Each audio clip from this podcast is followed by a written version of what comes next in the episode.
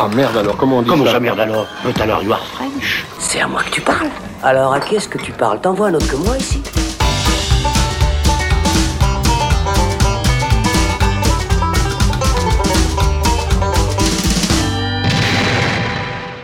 Salut les cinéphiles, bonjour, bonsoir à tous, c'est Alex. Je suis très heureux de vous retrouver pour ce nouveau long format carrière consacré à la filmographie d'un cinéaste.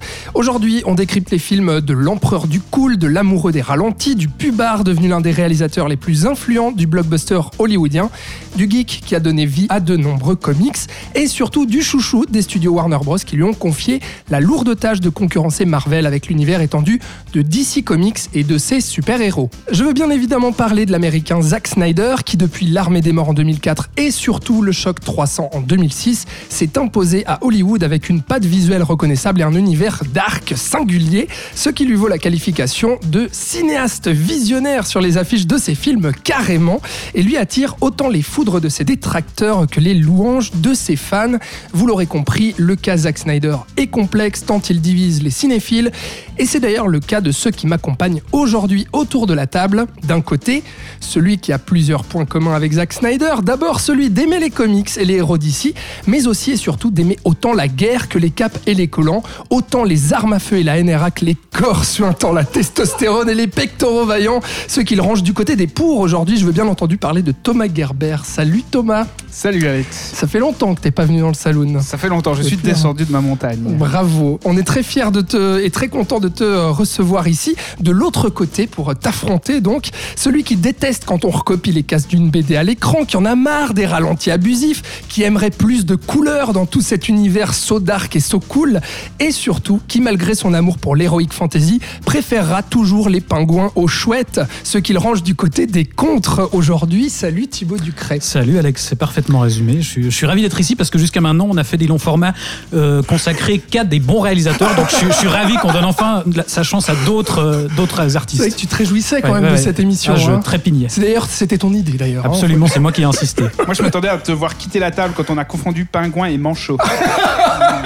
Je lui laisse le bénéfice du doute. euh, voilà, je, je vais être peut-être très tolérant aujourd'hui, c'est mon objectif. On va voir ça. Au milieu de vous deux, les gars, notre poète sensible qui n'est pas contre un peu de baston bas du front de temps en temps, d'autant plus si ce sont de jeunes filles en mini-jupe qui se fouettent sur la gueule avec des trolls. On aurait tendance, lui aussi, à le classer du côté des pour. Mais étant donné qu'à chaque épisode, il manie comme personne l'art du retourné de veste, tout est possible, mes amis. Avec lui, le seul et l'unique Florian Pouplin. Salut Flo. Salut Alex, c'est toujours un plaisir d'être parmi vous. Voilà. pas et, de, me- et de me faire tailler un petit costume. Je vais peut-être passer au costume la prochaine fois. Alors on va décrypter ensemble, euh, tous les quatre, la filmo de Zack Snyder en 8 coups, soit 8 films, et ça tombe bien puisqu'il en a réalisé 8. Avec cette question fil rouge, peut-on dire que Zack Snyder est un auteur? Si vous êtes prêts à vous insulter et vous bastonner pendant près de 3 heures, alors c'est parti. Pas fais pas chier je te ferai une guerre comme t'en as jamais vu. Alors, si on s'intéresse aujourd'hui à Zack Snyder, c'est parce que 2021 lui donne une double actualité. Ça fait deux raisons de parler de lui, ce qui n'est pas rien du coup, et ça ravit Thibaut. D'abord, euh, puisque vous n'êtes pas sans savoir que sa propre version de Justice League débarque en streaming sur HBO Max le 18 mars dans le monde entier. On ne l'a pas encore vu, donc on n'en parlera pas encore ici. Mais plus tard, dans un débat du salon, en revanche, on vous parlera bien de son film Maudit, fini à la piste par Joss Whedon en fin d'émission. Deuxièmement, eh c'est parce que le 21 mai débarquera sur Netflix Army of the Dead, film de zombies qui fait à son tout premier film Dawn of the Dead. Mais comme dans chaque émission carrière, avant d'analyser les films un à un, on pose les bases. Eh bien, posons les bases tout de suite avec toi, Thomas Gerber, à savoir, c'est qui, au fait, euh, Zack Snyder? C'est qui Zack Snyder? Eh ben, C'est une vaste question. Thibaut, je sais que tu aurais adoré y répondre avec euh, tout l'amour que tu Non, lui mais moi, je ne pose que les contextes intéressants. C'est pour ça que je te laisse la main aujourd'hui. Mais figure-toi justement que je me suis dit comment poser les bases de Zack Snyder en essayant d'y apporter une sorte de crédit intellectuel.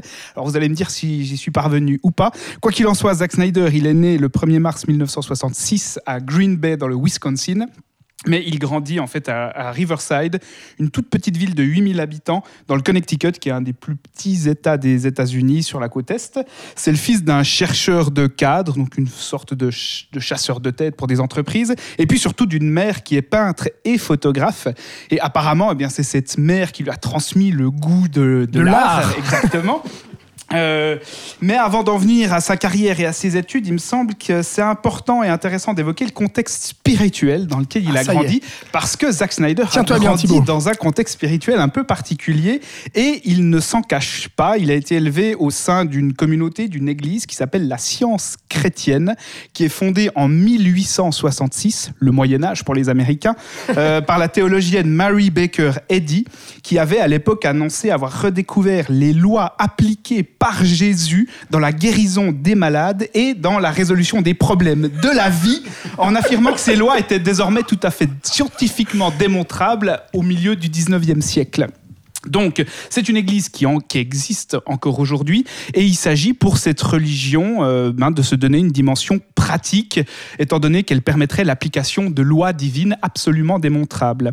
Et le but de la science chrétienne, c'est, si on fouille un peu sur Internet, on trouve ça assez facilement, je cite, le salut total de l'humanité, soit sa délivrance de tous les aspects du mal et de tout ce qui dénie la perfection de Dieu, c'est-à-dire le péché, la maladie, le chagrin, l'ignorance, etc. Donc pour toi, c'est ça qui a, ça a influencé Ah bah Zack oui, Snyder. ça a influencé Zack Snyder, c'est clair, euh, parce que d'ailleurs lui, ben, quand il était enfant, il a fait partie de cette communauté de manière assez active, étant donné qu'il allait à plusieurs étés de suite dans un programme qui s'appelle le Owatonna Programs, des camps d'été pour jeunes euh, de la science chrétienne dans le Maine. Et puis aujourd'hui, ben, il parle quand même encore souvent de la science chrétienne dans des interviews et il explique qu'un des nombreux aspects de ce qu'il appelle cette métaphysique ou de cette croyance, eh bien, c'est de considérer que le monde physique n'est pas réel et qu'il n'est qu'une partie d'un voyage vers la transcendance d'une vie christique. C'est des Ah. choses qu'on va retrouver quand même dans certains de ses films. Je vais y revenir un tout petit peu plus tard. Alors ensuite, Snyder, bon, bah, il grandit dans ce contexte-là, il va faire des études. Euh, après l'école obligatoire, il part à Londres, il part étudier les beaux-arts pendant une année, en même temps qu'il commence à réaliser des films ou des clips. Euh, ensuite, il retourne aux États-Unis. Une année après, il va étudier le design à Pasadena, où il va obtenir un Bachelor of Fine Arts. Euh, Vous allez me dire si son art est fin, maître, maître Ducret. Euh, donc, il obtient ce bachelor en 1989 et il va se lancer dans la publicité. Donc, à la base, tu l'as dit dans ton introduction, Alex, C'est un euh, pubard. c'est un pubard. C'est d'ailleurs quelque chose qui va souvent lui être reproché par la suite d'avoir euh, gardé cet, esthétiste, cet esthétisme pardon, de publicité. Donc c'est un réalisateur de publicité et un chef opérateur aussi pour les spots, pour la plupart des spots qu'il réalise pour Audi, Jeep, Budweiser, Nike, Reebok, euh, Subaru, etc. Surtout des trucs de bagnole quand même. Euh, il réalise des clips musicaux aussi, notamment Ouais. pour, euh, pour Morrissey, chanteur et fondateur des Smiths, avec lequel il doit avoir quelques accointances politiques, je n'en doute pas. Et, et c'est ju- c'est justement en travaillant sur une pub, alors là il y a quelque chose d'intéressant quand même, c'est en travaillant sur une pub qu'il va rencontrer Deborah Johnson en 1996, qui va devenir sa seconde femme en 2004, et avec laquelle il va fonder en 2004 toujours une société de production qui s'appelle Cruel and Unusual Films, donc les films cruels et inhabituels, qui va être rebaptisé en 2019 euh, de Stone Quarry, la carrière de pierre. Je ne sais pas pourquoi. Ça annonce déjà l'avenir, hein, finalement. une, une filmographie de, de mineurs. Et c'est une société qui leur permet de coproduire sans forcément toujours euh, être crédité au générique des films, cette, cette boîte de prod. Et avec, euh, avec elle, avec cette société, ben, ils vont pouvoir produire tous les films de Snyder, mais pas que, puisqu'ils ont aussi produit la suite de 300, les deux Wonder Woman ou Aquaman. Donc à nouveau un cinéaste euh, qui travaille avec sa femme productrice. C'est le cas de Nolan, hein, si je si je me trompe pas. Et de Fincher, qui vient de lui aussi de Fincher. la publicité. C'est juste, ouais. Ouais, exactement. Tout à fait. Et puis donc, euh, il est très rapidement remarqué par ses publicités. Snyder, il gagne plusieurs prix, notamment à Cannes, dans un festival qui récompense les plus belles publicités de l'année. Et il va être engagé en 2003, tout de suite, pour réaliser le remake de Dawn of the Dead, qu'on connaît par chez nous sous le titre de Zombie, le deuxième film de la, de la saga des, des zombies de George A. Romero, qui était un projet initié, mais on va y revenir, je pense, par Eric Newman à la base. Et bah, comme on va en parler, le film est un succès. En un week-end seulement, il gagne déjà son budget de 26 millions. Et donc, tout de suite, Snyder va être perçu comme un futur grand nom du cinéma de genre et aussi comme étant celui qui a un peu redynamisé le film de zombie en le modernisant parce que tout à coup, on a découvert qu'un zombie, ça pouvait peut-être courir. Ouais. Donc, Donc, va s'en suivre la carrière fulgurante Ouais. que tu as un peu évoquée, puisqu'il va pas arrêter d'aligner les projets. Si on regarde sa filmo, on voit que pr- pratiquement chaque année, un film de Snyder va sortir dans les années qui suivent. Et puis, c'est à partir, selon moi, de son deuxième film, 300, qu'on va vraiment pouvoir parler d'un style qui s'affirme, Bien sûr. où on peut déjà parler d'un Donc la question, on y a déjà répondu en fait. Mais euh, qu'est-ce qui fait le style de Snyder auquel on assiste déjà dans, dans 300 Ben, C'est cette photographie saturée, c'est cet abus de ralenti qui sont censés iconiser les personnages pour les élever au rang de mythe. C'est le pot pourri aussi de tubes musicaux dont le volume est poussé absolument à coin. Du rock des années 2000. mais pas que du rock, hein. il y a aussi Non, du. Simon and Garfunkel, euh, il y a aussi Ouais. du Leonard Cohen, enfin bref, euh, c'est vraiment une- un pop pourri dont il a un peu le, le secret, ou je ne sais pas s'il est question de bon goût, mais bref. Mais de la pop culture américaine, quoi. C'est là où aussi c'est un pur euh, américain Ouais, euh, tout à Snyder. fait. Ouais, ouais, tout à fait. Et puis, bah, on trouve aussi le culte de la force, de la virilité, et puis, ce qui te plaît particulièrement, Thibaut, l'utilisation des BD qui sont adaptés comme des storyboards, où on travaille sur la bande dessinée en une adaptation qui est au 1 et à 1. Bref, c'est autant de composantes qui font qu'il est considéré comme un visionnaire par certains, Ouais. mais aussi comme un gros beauf esservelé, juste bon à servir une esthétique de pubard pour d'autres. Et puis lui-même, bah, c'est un grand amateur de comics. Il devient rapidement, après 300, Monsieur Comic Movie de la deuxième moitié des années 2000. Et Ouais, puis et son, puis son me- stade- ouais. Monsieur Warner aussi, bientôt. Monsieur Warner, euh, et puis c'est un peu le- la, la- la coqueluche du Comic Con, surtout lorsqu'il adapte le comics des comics, euh, Watchmen de Moore et de Gibbons. Et puis après, bah, il y a cette collaboration avec Warner qui va aboutir à Man of Steel, où il va collaborer avec Christopher Nolan parce que la Warner se réjouissait d'avoir enfin un successeur un peu pour euh, la, la Chris Nolan, trilogie de Batman. Ouais. Et puis, eh ben, euh, après, il y a un peu la dégringolade, c'est-à-dire que le soufflet retombe assez vite, ou alors la supercherie est enfin révélée, euh, diront certains. Quand euh, les retours critiques à, à Batman vs Superman sont pas très bons, euh, et puis bah, ça Même tout- pas vraiment, ouais. même pas vraiment, et puis tout ça mène à l'accident industriel qui a été Justice League. Mais pour finir, Mais en fait, on peut pas vraiment, et c'est ce qu'on, je pense qu'on aura Ouais. l'occasion d'en parler, mais pas spécialement l'imputer en fait à Snyder, mais disons qu'il a été pris dans cet engrenage de super production à la va-vite. ouais, c'est euh, compliqué, quoi. Mais en tout cas, effectivement, la, la- pour le moment, sa carrière, bah, elle s'est soldée sur cet échec énorme de Justice League. Et là, 2021 est censé être l'année, euh, bah voilà, Et d'ailleurs, ça, ça- revenir. ça- Ah ouais. la renaissance et c'est intéressant de voir que maintenant il bosse avec Netflix. Donc, dans, dans quelle mesure est-ce qu'il a un peu tourné le dos au grand studio, à la Warner avec laquelle il a l'habitude de collaborer? Mais bon, en même temps, la Warner, il lui file euh, 70 000 patates pour euh, faire des reshoots pour Justice League. Enfin, bref, si on essaie de prendre un peu de recul, à mon avis, on peut dire que sa carrière, elle alterne dans des projets qui sont absolument pharaoniques, qui avaient Ah ouais. terrifié les plus ambitieux des réalisateurs avant lui. hein. Watchmen était réputé inadaptable. Personne Terry voulait le faire. avait dit, euh, après avoir bossé sur le film, c'est infilmable, donc je peux pas bosser là-dessus. Il filme aussi la rencontre entre Batman et Superman, rien que ça. Mais il alterne aussi avec des projets un peu plus personnels, tels que Le Royaume de Gaoul ou bien Sucker Punch, qui sont parfois révélateurs de ses fantasmes les plus déviants, euh, selon moi. Et après la, la sortie de la fameuse Snyder Cut, ben voilà, il va, il va collaborer avec Netflix. Donc, euh, dans quelle mesure est-ce que on peut dire qu'il tourne le Ouais. dos à ses studios, comme je le disais. En fait, dans tous les cas, pour moi, Snyder, c'est un peu un savant mélange entre un cinéma qui se veut cool et puis des délires philosophico-spirituels New Age américains, dans tout ce que ça peut avoir d'hyper superficiel parfois.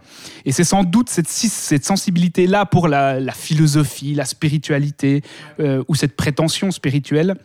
Euh, que lui appelle un peu parfois de la métaphysique, qui se distingue d'un Michael Bay. Euh, C'est-à-dire que pour moi, c'est un, réalisateur Snyder qui est un peu à cheval entre une sensibilité américaine pour le cool assumé, hein, le, le fun, les gros muscles, la musique à Donc point. à la Michael Bay. Donc à la Michael Bay, et puis une sensibilité parfois un peu plus européenne quand même, avec ses aspirations pour la dimension mythologique, voire mythique de ses personnages, Mhm. le goût des épopées classiques et les symboles millénaires, euh, on va y revenir. De là à, la- euh, de là à dire qu'il est à la hauteur de ses ambitions bah, et de ses aspirations, je sais pas, je pense qu'on va en discuter maintenant. Merci. Bah voilà, c'était super. Oui, Merci de nous avoir écoutés. On se retrouve dans un prochain épisode. Voilà, comme ça, tout est dit sur Snyder. Qu'est-ce qu'on peut bien, je crois pas qu'il y a rajouter besoin de Ah, plus garde le garde Ouais, coude. merci Thomas Gerber. Thibaut, euh, puisque tu prends la parole, Oui. ton rapport avec Snyder. Eh ben, écoute, je crois Alors, a qu'il est que déjà un petit peu dévoilé. Ouais. Euh, non, bah moi, moi Snyder, c'est un réalisateur que je, je crois que j'ai découvert avec euh, Watchmen. Je me souviens avoir essayé d'aller voir 300 au cinéma avec euh, mes parents, n'est-ce pas? Mais malheureusement, je n'avais pas encore l'âge et donc euh, pas, les, les gens de chez Pathé ne m'ont pas laissé voir ça. Euh, après coup, je suis conscient d'avoir, j'ai un peu l'impression d'avoir loupé une balle, quoi, comme on dit. Et par frustration, eh ben, tu as nourri une forme de ressentiment ça, à ouais, l'égard de Zack Snyder depuis. Mais donc j'ai fini par, par hein. le découvrir avec Watchmen, qui qui euh, m'a fait une bonne impression au premier aperçu parce que je ne l'avais pas encore Ah, lu la. BD et j'étais assez peu familier des, des comics à l'époque. Et voilà, c'est un film que, que, que j'ai euh, revu à la baisse euh, au fil du temps. euh, on y reviendra. Et, et voilà, c'est un cinéaste chez qui je trouve des, des qualités, euh, des qualités thématiques notamment. Je pense que voilà, il y a des ambitions que je trouve intéressantes chez lui. Maintenant, son style m'a assez vite gonflé. Moi, l'esthétique de pub Chanel au ralenti avec une photo euh, terno possible, monochrome. Et, Plutôt et tout ça. Budweiser et Audi. Hein. Oui, oui. Ah, Chanel, mais- ah non, 300 pour moi, on est vraiment dans de la pub Chanel. Ah, de la mais pub ça, oui, Chanel dans avec euh, ses 300 corps suintants. Et, enfin, Mmh, bref, on, on y reviendra. Et bref, euh, voilà. Et, et- étant donné qu'il s'attaque à un matériau que j'affectionne particulièrement, comme tu l'as dit, euh, qui, qui sont les histoires de super-héros et, et- et les comics, euh, bah voilà, je pense que le- le- les problèmes que j'ai avec lui sont exacerbés sur ces œuvres-là. Ouais. Et, et donc voilà, c'est- c'est c'est- c'est un cinéaste qui m'intéresse quand même dans ses projets, mais, Mm. mais qui, me, qui me convainc assez rarement dans, dans l'exécution. Donc euh, effectivement, ce que tu es en train de dire montre que Zack Snyder euh, peut déplaire totalement parce qu'il a réellement ce style hyper affirmé, hyper assumé, qui du coup plaît beaucoup à certains, mais déplaît à d'autres. En revanche, on peut pas dire que c'est un euh, que c'est un tâcheron ou en tout cas un réalisateur inintéressant. Non, en tout cas, il a un style, il a une patte reconnaissable, ça. ça c'est clair. Euh, Effectivement, comme tu l'as dit Thomas, c'est un auteur. La, la question, elle est vite répondue. Euh, ça c'est évident. Maintenant, euh, Merci, bisous. quel auteur Florian, euh, ton rapport avec Zack Snyder. Alors Zack Snyder, c'est, je crois, le dernier lien que j'ai avec mon adolescence. Pour moi, c'est un réalisateur plaisir coupable, c'est-à-dire que euh, d'une parce qu'il adapte des comics que moi j'avais lus étant ado et qu'évidemment j'étais tout foufou de voir ça sur grand écran. Ouais. Euh, et aussi parce qu'il ne fait pas, il fait du cinéma quand même assez bête et que du coup quand j'étais adolescent j'étais pas super intelligent donc euh, voilà je m'y retrouve euh, à ce moment-là. D'accord, des films Et pour adolescents alors. Non pas forcément pour adolescents Assez mais bête. Ouais, assez, Assez bête, bête. assez bête. en tout cas qui se veulent plus intelligents qu'ils ne le sont et qui font beaucoup de promesses pour finalement délivrer pas grand chose. Ouais. Pour moi, Zack Snyder, c'est aussi quelqu'un qui est très fort dans le visuel. Enfin, moi, en tout cas, c'est euh, ce que je retiens principalement de lui. Euh, et c'est ce qui me plaît le plus chez, chez lui. Euh, c'est pour ça que j'aime beaucoup Sucker Punch et que je vous en parlerai. hein. et c'est souvent ce qui m'a fait euh, revenir vers ses films, même si je l'ai plus ou moins suivi lors de sa filmographie. Souvent, j'y revenais quand il y avait un projet intéressant. Le dernier en date, c'était le Batman vs Superman, parce qu'il y avait une pseudo-promesse de on va peut-être adapter le Dark Knight Returns de Frank Miller, puis en fait, euh, voilà. Peut-être. Peut-être, c'est pour ça que j'ai dit peut-être, en effet. Et, euh, mais voilà, en dehors de ça, c'est quelqu'un que je trouve euh, aujourd'hui dans le cinéma américain, je dirais pas d'important, mais de peut-être nécessaire, puisque dans les films de super-héros, euh, pour moi, Marvel n'a aucune identité de réalisateur ou d'auteur. Et je trouve que c'est bien que de l'autre côté, ils aient eu Nolan et Snyder qui dans leurs films de super-héros ont euh, une vraie identité. Et, euh, et du coup je trouve que Snyder s'inscrit bien là-dedans. Après comme Thomas disait on va voir ce qui va se passer après et euh, voilà après ça veut pas dire qu'il a fait des bons films de super-héros ça veut dire qu'on reconnaît qu'il a fait des films de super-héros et au moins Mhm. on voit C'est qu'il tente ça, à hein. faire des il tente des choses que Il a fait des films déjà, ce qui est Mais pas oui, mal, mais voilà ce que tous les réalisateurs de Marvel ne peuvent pas dire. Ouais, voilà c'est ça et donc voilà donc c'est pour ça qu'il a encore une petite place dans mon cœur en dehors du fait qu'il me fait revenir à, à un stade Ouais. pré euh, pré-adulte Donc on sent effectivement ton rapport un peu mitigé et ambigu euh, au cinéaste. Quoi. On va voir en fonction des voilà, films. c'est-à-dire que j'ai le côté adolescent qui Ouais. le trouve super cool, euh, it's so fun, you know, man. Et euh, le côté, ben, c'est- c'est- voilà. Et le côté cinéphile euh, qui est là, oui, bon, euh, voilà, mais euh, bon, hein, t'as Ouais. quand même beaucoup de thunes, arrête de faire de la merde. Très rapidement, euh, Thomas, puisque bon, t'as Bah, la même as chose, que, parlé un petit la même peu, chose mais- que Florian en fait. Euh, moi je l'ai découvert avec euh, Dawn of the Dead qui tombait à pic parce que ça faisait quelques années que j'avais développé une passion pour les films de zombies euh, et tout à coup bah, Dawn of the Dead arrivait et je me disais ah trop bien donc j'étais aussi euh, super jeune à l'époque hein. mais et j'avais j'avais apprécié j'ai aussi apprécié 300 que je suis allé voir deux fois Oh au feu cinéma Euh, atlantique tu de, avais de. Lausanne. J'avais l'âge moi tu vois. L'âge d'apprécier, de comprendre aussi, mais il n'y a pas grand chose à comprendre. Non. Mais j'avais apprécié 300, Watchmen, la même chose, j'ai trouvé ça pas mal, un peu comme toi Thibaut aussi, pour avoir découvert la BD plus tard. euh, bah voilà, on se rend compte d'une sorte de décalage, mais est-ce que c'est imputable au film ou pas, ça j'en sais rien. Euh, et puis, bah, visuel, en fait, vraiment, j'a- j'abonde pour tout ce qu'a dit Florian. Je trouve que si on compare un peu ce que fait Marvel et ce que fait, ce que fait DC et la Warner, Ben, Snyder, c'est quelqu'un qui a une patte, c'est quelqu'un qui a un style visuel qui parfois m'exaspère vraiment parce que c'est ralentis euh, qui n'ont aucun sens, qui sont simplement là pour essayer de créer un peu de de- d'iconisation facile. Je trouve que ça devient insupportable très rapidement. Mhm. Mais au moins, on, on le reconnaît, c'est un cinéaste visuel qui a tendance à se perdre un peu dans des grandes prétentions spirituelles et métaphysiques. Euh, voilà, après, pff, plus le temps est passé, moins, enfin, plus, plus je me suis détaché aussi de lui. C'est-à-dire que moi, je- vraiment jusqu'à Man of Steel, j'ai beaucoup aimé. Euh, et puis après coup, euh, là, maintenant, je suis assez indifférent à ce que à ce qu'est Snyder aujourd'hui. Même s'il Ouais, démontre mais- bien la, la politique de Warner d'avoir envie de confier leurs films à des gens qui ont une patte, qui ont une Déjà, approche et puis, personnelle. et puis encore une fois, est-ce qu'on peut lui imputer euh, Batman v Superman et Justice League à lui? Est-ce qu'on peut dire que vraiment. c'est- Batman vs Superman, je crois qu'il en est assez fier, mais. Ouais, ouais, ouais. Ouais, mais, Mais enfin, voilà, ce, la- Sucker Punch, on peut le lui imputer. Et c'est- déjà largement suffisant, moi, pour passer au pilori. Euh, Très bien, non, mais pour, pour, euh, pour rajouter un peu euh, ma petite Et touche toi, Alex, là-dessus, et comment as-tu bon, découvert voilà. ce bon monsieur Non, mais je vous en parlerai un peu plus sur 300 euh, parce que c'est moi qui vais vous parler du film et puis que c'est vraiment le film où j'ai découvert euh, Zack, euh, Zack Snyder. Donc en salle, moi, monsieur, puisque en France, nous n'avions Tu pas les mêmes limites Comment d'âge. as-tu fait Mais c'est ça, c'est les- nous, en France, nous n'avions pas les mêmes limites d'âge. Euh, mais donc, euh, moi, ce qui me marque vraiment, ce qui m'a marqué avec, euh, avec Zack Snyder, euh, déjà, euh, c'était un nom, bah, typiquement, on parlait avec les, les dernières émissions cinéastes qu'on avait faites, euh, et notamment avec Fincher ou avec Nolan, on disait c'était des cinéastes, euh, on connaissait leur nom, quoi, des cinéastes qui émergeaient, on va dire, dans les années 2000 plutôt, euh, qui avaient vraiment un nom qui était, euh, comment dire, connu du grand public. Et Zack Snyder, je pense pareil, parce que moi, je me souviens dès 300 euh, que je savais qui était euh, Zack Snyder, qu'on me disait que 300 était l'œuvre d'un mec euh, qu'on qu'on allait devoir suivre. Après, euh, j'avais pas spécialement suivi euh, sa carrière jusque justement au, au- au super-héros, mais après, euh, je pense que j'ai euh, j'ai une certaine affection, moi, pour euh, bah, ce que vous avez dit, ce, que vous avez dit, et puis ce côté vraiment d'adaptation de comics, de super-héros et de volonté de proposer justement cet univers aussi singulier. Donc euh, moi, il m'a marqué un peu euh, euh, comme ça. Après, ça reste pas l'un de mes cinéastes de chevet, bien entendu, mais mais quelqu'un que j'ai dont j'ai envie de suivre en fait avec grand intérêt la suite du travail. En fait, c'est quelqu'un qui- que moi j'apprécie, juste, juste encore ça, j'apprécie pour la radicalité de son approche visuelle. Aussi, ouais. Son gros problème, c'est peut-être qu'il comprend pas les comics qu'il adapte dans toute leur profondeur. Ah, non, ok, et d'accord. c'est- et c'est peut-être là voilà, son, son talon d'Achille.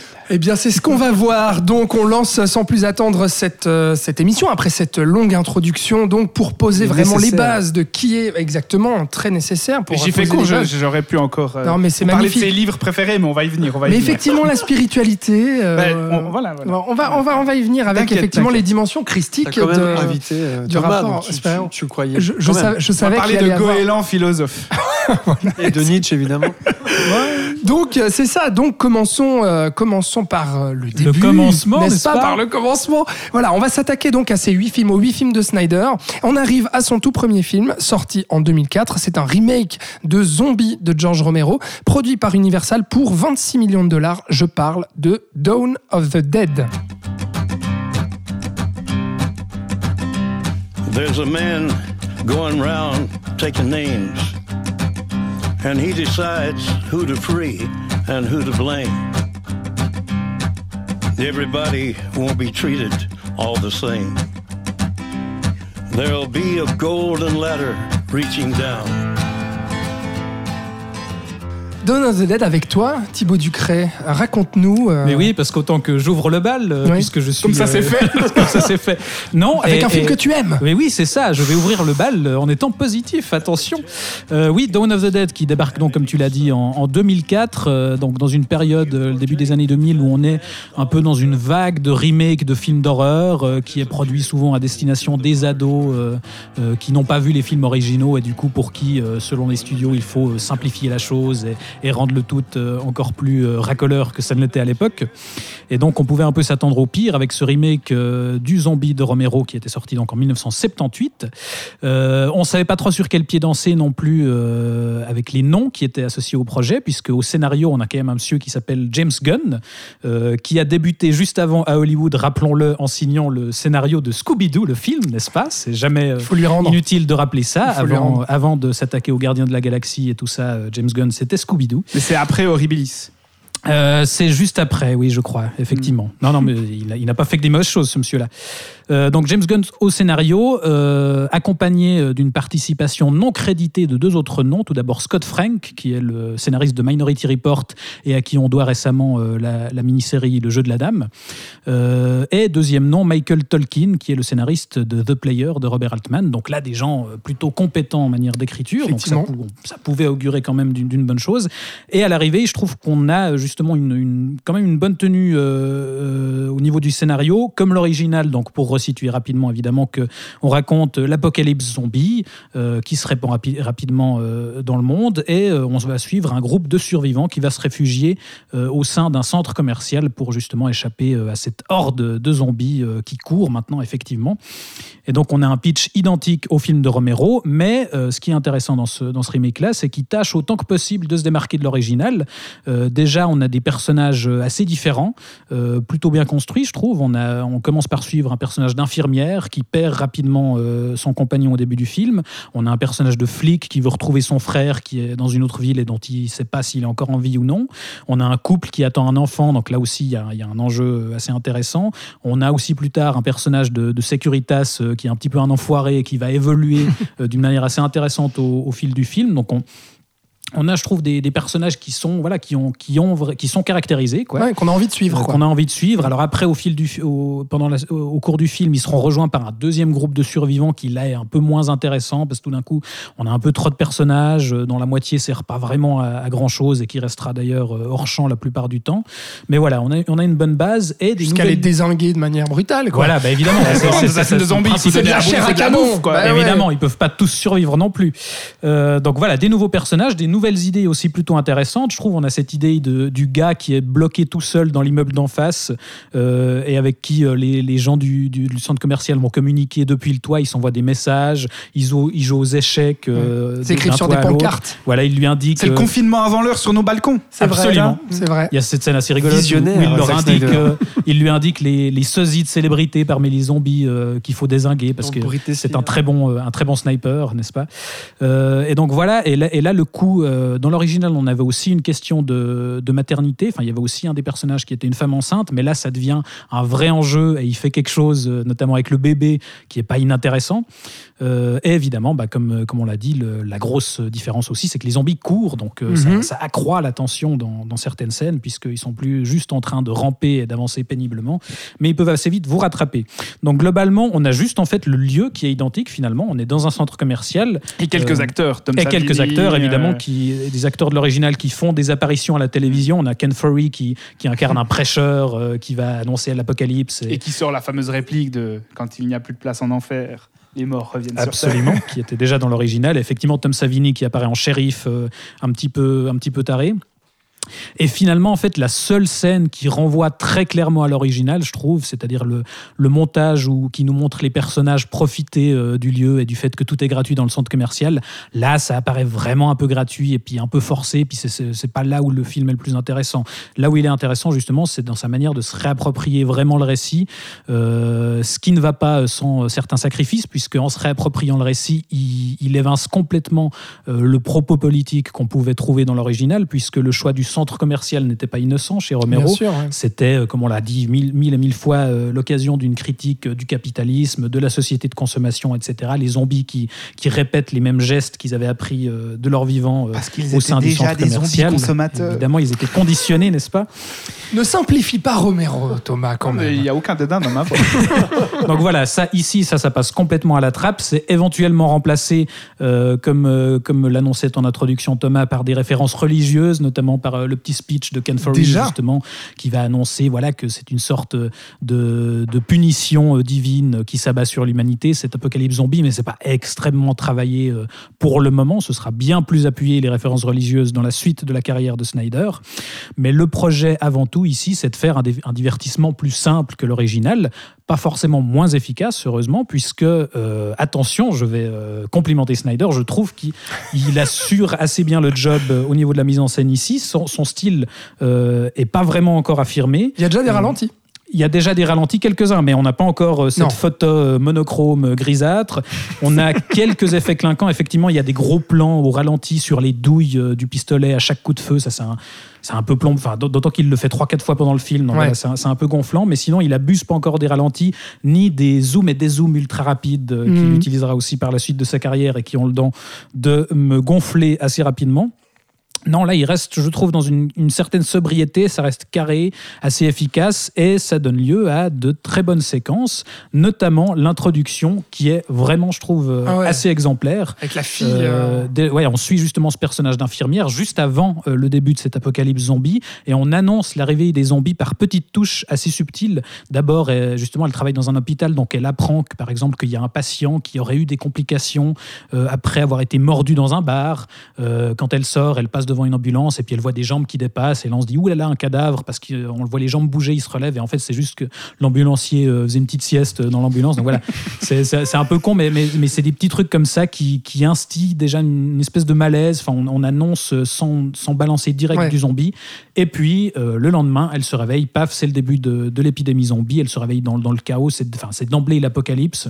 Chez Romero, ça prenait un peu plus de temps, mais Ouais. là, c'est. Voilà. Avec ce coup, très le- grand plan large où elle, elle est de dos, et puis on a le travelling qui nous montre les, les banlieues américaines euh, qui vont Exactement, nous montrer le bordel. Le panoramique. Ouais, le panoramique, merci Voilà, et après, tu as, ce plan euh, aérien qui, qui rattrape justement Ouais. la, la voiture de l'héroïne au milieu des explosions et voilà du, du chaos euh, naissant. Et donc, ça, je- voilà, je trouve le- l'intro vraiment efficace. Mhm. Et puis, il y, a- il y a tout un tas de séquences, notamment euh, cette évasion finale aussi, euh, qui n'est pas dans le Romero, mais que- qui là est, est ajoutée, où, euh, où les survivants euh, s'enfuient à bord d'un bus transformé en espèce de véhicule de guerre avec euh, des explosifs, des tronçonneuses euh, qu'on peut faire passer entre les murs pour, euh, pour charcuter du zombie au passage Ouais, c'est est- hyper qui est généreux. assez, qui est quoi. assez jouissif. ouais, ouais. Et donc voilà, au final, je trouve que le, le film est, est pas vraiment à la, à la hauteur du modèle, mais il a, méri- il a le mérite de, de faire l'effort de, de s'en démarquer pour livrer sa propre proposition, qui est celle d'être un film d'action horrifique plutôt efficace et qui reste bien au-dessus de la majorité justement des, des remakes de films d'horreur qu'on a eu dans ces années-là. Mhm. Donc voilà, à l'époque, moi, je, si j'avais découvert Snyder avec ce film-là, j'aurais pu me dire, tiens, ça peut être un réalisateur à suivre. qui- T'aurais tout misé sur voilà, qui, qui a, qui a peut-être des choses intéressantes à proposer, une patte intéressante. Ouais. Euh, et, et voilà, ça, ça démarrait pas mal.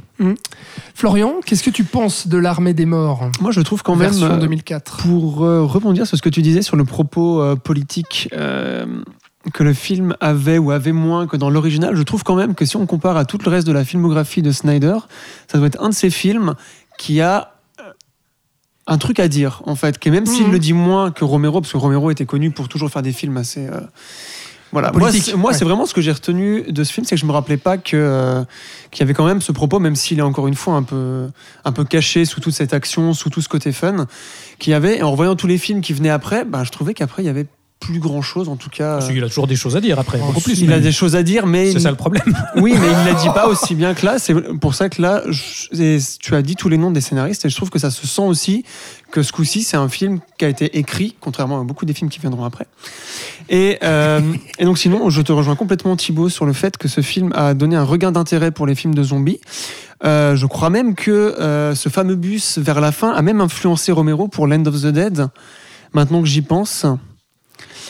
Euh, Puisqu'il y a aussi ce bus qui va être repris dans le, dans le cinquième film de Romero, de sa saga. en Cinquième 2006, ouais. Voilà, ouais. D'ailleurs, deux- Horribilis, c'est 2006 deux aussi. ans après.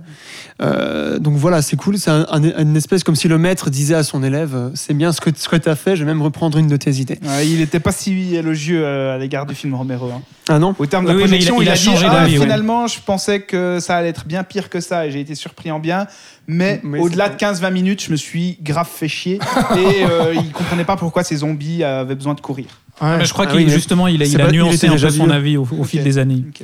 Ouais, c'est- sorti, c'est sorti euh, dans, dans la période avec 28 jours plus tard. Il y avait aussi euh, les Shaun of the Dead et autres, donc les, les parodies de films de zombies. C'est vrai qu'il y avait un vrai regain à cette, à cette époque-là. Et c'est donc aussi un de ces ces films à Sny- Snyder qui reste le plus regardable, comme disait Thibaut, puisque on n'est pas encore dans les extrêmes de la mise en scène et qui pourrait, même si euh, si on vous si on vous disait pas que c'était Snyder, moi je l'aurais pas reconnu. Si par exemple j'avais vu ce film après.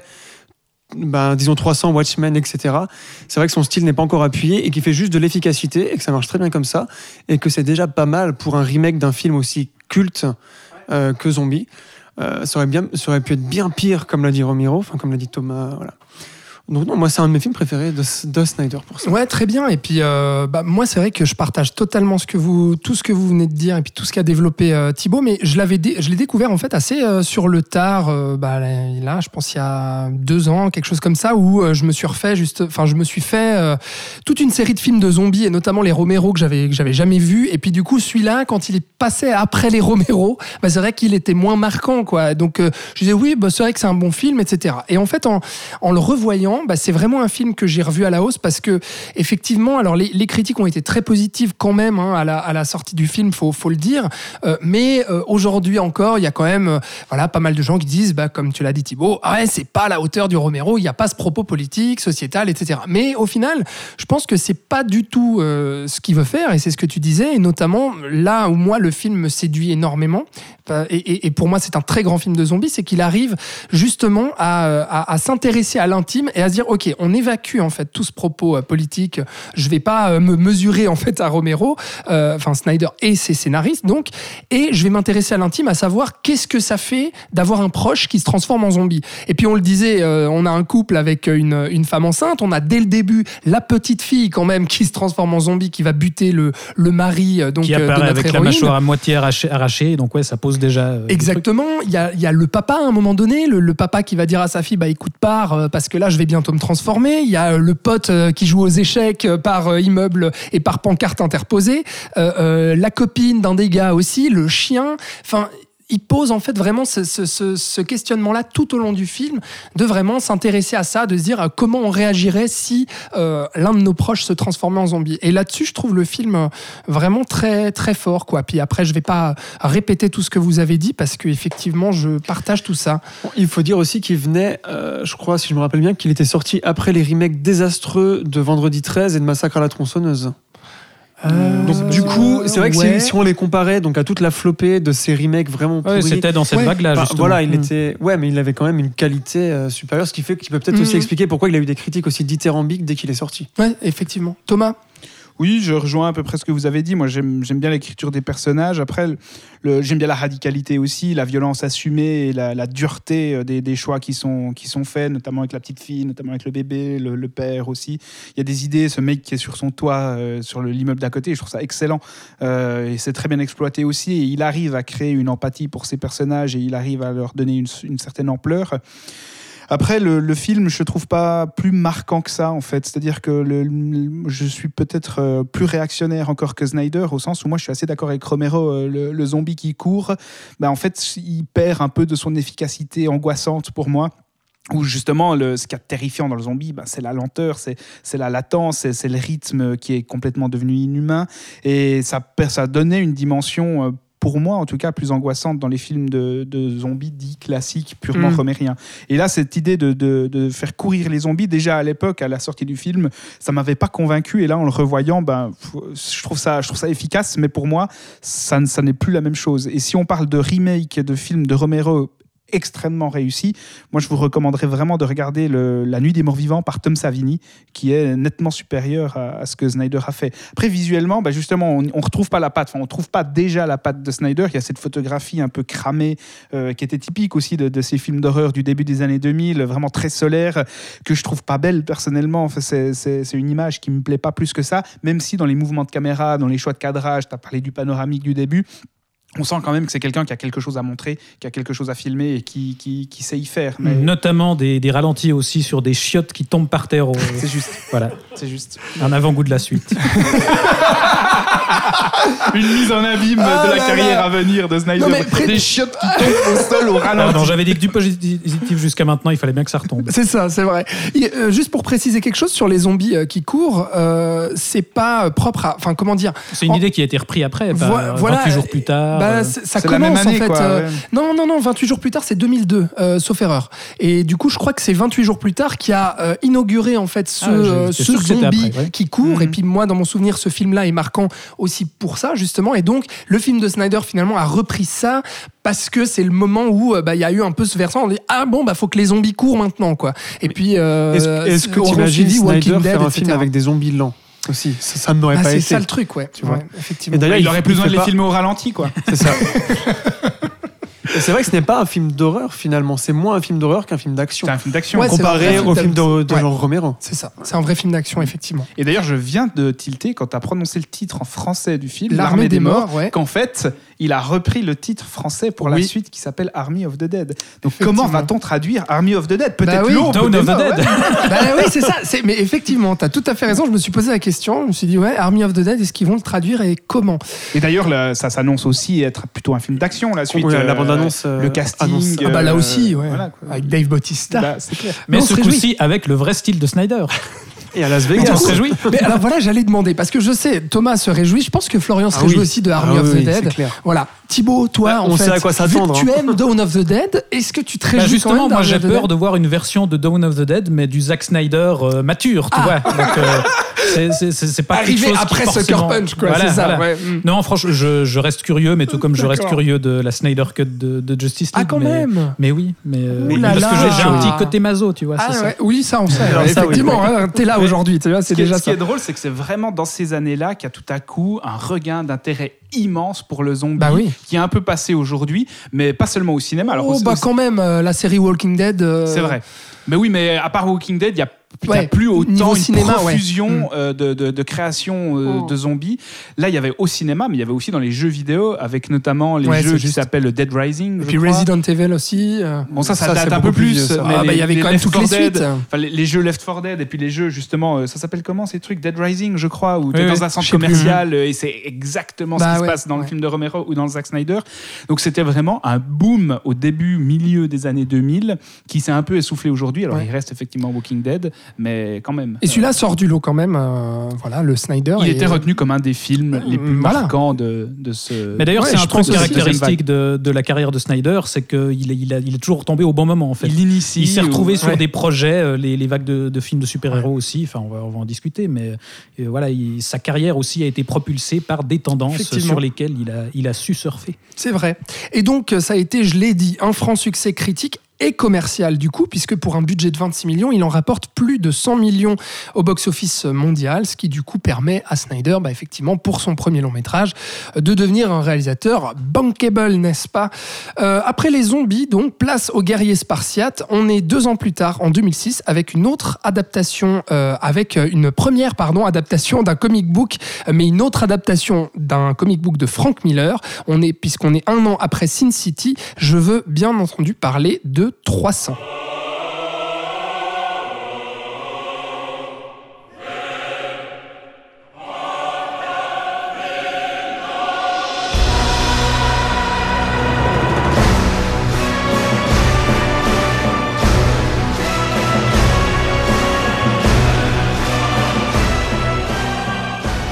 300 donc qui sort euh, en 2006, euh, un an après Sin City, c'est pas euh, c'est pas un hasard puisque Sin City gros succès et puis qui initiait un peu cette adaptation de comic book sur fond vert et puis eh bien on va avoir l'occasion d'en parler mais en tout cas ce côté on storyboard n'est-ce pas le, On filme le- les le- cases le en fait. on filme les cases voilà euh, de la BD c'est ça.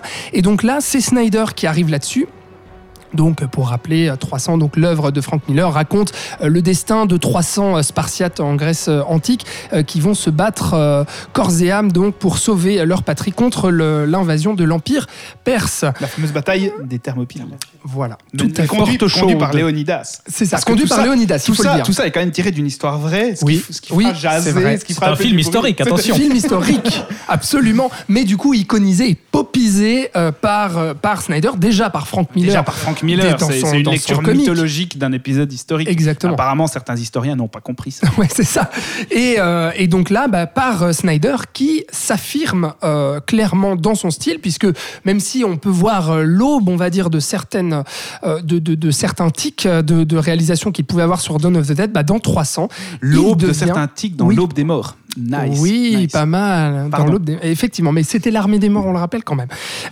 Donc, qui- Snyder qui se révèle, je l'ai dit, puisque que adaptation de comic book, euh, très euh, fan de, de, de Frank Miller, du style de Frank Miller, et c'est pour ça aussi justement qu'il adapte aussi fidèlement, on va dire, le bouquin, parce que euh, Snyder finalement se reconnaît un peu dans ce style graphique euh, très marqué, très pulp aussi sur, sur, certains, sur certains aspects, et puis qui adapte avec une photo terne et sombre. Ça y est, on y est là, Thibaut. Ah, La enfin. photo est là, qui fait sortir donc les gris verts ou les rouges jaunes qui prédominent justement dans 300. Mais là, les rouges jaunes qui sont plus, euh, on va dire, propres à l'œuvre de Miller, contrairement aux gris verts propres à euh, Snyder. Et aussi très sophistiqué et léché, puisqu'on le disait, euh, monsieur vient de la pub, et donc forcément, ça se ressent ici.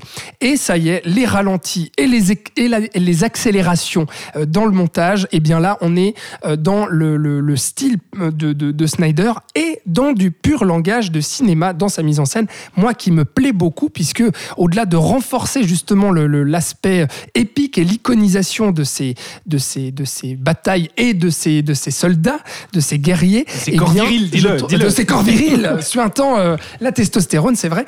Euh, je trouve que ça amène en fait de la chorégraphie euh, à travers ces ralentis, ces accélérations et euh, ces, euh, ces travelling latéraux dans le champ de bataille que je trouve assez, euh, assez fort. T'as pas encore parlé des zooms aussi. Il y avait des Oui, zooms. les zooms, les zooms, les dézooms, effectivement, c'est vrai. Et donc, pour moi, dans 300, il n'est pas. Alors, effectivement, euh, euh, comment dire ils sont partout, ces ralentis, euh, ils prédominent dans tout le film. En revanche, moi, je trouve qu'ils sont toujours justifiés, contrairement à d'autres films qui suivront, où là, euh, ça va être un peu plus compliqué. Thibaut, Mais il là, est chaud, là, hein. 300, moi, ça me, hoche déjà la ça me séduit énormément et je trouve qu'à chaque fois, il y a une idée de cinéma dans sa volonté justement de euh, ralenti. Et surtout, très très important dans 300, euh, les fonds verts, avec l'utilisation de cette caméra numérique pour, pour servir l'univers. Parce qu'on peut dire, ouais, ben voilà, c'est que du fond vert, c'est que des effets spéciaux, gna gna, etc. Il n'y a rien de tangible. Si, pour moi, c'est tangible, pourquoi? Parce qu'il y a une vraie chorégraphie euh, dans les combats. Et puis surtout, on a quand même un film. Et puis, all- allons-y, osons la comparaison, puisque c'est une suite, après tout, avec 300, la naissance d'un empire, qui sera produit, mais non pas réalisé par Snyder.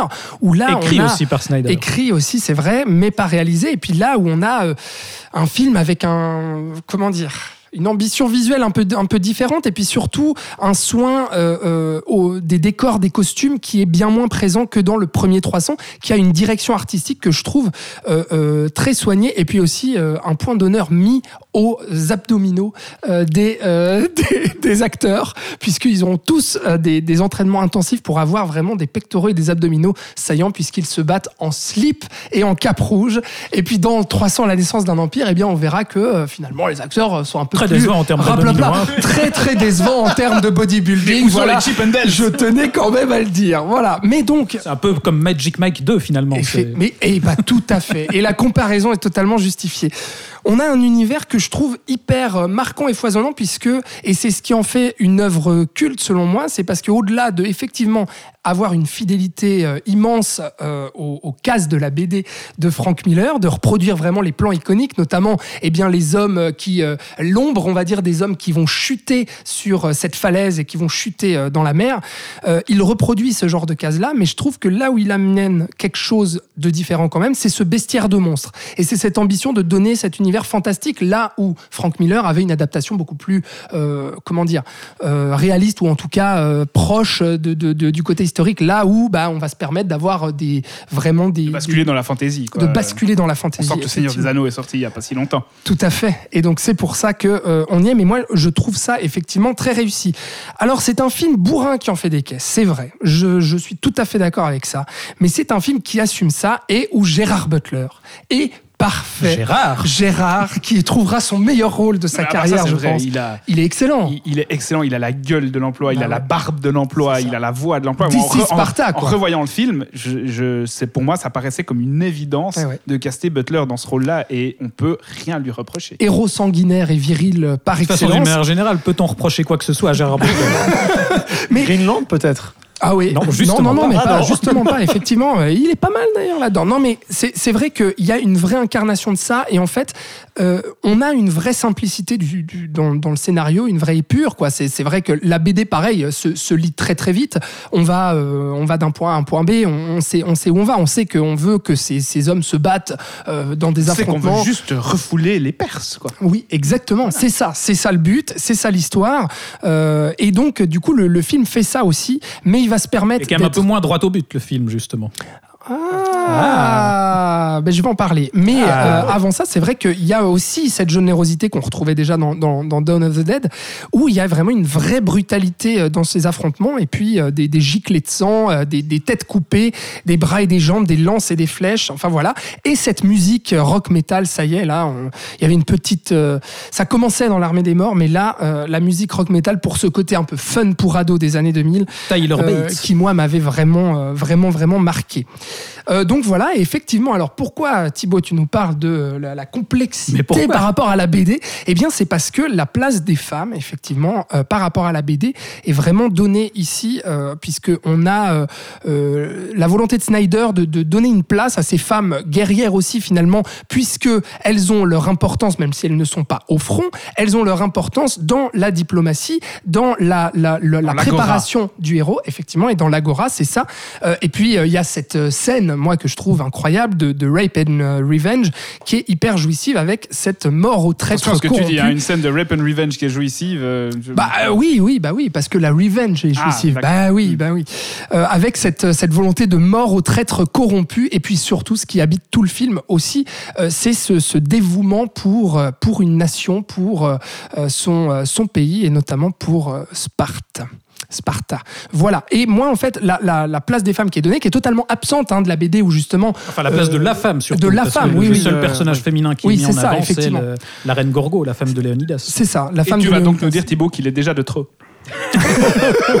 Non mais Non. moi je trouve ça très intéressant honnêtement. Et puis ça ça donne ça ramène justement euh, un attachement supplémentaire en fait à ce personnage là et une émotion une dimension euh, euh, émotive que je trouve pas pas inintéressante et des fêlures supplémentaires à ce personnage principal qui le rend je trouve plus attachant que ce, ce guerrier sanguinaire simple qu'on trouve dans, dans, dans la bande dessinée. Donc moi j'aime j'aime assez ce côté là Non, Mais Thibaut, trouve, tu je vas trouve- je trouve que- pas inintéressant, effectivement, de donner de, de la place à un personnage féminin. Oui, pourquoi pas, très bien.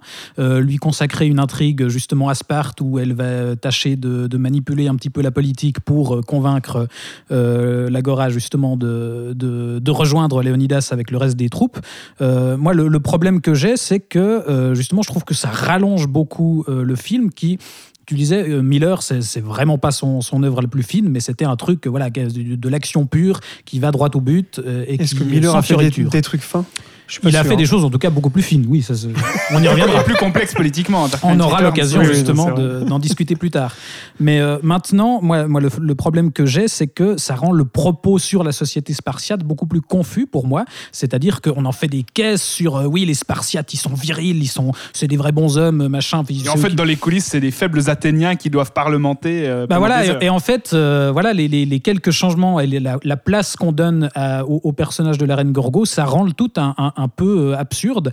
Euh, par exemple, cette fameuse fa- scène du This is Sparta où, il- où Léonidas balance l'émissaire dans le puits. Dans la BD, il le balance dans le puits direct. Dans le film, il fait d'abord un regard arrière pour vérifier avec son épouse qu'elle consent à ce qu'il fasse Ouais, ça et donc qu'il déclenche la guerre. Et donc, euh, voilà, moi, dans, enfin, Miller arrivait quand même à, à questionner un petit peu tout ça. Enfin, si c'était un moyen de questionner justement cette société euh, très viriliste, etc., de manière intelligente, pourquoi pas? Miller le faisait justement par petites touches où il, il montrait dans une case au moment du départ que justement la reine pleurait ou que euh, Léonidas avait un peu plus de peine à assumer, à assumer ce rôle-là. Là, c'est fait avec des gros sabots où on en fait des caisses et ça rend le, le truc, euh, je, je trouve, assez incompréhensible. Pareil, cette scène où le capitaine Pas de Léonidas. quand même Non, mais le- cette scène où le capitaine de Léonidas euh, chiale parce que son, son fils est mort et qui regrette quand même de pas lui avoir dit qu'il l'aimait avant qu'il meure et, et que voilà, dans la BD, il pète juste une, un, un câble et puis euh, il, il rompt justement le le comment on dit le- la phalange justement euh, où, où le- ils se protègent les uns les autres avec les boucliers ça va pas plus loin que ça. Là c'est oulala tout d'un coup c'est c'est l'effondrement en larmes et enfin voilà Bah, il, il pourquoi pousse pas beaucoup trop loin Non, mais tu vois, si, si l'idée c'était de montrer que finalement ces hommes-là sont un petit peu aussi euh, obligés d'assumer ce rôle-là et qu'ils aimeraient bien être un peu plus sensibles, mais qu'ils peuvent pas, etc. Enfin, Moi, je le vois pas comme ça. Ce, ce truc-là, typiquement, pour rebondir euh, là-dessus, sur la mort du fils, etc., ça, ça montre juste, effectivement, la dureté, en fait, de, de la réalité où, bah voilà, ils sont au combat, Ouais, puis mais en ton même fils, temps, il euh, peut on- mourir. on- Mais euh, c'est des, gens qui sont censés être vaccinés contre cette dureté C'est ça, de par leur éducation. Enfin, le film, et comme la BD, s'ouvre aussi sur l'éducation du jeune Hmm. Spartiate qui Il va devoir affronter les loups. affronter les loups dans Bien la sûr. neige, survivre par lui-même. ah, ça n'empêche euh, pas que quand ton fils crève. euh, Ouais, mais bah quand voilà, on a quoi. passé une heure à te répéter que le plus grand honneur pour les Spartiates, c'est de mourir, mourir. au combat, euh, qui chiale parce qu'il est mort, voilà. Il devrait ça- être content de voir son fils moi- mourir. au Pour moi, combat. enfin moi, ça Ouais. rend d'autant plus compliqué à comprendre quel est le rapport homme-femme dans la société spartiate, au-delà du fait euh, que je trouve que toute l'intrigue politique à, Sparte est assez inintéressante quand même. Justement, c'est enfin cette scène du, du traître euh, qui est finalement tué. Moi, je la trouve Joué assez ridicule. West. Ouais, Ah, moi, j'aime bien. Finalement, la, la bourse tombe comme par hasard de sa poche et où on voit les pièces Oui, ça, c'est euh, un peu Perses. con. Je suis totalement C'est quand même d'accord. assez grossier, Ouais, ça, c'est très con. Mais en fait, je Mais j'aime je quand même la Je suis très content d'entendre Thibaut parler comme ça, et je, je suis d'accord avec toi. Mais si je te comprends bien, ça veut dire que ton reproche et ton regret, c'est que ce film ne soit pas encore plus radical, ne soit pas encore plus viriliste et ne soit pas encore plus euh, de manière assumée dans, sa- dans, dans son approche euh, masculiniste Bah, et, et militariste de, de C'est triste à dire, mais à partir du moment où on adapte cette œuvre-là de Miller, pour moi, c'est un peu un contresens de, de vouloir faire ça et surtout de vouloir le faire de cette façon. Parce qu'encore une fois, je pense qu'il y aurait eu moyen de le faire de façon un peu plus subtile, parce que Miller lui-même le fait à quelques moments dans la BD. Mais là, euh, pour moi, il se prend les pieds dans le tapis. En fait, ça donne un truc assez contradictoire. Hum. Mais du coup, on peut pas l'accuser de reproduire bêtement et simplement case par case. euh. Si, Ah si, monsieur, si. Parce que je n'ai pas là- encore non, parlé de la mise en scène. Tu es d'accord que du coup, il amène un propos qui est différent, il donne une place à certains Il personnages qui n'en avaient pas. quelque chose d'un peu différent, Ah, voilà. mais du coup d'un peu euh, paradoxal. Peut-être. Mais Mais est-ce qu'il qu'il faut pas y voir aussi une manière de, faire passer le film, de le faire valider aussi? Oui, mais ça c'est une note de studio, je pense. clair. la- le, le personnage de, de la reine Gorgo qui est mis en avant, ça c'est évident. Et tout simplement peut-être de le rallonger aussi, parce que si tu enlèves la reine Ouais. qu'est-ce qui reste? Une heure et quart de film. Mm. Et aussi, de- d'un point de vue la pure- purement rythmique, narrative, ça donne du contraste aux scènes de bagarre qui les rendent du coup peut-être beaucoup plus attendues. Enfin, puisque là, je pense qu'on l'a compris, ces scènes de, de, de parlotte dans cette agora, on n'a pas grand-chose à foutre. Non, et on Et aurait pu est lui souvent donner un dans l'attente. intéressant à cette Oui, on, aurait pu, mais du coup, ça donne au moins euh, la ce truc qu'on est dans l'attente et que quand la baston revient, en tant que spectateur, moi j'avais l'impression d'être encore plus dedans parce que j'avais passé cinq minutes à entendre Mm. euh, bliblablou, bliblablou. Ouais. Si on peut trouver une qualité à cette insertion, euh, Ouais. Voilà. Bah oui, ah bah moi je, je la trouve la Donc, en fait, qualité. il faut qu'on se fasse chier pour que ça redevienne intéressant après. C'est ça la, la morale. Donc Mais vas-y sur l'adaptation l'a- de case. Il le fait pas dans ses films d'après et tu les trouves encore pires. Peut-être que tu vois. On brûle les étapes. mais oui, tu la- voulais nous parler de ça, Mais Thibaut. oui, non, effectivement, moi, ce qui me gêne profondément avec ce film, au-delà de l'adaptation euh, du texte, on dira, c'est euh, effectivement cette idée, comme, euh, comme Sin City, de- d'opter pour une, un- une adaptation hyper paresseuse qui, en gros, considère euh, la, la bande dessinée comme un storyboard où on a euh, voilà, les plans qui sont déjà euh, dessinés à l'avance et où il suffit de les reproduire. Et, c'est ce que fait Snyder euh, à l'écran. Moi, j'ai rien contre le tournage sur fond bleu. Pourquoi pas? Ça permet de faire des images travaillées. Et c'est le cas ici. Il fait des images justement très travaillées, très emphatiques. Il fait des tableaux en gros. Et c'est ça, pour moi, en fait, ce qui distingue par la suite le cinéma de, de Snyder, c'est que il filme des, des moments, des scènes, des clips en fait. C'est là qu'on retrouve aussi son, son, son passif, qui peuvent être beaux en soi, mais qui, pour moi, euh, n'ont pas forcément euh, toujours, même rarement, du sens au niveau narratif. C'est-à-dire que je les trouve Ah, mais il y a du Il- sens au niveau il drama- porte- drama- dramaturgique et dramatique. Bah là, quand, ouais. tu vois, Mais- quand tu vois le, le- le- le tableau euh, inspiré de- des, des- des œuvres euh, immenses de la Renaissance avec les bateaux qui, qui sont sur les Ah vagues. ouais. et qui Mais se- ça, qui ça c'est un plan justement de la BD qui reproduit Bah tel oui, quel. mais ça, ça crée quelque chose quand même. Il y a Mais une pour moi, en fait, il y a une le- problème de, de ce type d'adaptation, enfin de, de, de ce- de cette adaptation de Snyder, c'est que moi j'ai rien contre le fait qu'il reproduise quelques cases qu'il a trouvées belles euh, dans, dans la BD et qu'il les fasse euh, à l'écran. Mais le problème pour moi, c'est qu'il euh, il les anime pas. C'est toujours statique. C'est justement à chaque fois des reproductions au ralenti où donc on a euh, les, les cases de la BD qui bougent un petit peu, mais c'est euh, Ah, je des suis pas tableaux. d'accord par rapport à ça. A- Et, surtout, il, il oublie l'intercase, c'est-à-dire qu'il se passe des choses dans la BD entre les cases, et il, il- il est censé se passer des choses pour moi à l'écran entre ces différents plans, et moi j'ai toujours l'impression d'avoir des moments déconnectés les uns des autres, justement parce qu'il ne fait pas le lion. Pour moi, il y a un plan qui, qui va à l'encontre de ce que tu dis, c'est le travelling latéral euh, au ralenti, effectivement, dans lequel tu as un des soldats, je sais plus lequel exactement. Bah, c'est Leonidas qui, qui C'est charge, Leonidas qui euh, charge au euh, ralenti, de- de puis on a justement du speed à ram- droite. du drumping où il Exactement. accélère et ralentit. Et là, il y a du mouvement et je, je trouve qu'il y a une- la volonté ici assez intéressante, même si c'est peut-être aller loin, de Snyder d'aussi retranscrire le format à l'italienne de la BD. Parce que c'est une BD qui a la particularité d'être en format à l'italienne, c'est-à-dire en, en large, hein, en format paysage. Et du coup, dans ce plan-là, eh ben, tu retrouves un peu cette latéralité, cette horizontalité que je trouve pas du tout inintéressante. C'est- En plus, il y a une charge quand même héroïque, symbolique, Ah ouais, ouais. euh, qui épique, moi, qui m'emporte Hyper dans épique, ce genre ouais. de moment. Alors oui, c'est parfois arrêté parce que bah, il abuse des mêmes cadrages que dans la BD, mais il n'empêche que par des tout petits effets, même s'ils sont minimalistes, bah, il arrive à insuffler une force épique à chacun de, de ces plans-là. Alors cette scène en question, c'est peut-être effectivement un des rares, un des rares cas où il, il- il tente quelque chose. Pour moi, c'est pas très passionnant parce que je trouve la, la chorégraphie assez. Enfin, puis moi, c'est ces zooms, des zooms ultra rapides, ce speed ramping, moi, ça, ça me gonfle. Mais effectivement. toi, t'as pas vu niveau-là, euh, Battlestar Galactica, la série? Parce que il il y a que ça. Il a que ça. Ouais, bah, écoute, alors je, je ne regarderai pas. Mais pour moi, il y a justement un truc assez révélateur à- à- au, au niveau de l'échec d'adaptation.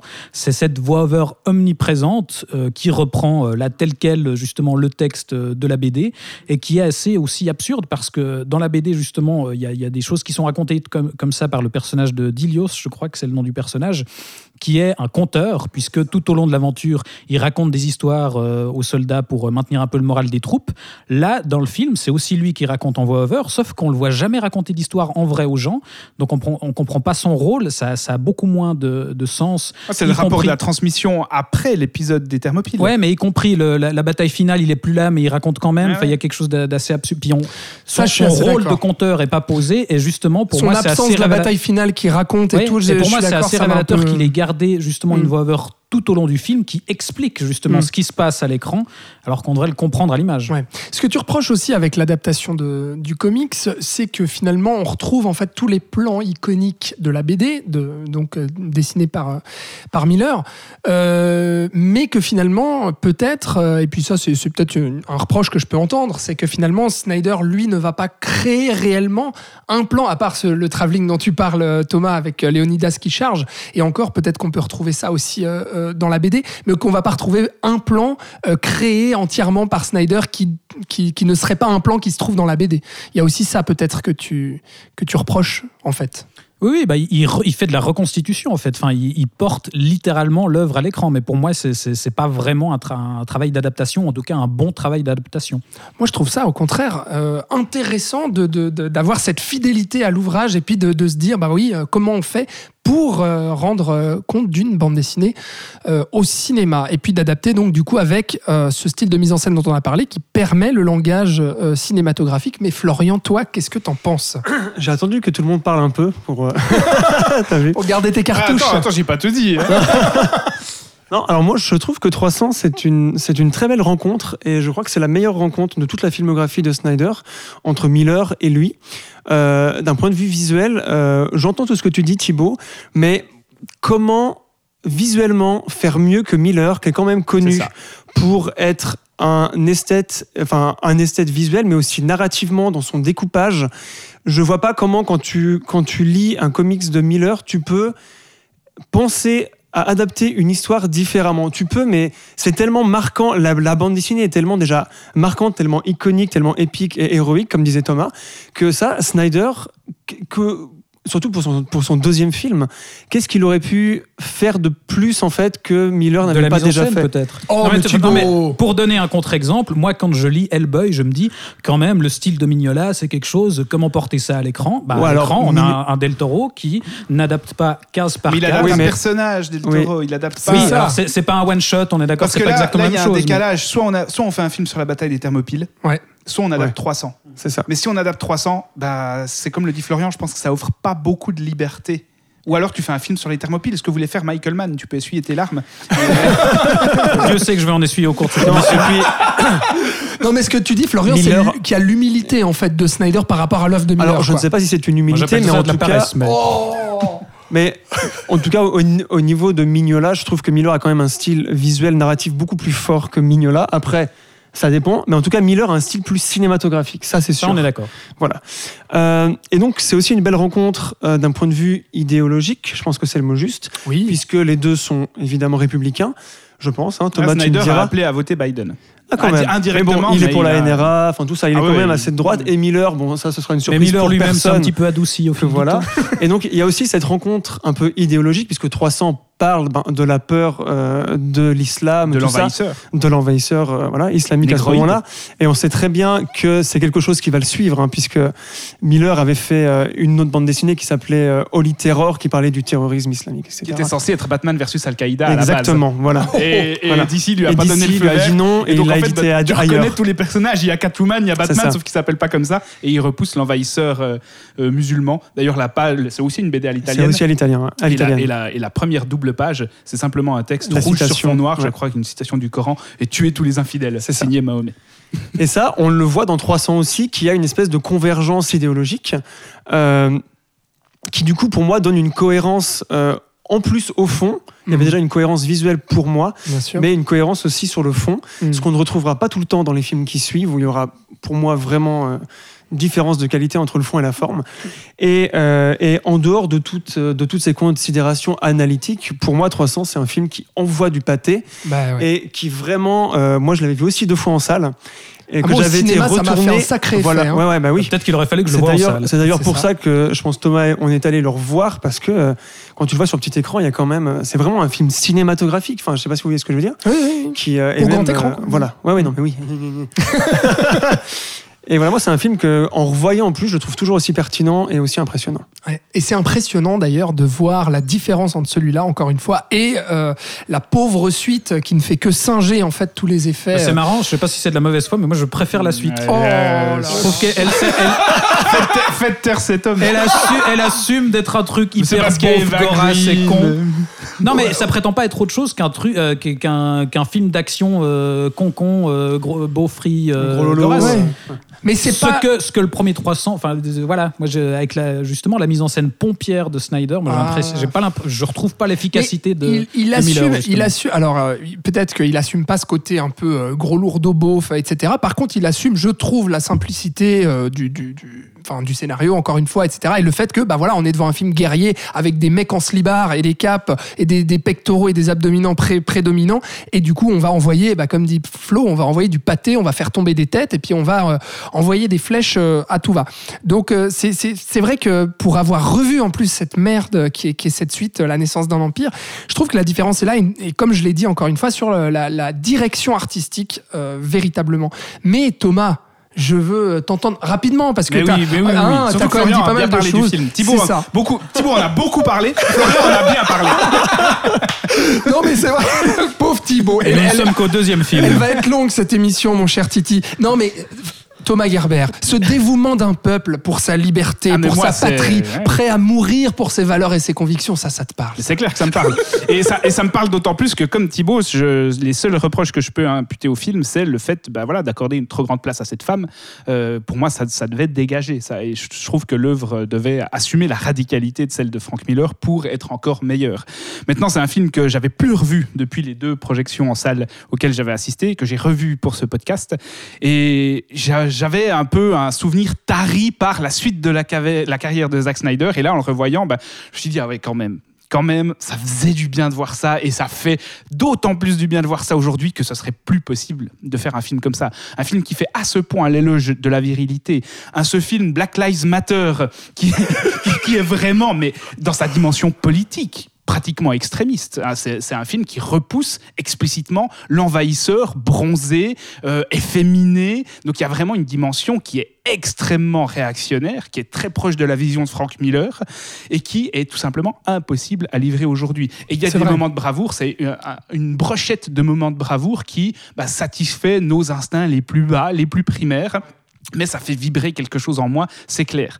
Et tu as parlé de la rencontre avec Frank Miller et Snyder. Il y a aussi la rencontre avec euh, Larry Fong, le chef opérateur du film, qui c'est la première fois que, que Snyder travaille avec lui. Ils vont ensuite travailler ensemble sur, je crois, Sucker Punch, Watchmen et euh, j'ai noté, euh, oui, Sucker Punch, Watchmen et Batman vs Superman. Et moi, ce que j'aime beaucoup dans cette approche visuelle, qui est, ma foi, ultra fidèle, qu'on peut juger paresseuse, c'est qu'en fait, pour moi, il y avait pas d'alternative. C'est un film qui veut montrer qu'on n'est pas dans une adaptation historique d'un épisode réel, la bataille des Thermopyles, mais qui veut faire une relecture, enfin qui veut proposer une relecture sur un mode mythologique de, de cet épisode-là. Et donc, qu'est-ce que tu fais? Ben, t'abuses du fond vert, t'abuses d'une photographie saturée, et en fait, tu utilises des artifices explicites pour montrer qu'on n'est pas dans une transcription réaliste, mais qu'on est dans une lecture fantasmée, qu'on est dans une lecture qui a une portée mythologique, et le film, il atteint vraiment cette portée-là. Et c'est quand même, enfin, quand même hallucinant que malgré ça, malgré cette barrière du visuel qui nous, qui nous dit tout de suite, enfin, qui nous crie à la gueule que ce n'est pas une lecture historique de- des événements, on a quand même des historiens qui sont triturés la nouille pour dire attention, euh, il y, a- il y a des erreurs euh, historiques dans le film. Sans blague qu'il y a des erreurs historiques.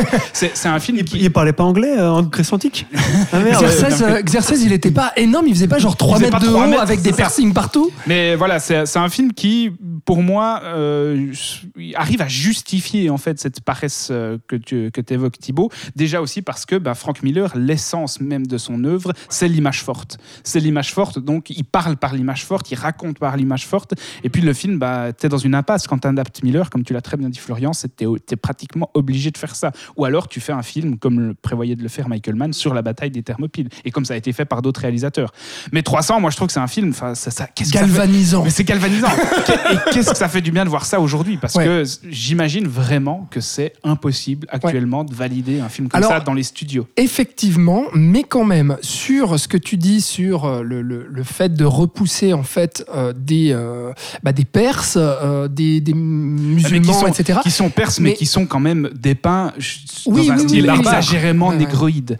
Donc Ouais, ouais, c'est ouais, ouais. c'est pas seulement des perses. Euh, Ouais, ouais, ouais. Oui, oui, D'ailleurs, alors, Thibaut nous rappelait en vrai. off tout à l'heure que euh, quand Snyder parle du projet, il disait oui, euh, je voulais faire peur aux adolescents. Et qu'est-ce qui fait plus peur aux adolescents euh, qu'un gros bronzé homosexuel? Ouais. Donc euh, il y a quand même cette volonté de, de les dépeindre bien bronzés, les Perses. Alors ça c'est vrai effectivement esthétiquement dans, dans- bah, déjà dans l'œuvre de, de Miller la manière dont ils sont dépeints et puis un peu effectivement ouais, peut-être beaucoup dans, dans Snyder mais euh, dans le film de Snyder mais dans le propos je trouve que on est dans quelque chose de, de simple sur on veut repousser l'envahisseur parce qu'on veut conserver Ah, notre il même- patrie il met et on même veut l'emphase conserver le- nos valeurs c'est tout Ah, tout et ça fait. pourrait être n'importe quel envahisseur tu vois ce que je veux N'importe dire quel envahisseur, mais Snyder met quand même, et Miller aussi, ils mettent quand même l'emphase Surtout sur le Miller, fait ouais. que Xerxes euh, euh, est, une, est, est efféminé, euh, Mm. qu'il y, a des- il y a des pratiques sexuelles décadentes Oui, c'est vrai, dans, ouais. Dans, dans, dans, dans, dans le royaume perse.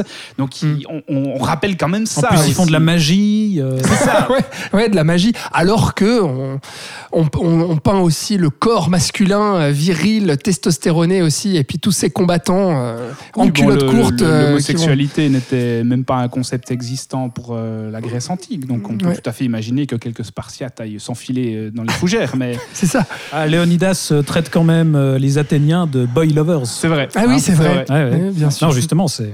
Ah ouais, ouais, il y a l'emphase qui est mis là-dessus, c'est clair. Bon, on a tout dit sur 300, les amis. À part que euh, ça Et y c'est est. une œuvre qui plaît aux femmes aussi. Oui, oui, alors Le, absolument. le- le film a remporté un certain succès auprès du public féminin à sa sortie. Ouais. Et moi, pour l'avoir euh, fait découvrir à ma compagne, euh, bah, là, en revoyant le film, Ouais, qu'on euh, l'on salue. Elle, elle- elle a préféré, elle, elle- elle a- elle était, mais encore plus en feu que moi. Quoi. Voilà, on Ça va tous ses muscles. Euh, mais donc, du coup, euh, c'est vrai que ce film. elle n'est pas habituée, euh, tu vois, avec moi. Voilà, oui. Ce film affirme donc, j'ai dit, le style de Snyder et inévitablement, ça y est, divise la critique parce que dès 300, eh bien, on a les adorateurs et puis les, euh, on va pas dire les haters, c'est un peu Les péjoratif, mais en tout cas Les ceux qui, voilà, les détracteurs, Les détracteurs. exactement. Euh, voilà. Euh, enfin, aux, États-Unis, euh, le film plaît beaucoup quand même. hein. C'est surtout en Europe et en France notamment que on a la- une critique très divisée. En revanche, c'est un énorme succès commercial parce que pour un budget de 65 millions de dollars, il en rapporte plus de 450 millions au box-office mondial, bah, ce qui est gigantesque. Vous l'imaginez. Donc après 300, euh, Zack Snyder, eh bien, ça y est, il est affirmé euh, et il continue dans l'adaptation de comic book et inévitablement, ça y est, il s'attaque aux super-héros et pas des moindres puisqu'il s'attaque à un énorme morceau réputé inadaptable. Je veux parler de l'œuvre culte des années 80 signée Alan Moore et Dave Gibbons. C'est bien entendu la bande dessinée Watchmen.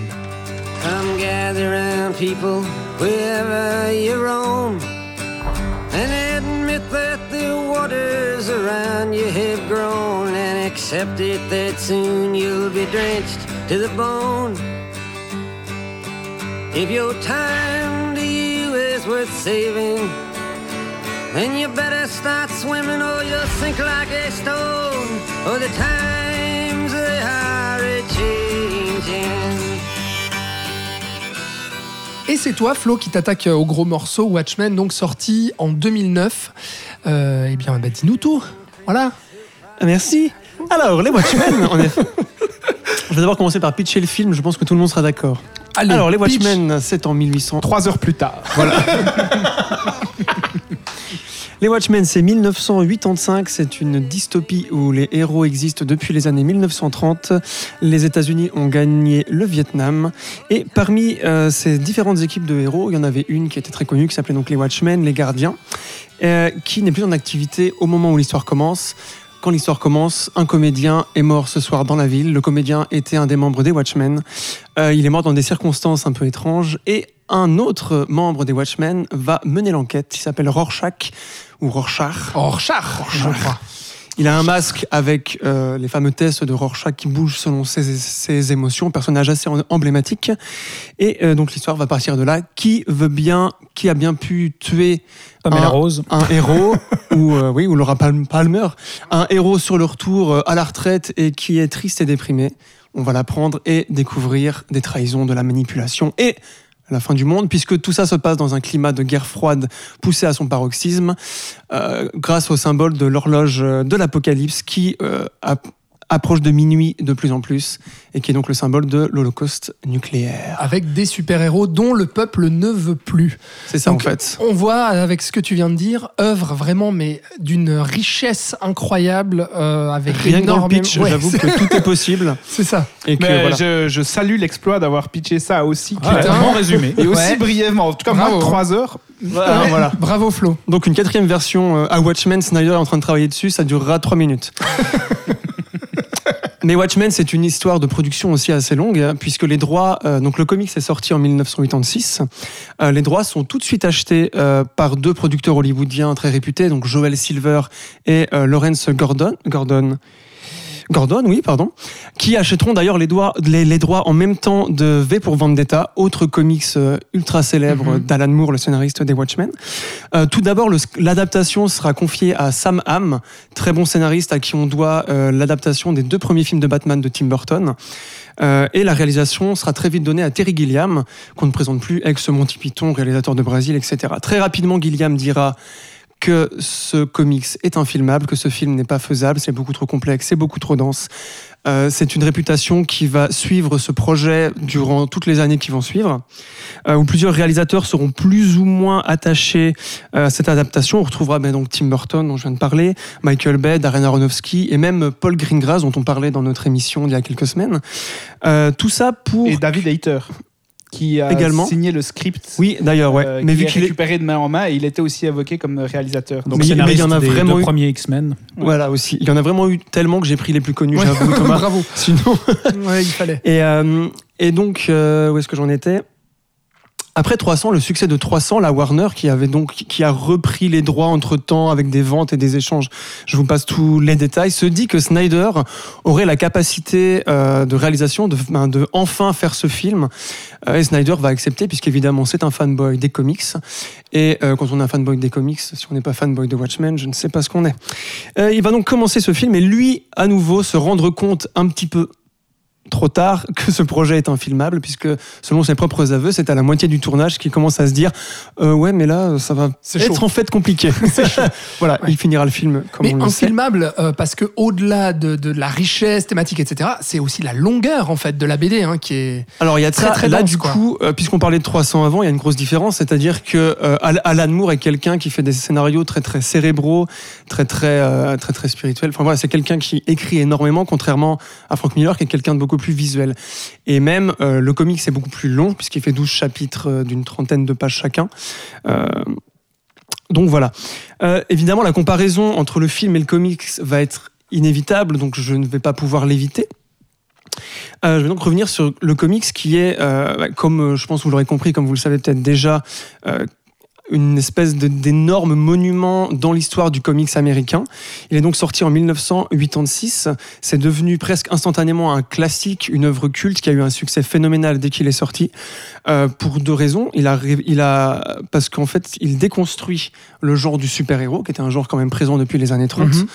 Euh, et il en fait une satire, tout en l'inscrivant euh, dans une époque très précise, en l'englobant et en parlant de tous les problèmes Actuel. à- bah, Enfin, de, cette époque-là, Ouais, donc de la fin de la guerre froide. Euh, des problèmes sociaux, moraux, etc. Euh, c'est la même année, petite anecdote, que aussi le Dark Knight Returns de Frank Miller sortira. 1986 est une année très importante pour l'industrie du comics. Euh, et ce que fera Watchmen aussi, c'est que changera donc toute cette industrie, puisque les héros vont changer à partir de là, vont devenir tous beaucoup plus sombres. On le verra également dans toutes les adaptations cinématographiques qui vont suivre, les Batman de Burton, etc. Euh, mais aussi euh, un changement, euh, une révolution dans le médium lui-même, puisque Moore étant considéré comme un des, voire le meilleur scénariste de comics qui ait jamais existé, on lui doit aussi From Hell, La Ligue des Gentlemen Extraordinaires, et donc comme je disais avant, V pour Vendetta, qui sont des œuvres qui en comics sont incroyables, mais en film, voilà, je pense qu'elles ont tout le temps été ratées. Et donc, euh, comment faire un film, même s'il dure 3 heures ou 3 heures et demie dans la version la plus longue, comment faire un film d'une œuvre aussi, aussi dense, aussi complexe, aussi subtile, et encore une fois aussi englobante, euh, et qui a des sous-intrigues sur plusieurs euh, niveaux Eh ben, euh, c'est infilmable, c'est impossible. Mais ce- Beaucoup de personnages aussi. aussi, c'est exactement. D'autant qu'il mélange aussi les formats. Il y a des extraits de journal, donc du, Oui. du, du- du texte pur Il y a, qui il sont y a un comics dans un comics, il y a, ouais, ouais, com- com- Une complètement. presse, euh, Ouais, c'est pour ça qu'il avait cette réputation. Euh, ce que Snyder va faire donc avec ses deux scénaristes, comme on disait avant, David Hayter et euh, également Alex Tse. Donc euh, là, euh, Sam Hamm, on n'en reparle plus, c'est bien dommage parce que j'aurais bien vraiment voulu voir ce qu'il avait écrit quand on voit ce qu'il a écrit pour Burton. Ce qu'ils vont faire, c'est garder évidemment l'intrigue principale, qui est l'intrigue de cette enquête à la Raymond Chan- Chan- Chan- Chandler, avec euh, Rorschach qui lit son jo- jo- journal en voice-over et qui essaye donc de découvrir pourquoi le comédien a été tué et qu'est-ce qui se trame là-dedans, ju- jusqu'à découvrir un complot euh, de grande ampleur.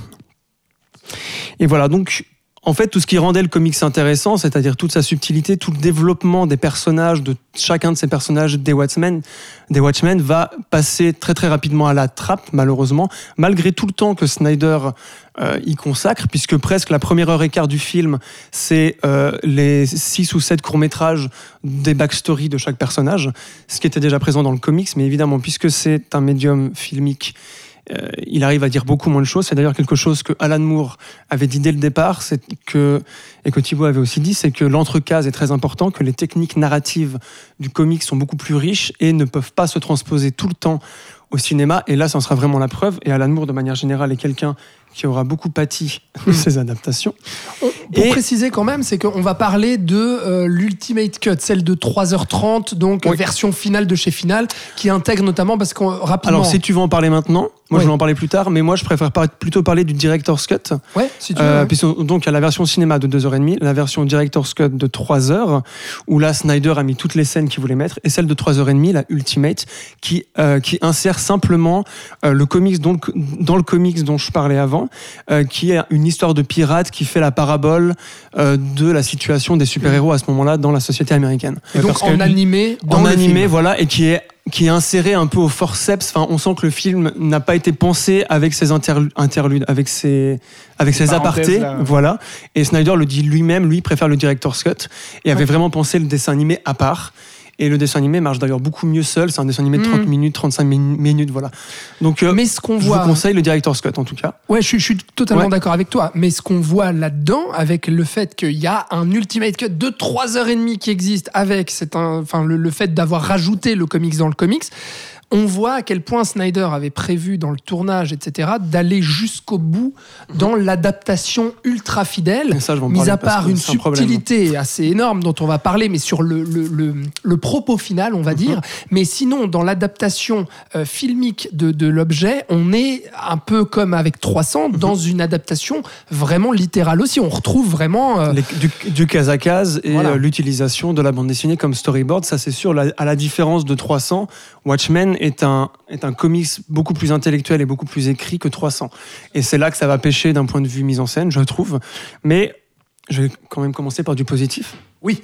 Snyder, Parce que tu aimes le dans film. sa fil- oui, quand même, Euh, dans sa fidélité à toute épreuve, réussit quand même le pari et, euh, et le challenge de recréer tout cet univers-là Euh, visuellement. Même si la photo est un peu contrastée, elle, pour une fois là, elle- ou peut-être trop saturée des fois. Euh, pour une fois, dans un de ses films, ça sert sa fidélité, puisque le comics a des couleurs très très criardes, très très à plat. C'était un désir de Dave Gibbons de coller à l'âge d'or des comics américains qui avaient des couleurs très très euh, Très vive. voilà. Mhm. Euh, tout ce qui est détail aussi. Tous les détails de la BD sont là et donc ça donne une espèce d'immersion, tout ce qui est décor, tout ce qui est, euh, tout ce qui est costume aussi, Mhm. qui sont quand même euh, Ouais. super bien foutus. Et Euh, il les y a pas- dialogues aussi et tout, on retrouve vraiment Voilà. les bulles de et la, de la euh, BD. au niveau de l'authenticité, il y a aussi pas que du fond vert, puisque Snyder a, euh, a insisté pour qu'il tourne plusieurs des scènes, les moins spectaculaires évidemment, dans des vrais décors. Euh, à allés côté, sur Mars? Sauf les scènes spectaculaires. T'écoutes quand je parle, Thomas? Euh, toujours euh, au Canada, là, près de Vancouver, c'est là où il tourne presque tous ses films, euh, Zack Snyder. Donc voilà, ça, dans, le, dans, la, dans la mise en marche, je trouve ça intéressant qu'il ait eu ça en tête. Le problème, évidemment, c'est que vu que Watchmen, encore une fois, n'est pas aussi cinématographique que 300, Snyder va s'enfermer dans la case complètement et son film va, euh, va être plutôt étriqué, euh, l'intrigue et les personnages non plus ne respirent pas. On retrouve ce que Thibaut disait pour 300, ce côté des scènes non connectées. Je trouve qu'on le, on, le- sent beaucoup et donc du coup, euh, sa fidélité trop fanboy va, je trouve, gâcher un peu une partie du film, là où une adaptation plus cinématographique visuellement aurait été vraiment la bienvenue pour faire de ce film ce qu'il aurait pu être. En tout cas, après, d'un point de vue mise en scène pure, là, euh, on passe à un niveau supérieur après 300. Euh, La maîtrise de son style en fait. voilà, oui, je disais, la maîtrise de son style. On retrouve évidemment les zooms, les dézooms, euh, les, Les ralentis. les ralentis, j'en oublie, mais on en a déjà parlé. Le problème, là encore, c'est que beaucoup de scènes ne- n'ont pas besoin de ça, alors que 300, ça pouvait être. Ça pouvait être utile. Voilà, Et- il filme les combats comme il filmait les, les combats de 300, Voilà, sauf alors que les qu'on est dans combats des de la BD, c'est censé être des super-héros qui sont fatigués. qui Voilà, sont plus- et c'est souvent des combats 1 à 1 au point. Il n'y a pas beaucoup d'armes ou de gros super pouvoirs. Même le docteur Manhattan, euh, ce, ce grand homme bleu euh, nu, euh, qui utilise ses pouvoirs assez souvent, là, euh, on ne les voit presque pas. Et, euh, et malgré tout, Snyder veut, et le fait, mais beaucoup d'action dans ce film, qui est un film qui est d'abord un truc cérébral, et va se perdre un peu là-dedans. Et d'ailleurs, on avait, on avait beaucoup critiqué le film pour ça, c'est-à-dire pourquoi autant d'action? Ça s'explique un peu simplement. hein, Sn- Snyder étant un réalisateur plutôt visuel, il va tout foutre dans cette action. Mais il a un but derrière, c'est de montrer la violence d'une manière euh, violente et extrême. C'est quelque chose qu'il a beaucoup dit quand, il a, quand, le, bah, quand le film est sorti, qui voulait euh, faire un contre-pied. euh, à l'empire Marvel qui était en train d'arriver et qui proposait une violence euh, assez euh, clean, édulcorée, moralement expliquée et justifiée. Ouais. Euh, et là, Snyder voulait justement montrer que ça pouvait être crade, euh, dégueulasse. Ah oui, les mano Et à mano, que, ils sont euh, bien, bien voilà, violents quand même. Et que même les motivations des personnages n'étaient pas, euh, Mm. n'étaient pas tout noir ni tout blanc, mais étaient quand même euh, assez voilà, moraux, notamment la fin. Hein, Je pense que tout le monde la connaît ici. Ce qui est intéressant quand même, c'est euh, le, le- si tu veux l'adaptation, parce que tu parlais des couleurs vives de la BD. Là, il y a, y a- on retrouve en fait la photo terne un peu de Snyder et cet univers Quand même, ouais. assez dark et donc du coup on est dans une adaptation vachement euh, néo-noir en fait du f- enfin de, de cette de ce matériel là Néo-pulp, ouais. ouais ouais, c'est ça et qui, qui, qui s'inscrit finalement dans euh, bah, les la fin des années 2000 où il est un peu post 11 septembre et tout donc et puis pas mal aussi au propos en fait de la BD assez sur les super-héros fatigués sur le peuple qui n'en veut plus etc et moi je trouve que ça colle euh, ça colle assez bien esthétiquement Alors- en fait. L'univers de Snyder à euh, Watchmen. Oui, ça, il a fait une retranscription assez fidèle et je trouve que c'est comme je disais, je disais avant, c'était un des seuls points qui fonctionnait entièrement, c'est-à-dire cette immersion dans cet univers, comme tu dis. Euh, par contre, pour revenir à la violence, là où euh, Gibbons et Moore avaient rendu cette violence beaucoup plus euh, crue et réaliste, l'erreur de Snyder en voulant la rendre extrême, c'est qu'il la stylise en fait. Ouais. Et dès que tu stylises quelque chose, dès que tu, dès que tu l'enrobes, que tu l'emballes et que tu le rends beau ou agréable à voir aux yeux, parce que les scènes d'action sont pas moches à voir, je les trouve très bien découpées. Euh, les ralentis sont certes des fois inutiles, mais moi je suis assez preneur de ça. Chez, chez lui, du coup, ça ne me dérange pas. Euh, Et le design sonore, surtout dans ce film, est très important et pour moi est très efficace.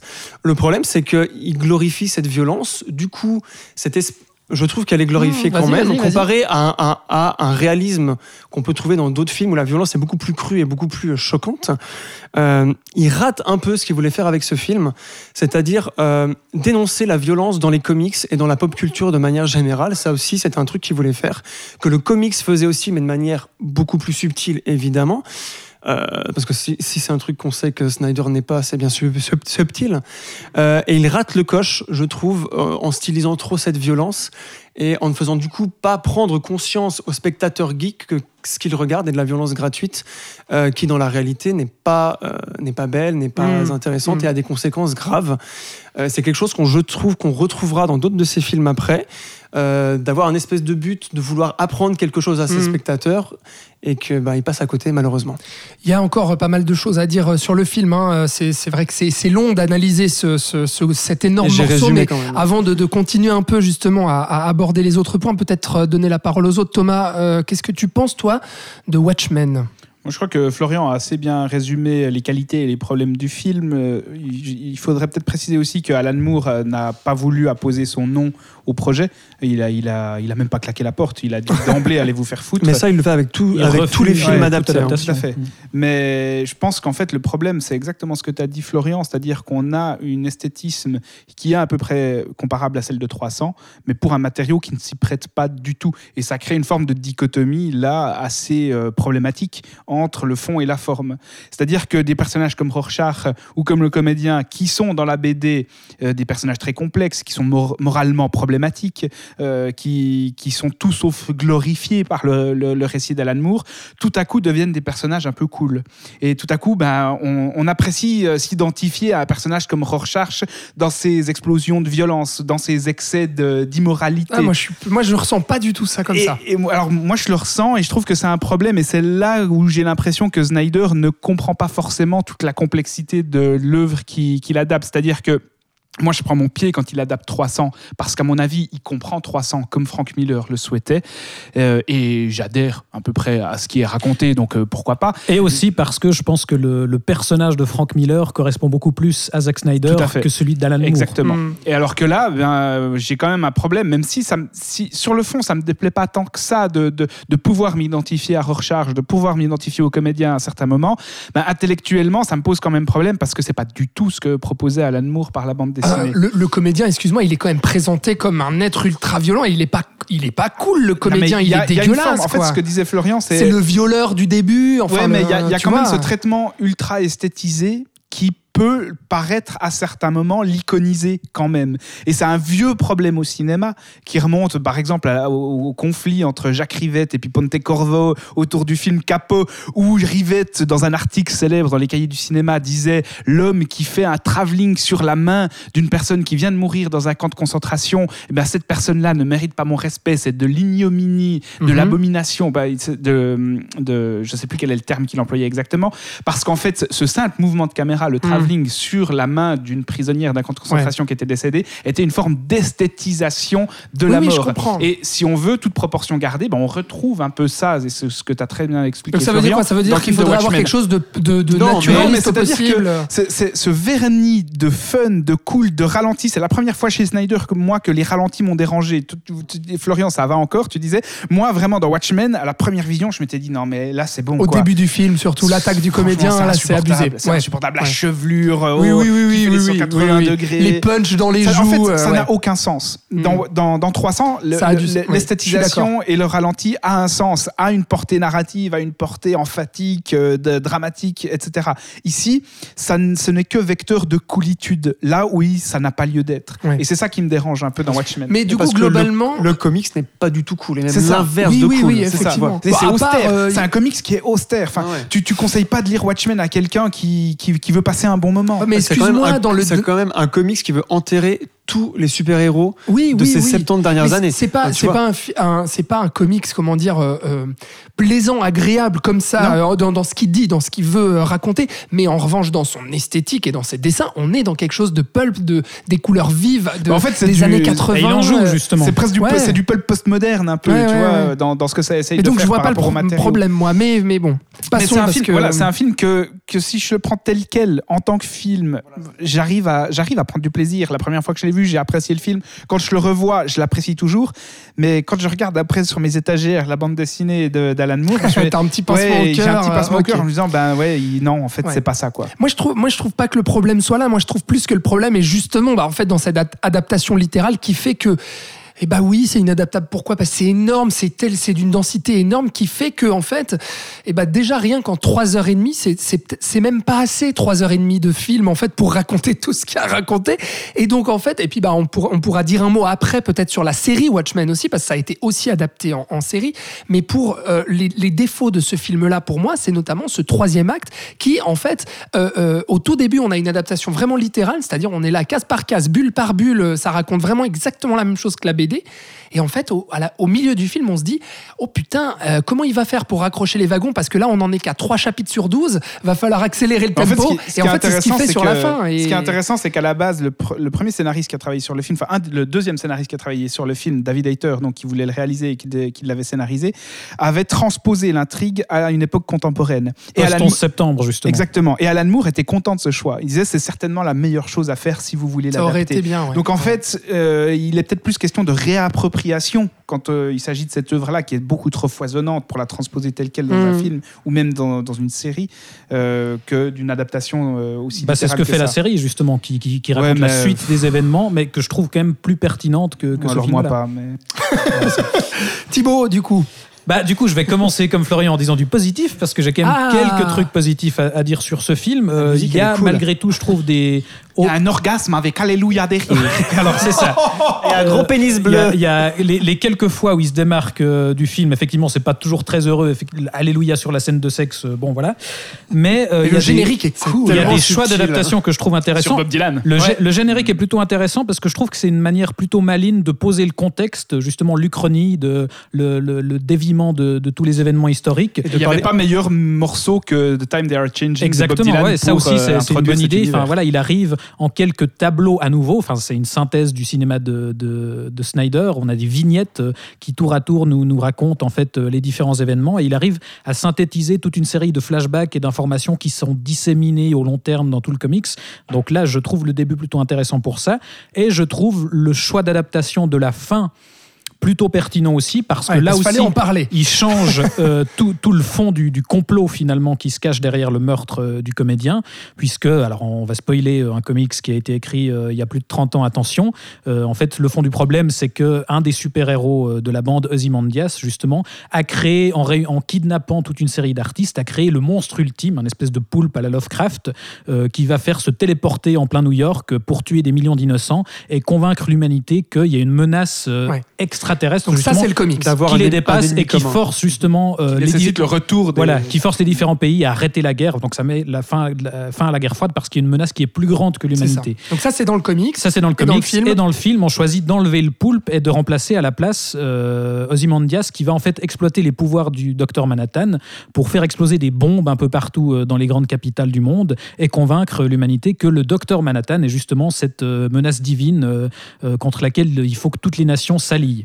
Donc Avant que tu continues, ça a été un reproche mais Ouais. énorme qui a Bien été sûr. fait au film et qui l'est toujours a fait. énormément de puristes. hein. En Il disant, faut faire en- gaffe, c'est hein, ça, à en disant, fanbase. mais Zack Snyder et puis ses scénaristes n'ont absolument rien compris à l'œuvre de base c'est à ce assez qu'on a changé. Et moi, Oui, je trouve alors, ça totalement Ça, cohérent. ça- hein. ça enlève quand même une partie du propos d'Alan Moore parce qu'il y avait avec cette idée que tous les artistes, enfin les plus grands artistes du monde s'associent pour créer euh, le, le, le- le cauchemar Une fausse ultime. menace, aussi. ouais. Enfin, il y avait Mhm. voilà, ça s'inscrivait dans une réflexion d'Alan Moore sur l'art, le pouvoir euh, de l'imaginaire, etc., qui, qui peut changer les consciences euh, et ce genre de choses.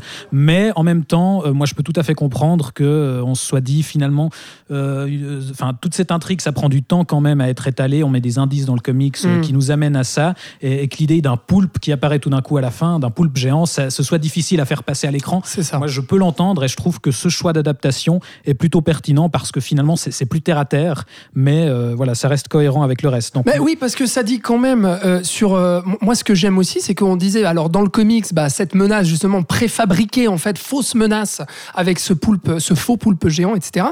Euh, euh, là, moi, ce que j'aime bien avec ce qu'ils font du Docteur Manhattan, c'est qu'ils font d'une menace justement le super-héros euh, qui était là, présent avec eux, etc. Et dont on révèle que bah, les pouvoirs qui sont au-dessus des hommes vont finir par les apeurer parce que on peut s'avérer que on- les hommes n'auront pas le contrôle sur Docteur Manhattan. Et en fait, là, on voit à quel point ça s'appelait à Zack Snyder parce que c'est va que- être dans Man of Steel. Bah ouais, et dans Batman, Batman versus, versus Superman, ouais, totalement. Donc c'est, moi, je trouve Ouais, que ça reste non, alors, cohérent. ce, ce euh. choix-là, moi, je, je- je reconnais que c'était des bons choix d'adaptation. Moi, j'ai un problème sur tout le reste, en fait. Ah. C'est que je- voilà, c'est- c'était positif Voilà, le jusqu'à positif maintenant. est dit maintenant. allez. Non, je vais, je vais pas revenir sur euh, voilà le- la reprise telle quelle des, des cases euh, en mise en scène. Je- J'ai dit ce que j'avais à dire là-dessus au sujet de 300. Mais pour moi, justement, la, la version Ultimate Cut est assez révélatrice de, de l'absurdité de cette démarche et de ses limites.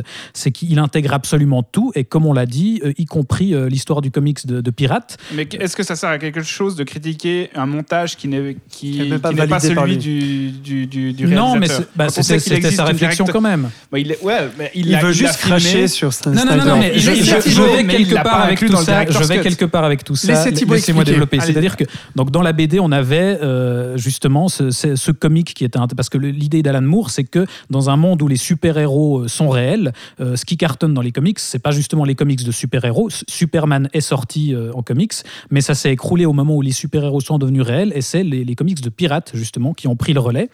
Et on a justement cette histoire qui est imbriquée, un comics dans le comics, qui correspond en plus dans ce que ça raconte euh, bah, à euh, ce que vivent les personnages dans le Virail. Il y a un jeu, il y a un constant renvoi entre euh, l'histoire du pirate et puis le, le complot, etc.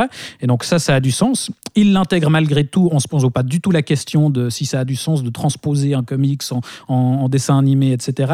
Donc on Par rappelle là ce que tu critiques, c'est l'ultimate cut, hein, Oui, on voilà. celle de 3h30. Par contre, ce que je trouve intéressant, c'est qu'il va pas tellement piocher dans les autres formats. On le disait, il y a des extraits de journaux qui sont. Il y a aussi des- le, jour, le, le roman écrit par euh, le, premier hibou, Alice Mason, qui raconte justement le passé des Watchmen.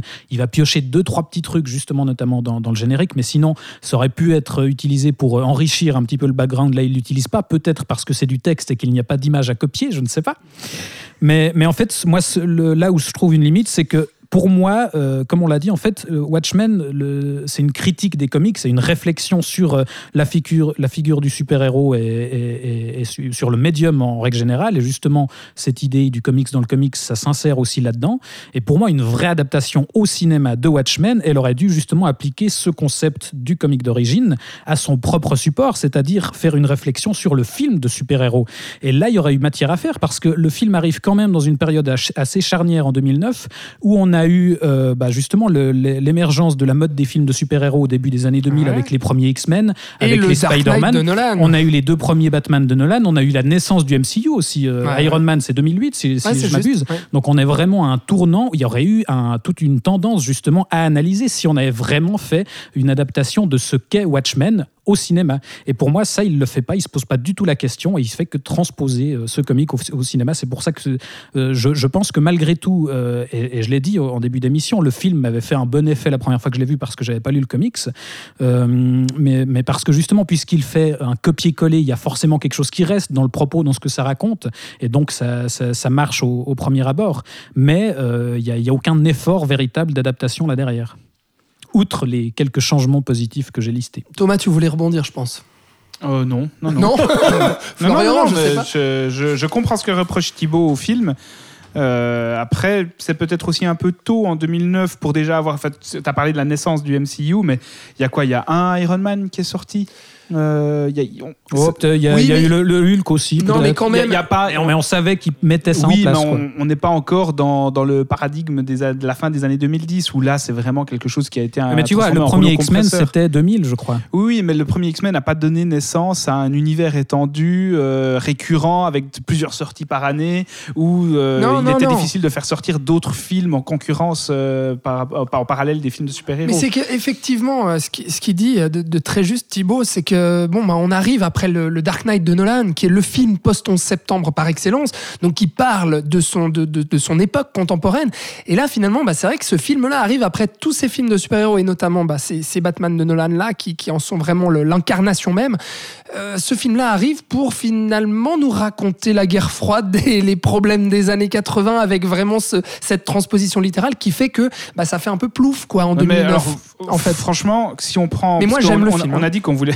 voilà. Je dois- je- attention, hein, je retourne pas ma veste. J'aime beaucoup le film malgré les petits reproches que j'ai pu lui faire, mais c'est pour dire Personnellement- que je comprends euh, Thibaut. Personnellement, je préfère encore ça à ce qui a été proposé avec la série, qui est une tentative euh, balourde euh, d'adaptation et de transposition des enjeux de Watchmen à notre époque. Où là, les enjeux politiques sont surlignés, où j'ai l'impression qu'on calque un filtre actuel aux enjeux de Watchmen pour pour qu'on puisse tisser des liens, mais d'une manière paresseuse aussi. Et plutôt que de, de, enfin de construire des ponts entre notre époque et celle que décrivait Alan Moore, bah, je préfère qu'on qu'on se projette uniquement dans cette œuvre-là pour ce qu'elle est. Quitte à tomber dans la. Voilà, pour pas tomber dans la facilité euh, de la récupération qu'a proposé la série. Oui, la série, en fait, elle aurait été, elle aurait pas été dans l'univers des Watchmen. Ça n'aurait pas gêné la série en tant que telle, puisqu'elle ne parle pas vraiment des Watchmen. Et comme tu dis, elle, elle raccroche les wagons en, faisant revenir des personnages qui, en fait, enfin voilà. Donc, euh, la série en tant que telle est pas si mal, mais son raccord avec l'univers des Watchmen n'était absolument pas utile. Et, voilà, donc c'était un peu une fausse pub ou surfer sur. euh, voilà. sur les Ou encore un truc de euh, fanboy, parce les que les, les de évidemment. euh, euh, les, les oui. white suprémacistes sont pas gentils. euh, c'est bon, quoi. Enfin, c'est c'est vraiment. c'est une simplicité dans le discours qui est affligeante. C'est-à-dire que pour moi, Watch- Watchmen de Snyder, dans sa transposition de l'œuvre d'Alan Moore, est malgré tout plus intelligent par procuration Ouais. Par induction, fidélité, bah par fidélité, ouais, que cette, cette espèce de lecture actuelle, politiquement balisée, qu'a été la série, où là, je ne vois Mm. aucune intelligence politique. Tu préfères finalement voilà cette, cette fidélité-là qu'une Bah transposition ouais, parce qu'au moins, on- elle hérite un peu Mm. de l'intelligence d'Alan Moore. D'accord. Peut-être malgré elle, mais. Vous l'aurez compris, du coup, bah, on est un peu. Enfin, comment dire? On, on reste, je pense, Florian t'es- moi, positif sur suis- le film, Thomas aussi, Oui. moi aussi, même si on a quand même plus de que je suis sur quand un même 300. positif, mais en gardant en tête que de toute façon, c'était impossible de voir le comics au cinéma. En fait, la première fois que je l'ai vu, j'étais parti avec cet a priori parce que c'est de toute façon impossible. Le comics est tellement parfait et tellement dense que donc du coup mes attentes étaient un peu baissées. Et même en le revoyant maintenant, c'est un truc qu'il faut toujours avoir en tête quand on regarde un- quand on regarde ce film-là. Malgré tout. euh, d'un point de vue industriel, ça reste un blockbuster euh, qui sort, comme on l'a dit, en plein milieu euh, du, du- du grand début de l'explosion des films de super-héros. Un blockbuster qui n'a pas d'acteurs connus, qui n'a pas Qui de classé stars, R. qui est classé R, qui a des super-héros que personne ne connaît, puisqu'il n'y a pas de Superman, il n'y a pas de Batman, même si le comics est un comics de DC. C'est pas connu du grand public, quoi. voilà. Et- Pour 130 millions de. de 150 millions de 150 patates. millions, il, re- il rentrera, je crois, juste dans son budget à quelques millions près. Ouais, Ce il- sera quand même À vu comme un flop, ouais. grâce à Mais l'international. il rapporte 185 millions, donc si tu veux, sur 150 millions de budget, 185 millions de recettes, euh, bah, c'est considéré comme un échec. Oui, quoi. oui, c'est considéré comme un échec. Et euh, aussi avec une scène de sexe explicite Ouais. et avec un pénis bleu qu'on voit se trimballer pendant 3 heures. Ah oui, c'est vrai. Ce qui est quand même assez couillu. De... au comics. Littéralement. Non, non, le comics, il est complètement dedans. Non, mais on voit le pénis dans le comics On le voit pas plus. autant. Là, c'est Ah, voilà, ouais, un choix euh, artistique de Snyder. l'adaptation, c'est ça. Ça Ouais. reste quand même euh, quel- quelque chose à noter euh, Mm. dans toute cette aseptisation. Et puis euh, la critique a été euh, bah, très divisée aussi. Euh, on, bah, on l'a vu rien que, rien que nous, on est un peu Mais en partagé. fait, il faudrait, Il il faudrait et puis un- nous. hein, Il faudrait Oui, un homme de la trempe d'un Paul Verhoeven pour adapter ça. ça, avec une charge politique. serait Ouais, intéressante. ouais, ouais, ouais, Ça- ouais. Là, ça, ça commence à Il faire l'avait fait avec. Robocop. hein. Ouais. Robocop, ouais. c'est exactement ça. Pour moi, Mm. Robocop, c'est une œuvre qui, qui, qui tutoie un peu la complexité de Watchmen dans ce qu'elle décrit comme société politique. Sur euh, l'héroïsme. Mais bon, il n'y a pas le 15 mythe, Paul. Verhoeven euh, à Hollywood. Donc, euh, Ça, c'est sûr. Et puis à Frank Miller avait écrit ce genre de choses. d'ailleurs. Mm. c'est Avait juste- participé à l'écriture du 2. juste- Bref, Mais il n'y en aura pas eu. Tout est lié. tout est lié. Ouais, hein, c'est- Bravo. Euh, voilà, donc après ce très gros projet, Snyder se tourne vers quelque chose d'un peu moins ambitieux, quoique, puisque finalement il touche pour la première fois à l'animation en adaptant une série de livres pour enfants avec des chouettes guerrières. Je veux parler du Royaume de Gaoul, sorti en 2010.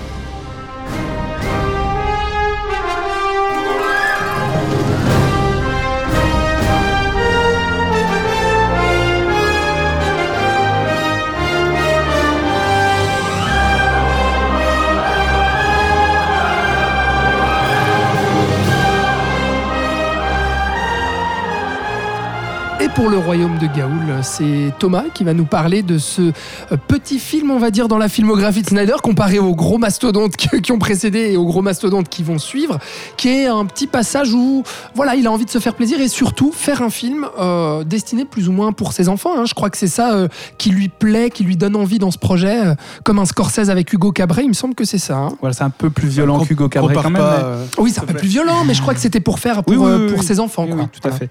Euh, un peu comme euh, Robert, je comparais plutôt ça à ce que pr- propose euh, Rodriguez avec les euh, Spy Kids, Ah oui, qui réalise exclusivement pour ses enfants. Hmm. Et j'espère pour la terre entière que seuls ses enfants regardent ces films. mais... mais bref, oui, alors en 2010, bah, il y a un peu cet échec euh, ce- en demi-teinte de Watchmen qui ne rapporte Ah, peut-être ouais. pas autant que ce qu'il en espérait, même si la Warner a relativisé en disant oui, mais c'est un film qui est long, qui est classé R, donc c'est normal. que- On n'a pas perdu d'argent, voilà, ça on va. n'a pas trop perdu d'argent. Bref. Et en fait, euh, Le Royaume de Gaoul, c'est un film pour lequel euh, Snyder avait signé en 2008 déjà, mais qu'il a dû mettre entre parenthèses pour bah, notamment se consacrer à Watchmen. Et c'est adapté d'une série de 15 ou 16 livres de fantasy qui sont signés par Catherine Lasky et qui racontent effectivement l'histoire de chouettes euh, qui combattent euh, notamment euh, des méchantes chouettes. Euh, donc l'histoire de ce film-là, parce qu'il va pas cette fois, il n'a pas l'ambition de tout adapter, hein, parce que Watchmen c'était déjà colossal, mais là Il y a on beaucoup moins d'images. a- Oh C'est pour ça qu'il passe par l'animation, tu vas nous dire. Il sait plus comment filmer. Mais bref, dans ce film-là, on se focalise sur le personnage de Soren, qui n'est pas un petit goéland, et vous allez voir euh, pourquoi je dis ça, mais qui est une petite chouette, donc euh, qu'on peut considérer comme étant idéaliste et qui rêve de grandes batailles euh, épiques, qui rêve de voler aussi, qui est très pressé à l'idée de pouvoir prendre son envol par lui-même. C'est une petite chouette qui a un frère et lui, eh bien, euh, Soren, il est bercé par les récits mythiques d'un groupe de chouettes combattantes qu'on appelle apparemment les gardiens de Gaoul, qui auraient dans des temps ancestraux affronté les terribles sans purs, donc des méchantes chouettes. Et face à lui, on a donc ce frère qui s'appelle Claude et qui lui se moque un peu de la fascination de Soren pour les récits ancestraux et les récits mythiques. Euh, pour lui, tout ça n'est qu'invention, n'est que fabulation. Euh, il est consacré à des choses beaucoup plus terre à terre, beaucoup plus contemporaines. Et il a, contrairement à Soren, euh, pas du tout d'habileté innée pour le vol. Euh, moi, c'est un film que, que j'aime bien. C'est pas un grand film. hein. Tu l'as dit, c'est un, un petit film dans la carrière de Snyder. Je pense que c'est pas un film mémorable non plus. Mais c'est un film que j'aime bien parce que c'est peut-être la première fois que Snyder va vraiment mettre en avant des thématiques qui lui sont chères, qui lui sont spirituellement chères. Et c'est pour ça que dans l'introduction tout à l'heure, j'ai un peu poser le background spirituel de la, de la science chrétienne qui est celui de Snyder, parce qu'en fait, là, en travaillant sur euh, Gaoul, je trouve que Snyder se rapproche vraiment d'un de ses livres euh, favoris, qui est un livre qu'on connaît bien aussi chez nous, parce que c'est un succès international, qui s'appelle Jonathan Livingstone, le goéland.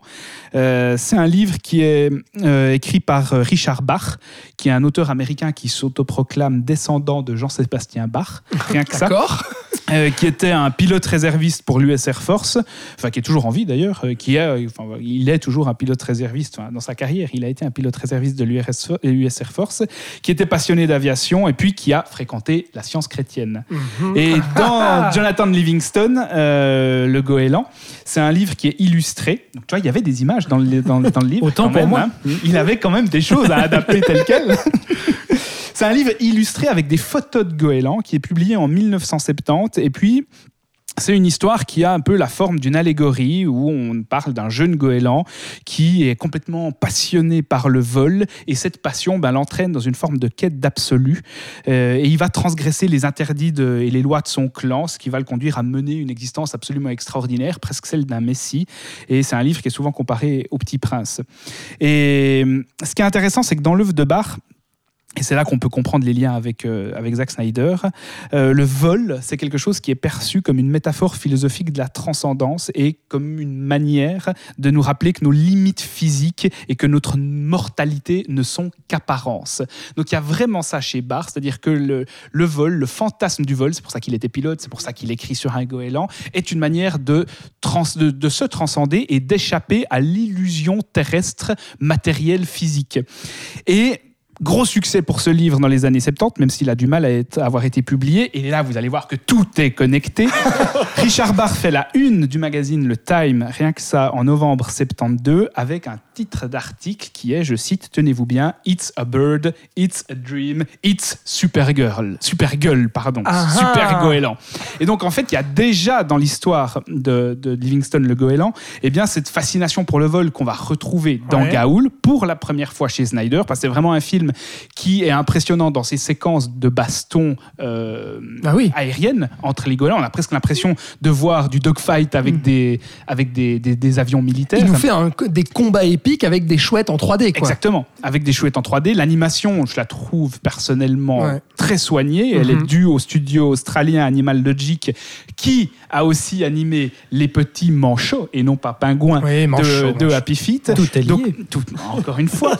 et c'est vraiment une animation que je trouve, euh, que je trouve très propre. Euh, Ouais, ouais, ouais. Et on, on- on a quand même un peu toujours le côté saturé de- et très solaire de la photographie de, de- de Snyder dans le Avec film. ces jaunes qui ressortent. Exactement, les- Mm. le jaune qui ressort. Il y a une forme de brutalité. C'est un film pour enfants, mais qui a un ton assez grave, assez adulte, assez dur dans sa relecture aussi euh, de l'histoire d'Abel et de Cain, parce que les deux. Ouais, frères sont très sûr. proches de, de ce- de cette opposition entre Ouais. Abel et Cain. Juste sur l'animation, pour rebondir, euh, le, tu dis côté léché et tout, c'est vrai que moi je la trouve vraiment super, mais notamment euh, euh, la difficulté de rendre ça à l'écran parce que c'est des chouettes avec des plumes, et du coup pour rendre compte de, ce, de ces plumes-là, de ce, de ce pelage et tout, c'est hyper compliqué et je trouve ça très très très soigné, effectivement. Et moi, moi ce que j'aime beaucoup, au-delà des qualités visuelles du film, bah, c'est que ça nous raconte un parcours initiatique qui va confronter la croyance des mythes fondateurs à la réalité. Et c'est là où je pense qu'on peut considérer ce film comme étant inspiré de la science chrétienne, au sens où il y a vraiment un background mythologique auquel certains personnages, dont Soren, adhèrent et que rejettent d'autres, comme le frère notamment de, de Soren. Et puis, il y a beaucoup d'éléments de la littérature de Richard Barr dans le film, la fascination pour le vol, euh, cette maîtrise du vol de Soren qui arrive très vite, alors que Claude, lui, il sait pas voler, il a les pattes clouées au sol, hein, il, a, il a les pattes clouées à la réalité apparente, il n'a pas compris que le monde réel n'était qu'illusion quelque part. Le vol, c'est aussi vu comme un moyen non seulement d'émancipation, de libération, mais aussi comme quelque chose qui nous permet d'accéder à une conscience supérieure, l'existence du royaume de Gaoul. hein, on y accède par le vol, et c'est véritable, c'est la réalité, ça. Et c'est aussi, surtout, ce qui me touche beaucoup dans le film, et c'est ce pourquoi je pense que c'est un des films les plus touchants de Zack Snyder, c'est qu'il nous fait vraiment euh, comprendre qu'il y a quelque chose de positif dans ce personnage de Soren, c'est la foi qu'il porte aux histoires et aux récits fondateurs. Euh, c'est peut-être même plus que dans 300 encore, un film qui est porté sur la mythologie, parce que, eh bien, il y a ces euh, récits ancestraux qu'on nous raconte et qui ont quelque chose à nous apporter, qui peuvent nous faire grandir aussi, et qui qui sont, euh, qui sont encore transmis aujourd'hui, Mhm. justement parce qu'ils ont une valeur véritable dans ce qu'ils nous apprennent. Et là, je trouve que c'est un film qui est particulièrement touchant. Et on retrouve aussi, euh, bah donc euh, visuellement, on l'a dit, Snyder, on le retrouve, et aussi dans les thématiques, au-delà de tout ce que tu viens d'a- d'aborder là, on retrouve aussi la vengeance, la trahison et Ouais, a- l'appartenance à un clan, quoi. Ouais, tout à fait. Il y a vraiment ça qui ressort. hein. Ouais. Et bon, l'appartenance dans un clan, elle est quand même un peu, elle est quand même un peu euh, complexifiée par rapport à ce qu'on a vu dans 300, au sens où on a aussi le clan antagoniste qui est obsédé par la pureté. hein, il s'appelle les sangs purs. Donc il y a une opposition aussi à une forme de fascisme ou à une forme de de- d'eugénisme chez les antagonistes qui eux considèrent les chouettes comme, enfin les chouettes impures comme des pions qu'on peut lobotomiser et mettre au service en tant qu'esclaves de la race supérieure.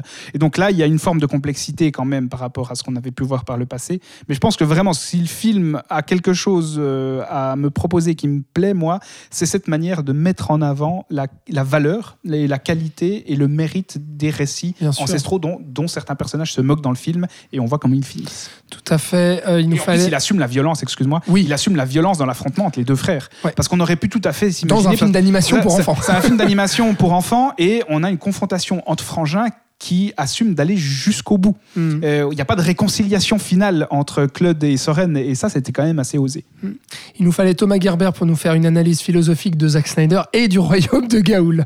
Merci. Euh, Thibaut, qu'est-ce que tu penses de ce film qui, moi, je rejoins, euh, juste pour donner mon avis, mais c'est vrai que je rejoins tout à fait euh, Thomas. En fait, c'est un petit, un petit film dans la filmographie euh, de Snyder, mais très honnête et une belle proposition aussi euh, d'héroïque fantasy, bien tenue et intéressante, notamment dans les, euh, dans les, dans les combats épiques. Est-ce que Thibaut est d'accord? Euh, pas exactement. Euh, non, mais alors, euh, sur ce coup, je serais ni spécialement virulent, ni spécialement enthousiasme, enthousiaste. C'est-à-dire que, enfin, je trouve que c'est avec Dawn of the Dead le film de Snyder qui est le moins marqué par son style, quand même. Mais au contraire, justement, de, de son tout premier film, là, il me laisse simplement froid. C'est-à-dire Pourtant, il y en a quand même beaucoup de ralentis dans oui, non, mais alors justement, ah, ah, il ouais, y, a- il y a quelques ralentis et, et c'est les, les, les, les quelques moments, je trouve, où il profite un peu de, des, des- de ce que permet, euh, de- enfin, des possibilités de, de l'animation. Il y a effectivement des très beaux ralentis, euh, notamment l'apparition du premier gardien au milieu des vagues euh, et des flocons au ralenti, justement, le premier cours de vol sous une pluie battante et euh, le, à la fin, il y a un plongeant dans les flammes aussi. Bon, c'est un peu trois fois le, le, même effet de mise en scène, mais, mais malgré tout, ça, ça rend assez bien. Et je suis d'accord, l'animation est, est assez impressionnante, le détail des plumes des, des chouettes Ah ouais. est, est vraiment bluffante. Mais Mais, mais pour le coup, bah, je, je trouve que pour le reste, la, la mise en scène de Snyder est quand même assez sage. Il y a, il y a quelques très beaux ralentis, effectivement, mais sinon, je trouve pas qu'on retrouve spécialement sa patte, ni qui, qui tente des choses euh, spécialement impressionnantes. Au contraire, puisqu'on l'a mentionné, euh, d'un, au contraire d'un George Miller, justement, sur, euh, sur les Happy Feet, qui là euh, expérimente beaucoup plus et, et profite justement de, des libertés de, de l'animation. Euh, Il y a quand même son plan signature, excuse-moi ouais, Thibaut, euh, qui est une relecture en fait de Coppola dans Apocalypse Now avec un soleil rouge et des hélicoptères Mm. euh, qui se dessinent en silhouette devant. Ouais, avec il les- le ouais, fait ouais, pratiquement dans tous les films. Et ben là, il le fait avec des chouettes. Effectivement. c'est la Ouais. classe. Mais, mais sinon, voilà, je trouve qu'il peine en fait à, à donner vraiment de l'ampleur. Pour moi, enfin moi, il n'y a, y a aucune scène que je trouve à part ces ralentis spécialement impressionnante. Je sais pas si c'est euh, parce que justement, je, je me suis posé la question parce que comme c'est que des personnages de chouettes c'est- et qu'elles ont euh, abs- quasi toutes la même euh, silhouette de loin, euh, je, je sais pas, je sais pas si c'est volontaire du coup qu'ils fassent quasiment que des plans rapprochés et qu'il y ait assez peu de, de plans larges vraiment qui puissent donner de l'ampleur à tout ça. Mais je trouve qu'on on est un peu enfermé euh, dans le cadre. Et au-delà de ça, euh, même si euh, je, je rejoins Thomas sur euh, le propos sur les mythes, euh, les vieux héros, etc., qui est assez intéressant, euh, là encore, euh, pour le citer encore une fois, je trouve que ça n'a pas le- la complexité et la pertinence d'un George Miller sur les Happy Feet. Enfin, voilà, c'est, Non, mais, c'est vrai, t'as raison. mais au-delà de ça, dire, je trouve qu'on on reste dans une aventure d'heroic fantasy ultra générique euh, et exécutée. Ils sentent vraiment beaucoup de passion. En fait, la différence avec un, avec un George Miller, Ouais. c'est que Snyder, il le dit Mhm. dans ses films. Et George Miller, il le Et, montre. et George Miller, il le montre. Voilà. C'est exactement ça. Mais, mais, mais aussi dans l'exécution, enfin, je- le- le- le- l'idée du, du basculement du frère du côté obscur, c'est, voilà, c'est- ça peut être intéressant, ça peut être vecteur de, de, de quelque chose d'assez fort, mais je le trouve assez grossier euh, dans l'exécution. Et euh, dans, dans- moi, j'ai un problème aussi avec l'univers qui a des aspects un petit peu fantastiques, mais que je trouve euh, pas, pas très clairement établis. Enfin, on a une espèce de magie avec des, des pierres, des pierres magiques que je ne comprends toujours pas à l'heure actuelle. Je Dans pas si vous les chouettes sont, sont immobilisées. Voilà. sont, Moi, je sont comprends pas. Comment ça marche, comment ça s'insère dans l'univers. Je, je trouve ça, euh, ça manque un peu de cohérence. Dans... Je pense que si tu lisais les 15 livres. Alors peut-être. Tu- là, là, on parle d'une adaptation dont je n'ai pas lu l'œuvre d'origine, donc euh, voilà. Ouais. Mon, mon analyse à ce sujet est assez limitée, mais voilà, c'est pas un film que je déteste spécialement, mais ça, me- Ça me laisse quoi. juste assez froid. quoi. J'ai Ah. l'impression d'un film d'animation assez lambda, quoi, Ouais. très joli, mais euh, qui me procure pas grand-chose. Ok. Bon, ceci dit, euh, j'aime le film comme Thomas, mais effectivement, là où je reconnais que c'est un petit film, c'est que pour tout dire, moi, je l'ai découvert euh, il y a à peu près un an. Euh, je l'ai pas revu pour l'émission. C'est vrai qu'il me reste pas grand-chose. Je m'en souviens dans la globalité, mais il n'y a pas beaucoup de détails, euh, de plans, de choses comme ça. Enfin, si, peut-être deux, trois plans, notamment les ralentis. Mais sinon, c'est pas un film qui laisse une empreinte indélébile comme peuvent le faire euh, les Happy Feet. Et puis, on, a expliqué pourquoi. Mais qu'en pense Florian? Alors moi, c'est un film qui m'a énormément emballé, que j'ai trouvé visuellement très très impressionnant, notamment comme comme vous en parliez avant sur les scènes de combat aérien et par la scène finale que j'ai trouvé très très lisible et très euh, avec euh, avec euh, un suspense, une tension euh, vraiment assez folle. Et au-delà de ça, euh, ce que j'ai énormément apprécié, ce qui m'a le plus surpris, c'est le traitement adulte de cette histoire.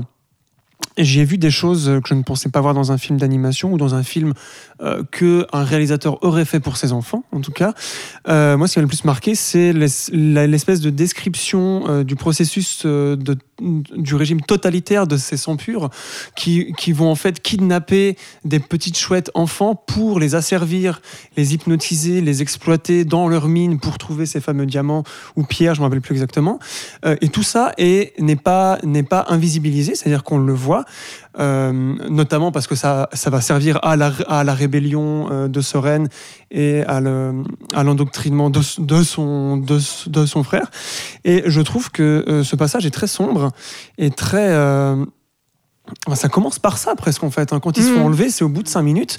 Et je trouve ça encore une fois assez couillu de commencer un film pour enfants. Alors qu'ils étaient Par censés prendre leur envol. Voilà, ouais, ouais. Mm. C'est-à-dire qu'ils sont tout de suite ramenés à une certaine ré- réalité qui peut faire écho euh, à l'humanité, ou en tout cas à des choses que l'humanité a historiquement connues. Et que euh, le film ensuite prend bah, du coup plus son envol et devient peut-être de plus en plus lumineux, plus positif. Mais ça, ça va avec euh, l'évolution du récit in- initiatique. Euh, et je trouve qu'il part de très bas et que du coup ça rend ce récit initiatique peut-être encore plus fort puisqu'il doit se battre encore plus euh, pour devenir, pour rencontrer ses gardiens, pour pouvoir euh, revenir et sauver son... Voilà, etc. Euh, moi c'est un film qui m'a assez bluff- bluffé, vraiment, visuellement aussi. euh, ouais. Ouais. Je m'attendais- pas à ça. Et d'ailleurs, je, je trouve pas que ce soit un film mineur de Zack Snyder. Peut-être mineur parce que c'est pas les Watchmen, parce que c'est pas Batman, bah oui. parce que c'est pas Superman. Mais euh, je suis assez bon d'accord avec Thomas. ouais. Je trouve que c'est un des plus touchants et euh, et où on le voit peut-être lui, le réalisateur, où on sent qu'il est là, et qu'il a peut-être euh, qu'on le sent plus en tant qu'humain, qu'il a mis plus de lui encore une fois. Et du coup, moi en tant que spectateur, ça me fait plus euh, adhérer au film qu'un truc plus impersonnel comme euh, comme Watchmen par exemple. Voilà. Et, alors, on n'en garde peut-être pas un souvenir impérissable, comme tu disais, Alex, mais n'empêche que ce qui reste de ce film, c'est cette approche assez radicale, assez Oui. adulte. Et ça, ça, on le retient. Ouais, Ça, on le ouais, retient. ouais, et je préfère sûr. retenir ça plutôt que les ralentis sur une chevelure d'une personne qui fait un virage à 180 degrés. Tu vois, Enfin, c'est quelque chose de plus marquant, je trouve. Oui, et- oui, oui, oui, de ça, plus positif à embarquer avec soi après la Je me projection. souviens, c'est vrai, ça m'a marqué cette radicalité pour un film pour enfants, encore une fois. Et puis, euh, ouais, cet univers euh, d'Heroic Fantasy. euh. Enfin voilà, quoi, ce qu'on peut dire sur euh, le, royaume de Gaoul. Alors, avec un budget de 80 millions, quand même, hein, euh, il en rapporte 140 dans le monde, soit un joli succès pour ce film d'animation, eh bien, sans prétention et sans grandes ambitions euh, commerciales, on va dire, pour un film donc de Snyder, et qui récolte lui aussi des. malgré tout, pardon, comme ses autres films, des critiques plutôt tièdes, ce qui est assez étrange, je trouve, étant donné.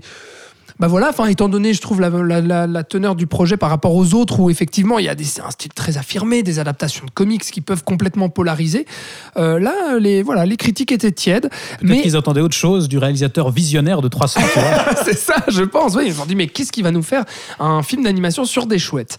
Mais après ce passage au film pour enfants, Snyder se lance à nouveau dans un gros projet, et pas des moindres, puisqu'il s'agit de son projet le plus personnel, ou du moins le seul qui ne soit pas une adaptation d'une bande dessinée, d'un livre ou un remake d'un film. D'ailleurs, Snyder coécrit le scénario de ce film guerrier qui invoque autant le jeu vidéo, le manga, l'heroic fantasy ou même les nazis. Oui, monsieur, il s'agit C'est Thomas qui va être content. il s'agit de Sucker Punch. Pour les jeux vidéo? Non, pour les nazis.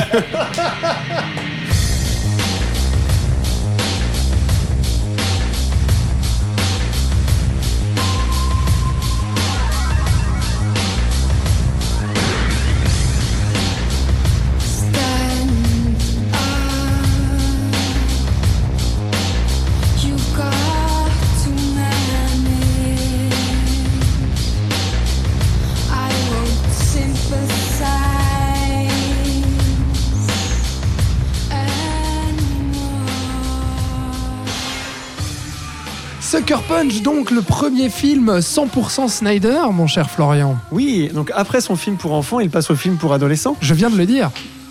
Eh ben je le répète, t'as un problème C'est l'auditeur, l'auditeur à un moment donné, quand il t'écoute parler, Voilà. Alex, il écoute plus. Mais c'est ça. Donc il faut répéter. Ouais, puis il On est vient- dans une émission consacrée à Zack Snyder, c'est important de bien formuler les choses Oui. et de les répéter. Oui. Et puis surtout que l'auditeur vient d'entendre euh, 30 secondes de musique là. Voilà, hein, et De Sucker la musique Punch. c'est compliqué.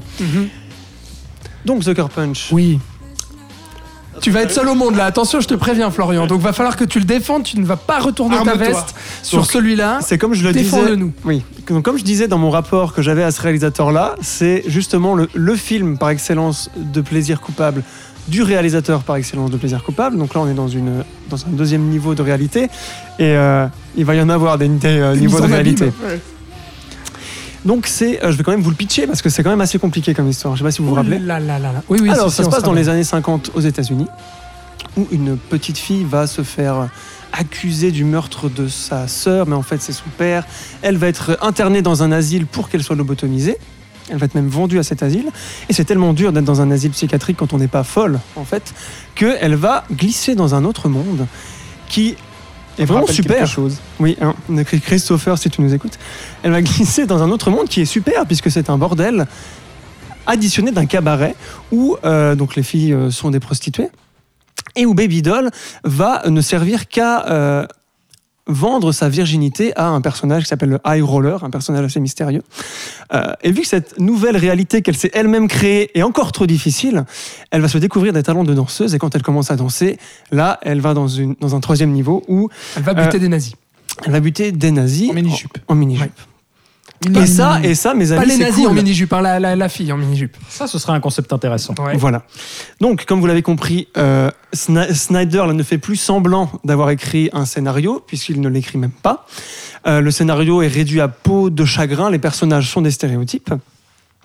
C'était peut-être l'excuse qu'il lui fallait pour euh, aller à 100% dans son côté visuel qu'on adore tous et nous mettre des ralentis, des zooms, euh, un design sonore absolument outrancier et tapageur, euh, de la saturation, enfin j'en passais des meilleurs, on en a déjà parlé, tout est poussé à l'extrême, Mais pourquoi tu dis euh, le scénario réduit à peau de chagrin? Parce que parce quand- que le scénario est, est une excuse à faire des séquences clippées dans Ouais, ce film-là. Oui, C'est oui, ça, oui, en d'accord, fait. Voilà. Et Je- puis que les dialogues, euh, Voilà, pas crête. hein. Exactement. On sent que Snyder a fait ce film pour se faire plaisir euh, et rendre hommage à tous les genres euh, de la pop culture qu'il aime et qu'il adore. Tu l'as dit, euh, les films de guerre, les films de zombies, le steampunk, euh, les, jeux ani- vidéo, les animés de mecha, Les samouraï, la science-fiction, Mission Impossible, euh, l'heroic fantasy, enfin tout ça. Ouais. La, la scène du train pour Le Mission Impossible. pourri, quoi. Voilà.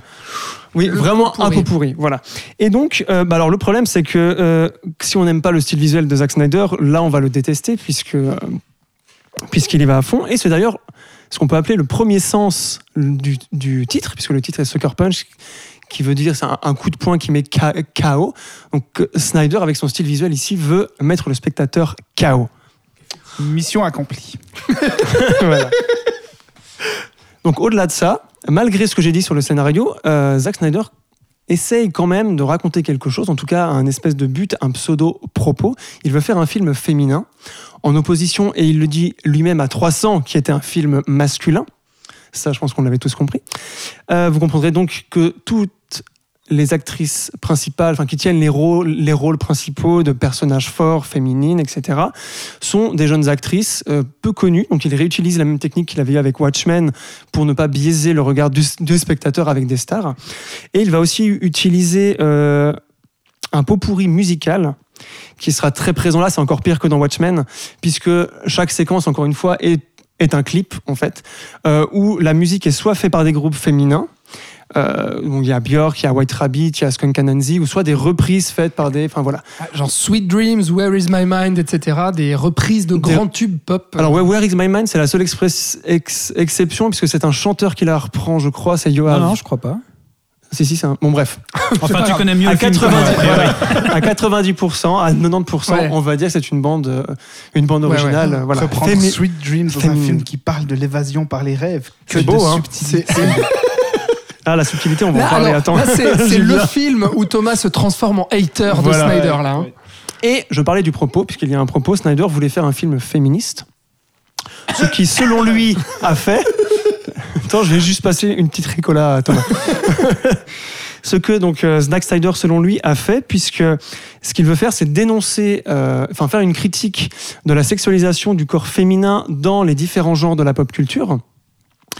Euh, donc, comme on le voit, elles sont, euh, elles sont toutes jeunes, tout juste majeures ou encore mineures. Ah, surtout Baby Doll, ouais. Voilà, ouais, elle est très très jeune. Elles ont toutes des mous un peu euh, qui nous rappellent euh, les, les maids dans les mangas japonais. Elles sont toutes habillées euh, sexy, très très serrées, plantureuses malgré leur âge. Elles sont toujours dans des situations où elles sont prêtes à se faire agresser sexuellement, elles se font violer, euh, etc. Donc c'est vraiment, euh, il veut montrer la femme dans son dans son côté le plus exploité par l'homme. D'ailleurs, les trois figures masculines, le high roller, euh, Blue, qui est joué par Oscar Isaac, qui est donc le proxénète euh, du, du bordel dans lequel, elle, dans lequel elle se trouve, Et le boucher. et le père, et le boucher, tiens, je l'avais oublié. Ouais. Le père aussi qui vend sa fille parce qu'il avait un inceste avec ses. Enfin bref, voilà, c'est Mhm. très, très subtil, hein, encore une fois.